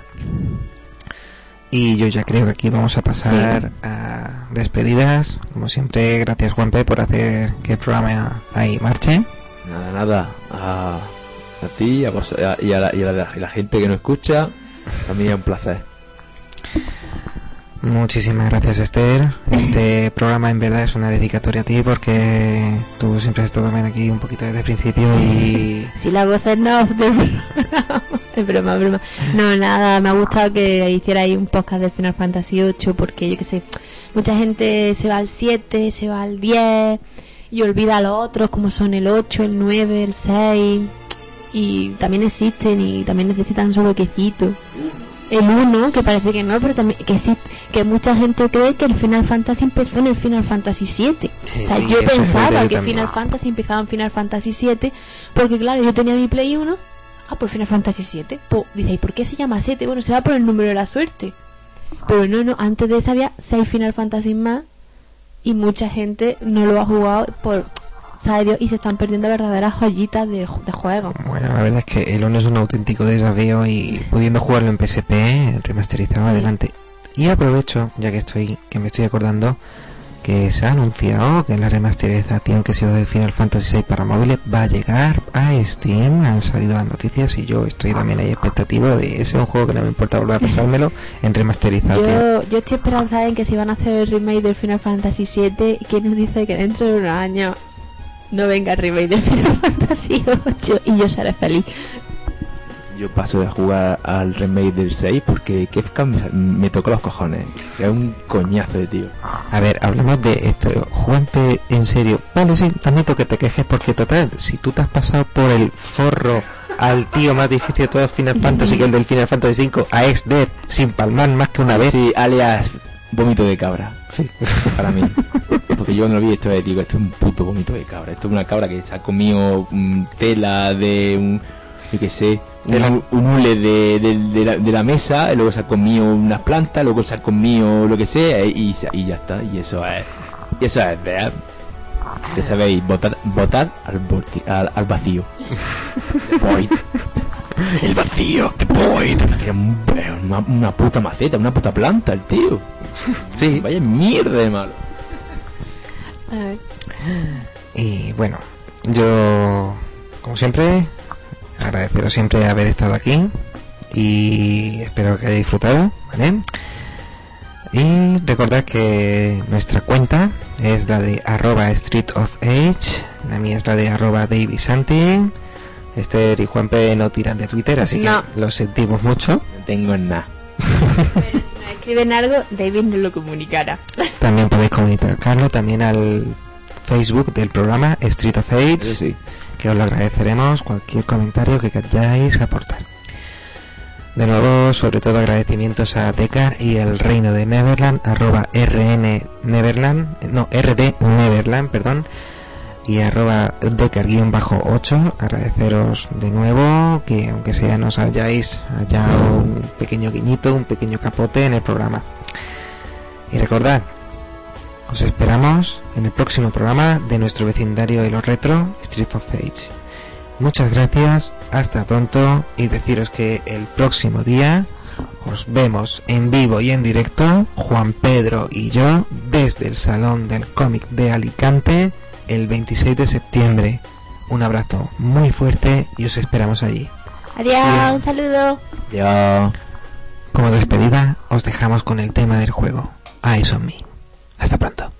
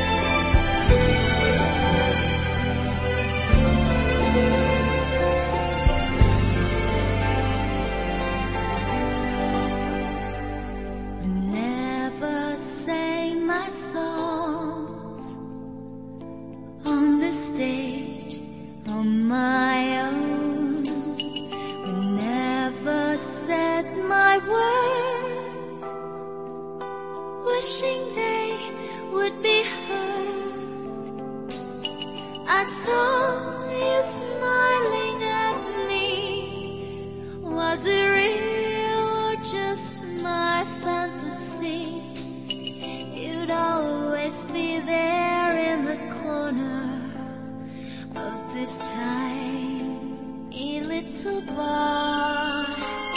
My last night here for you. Same old songs, just once more.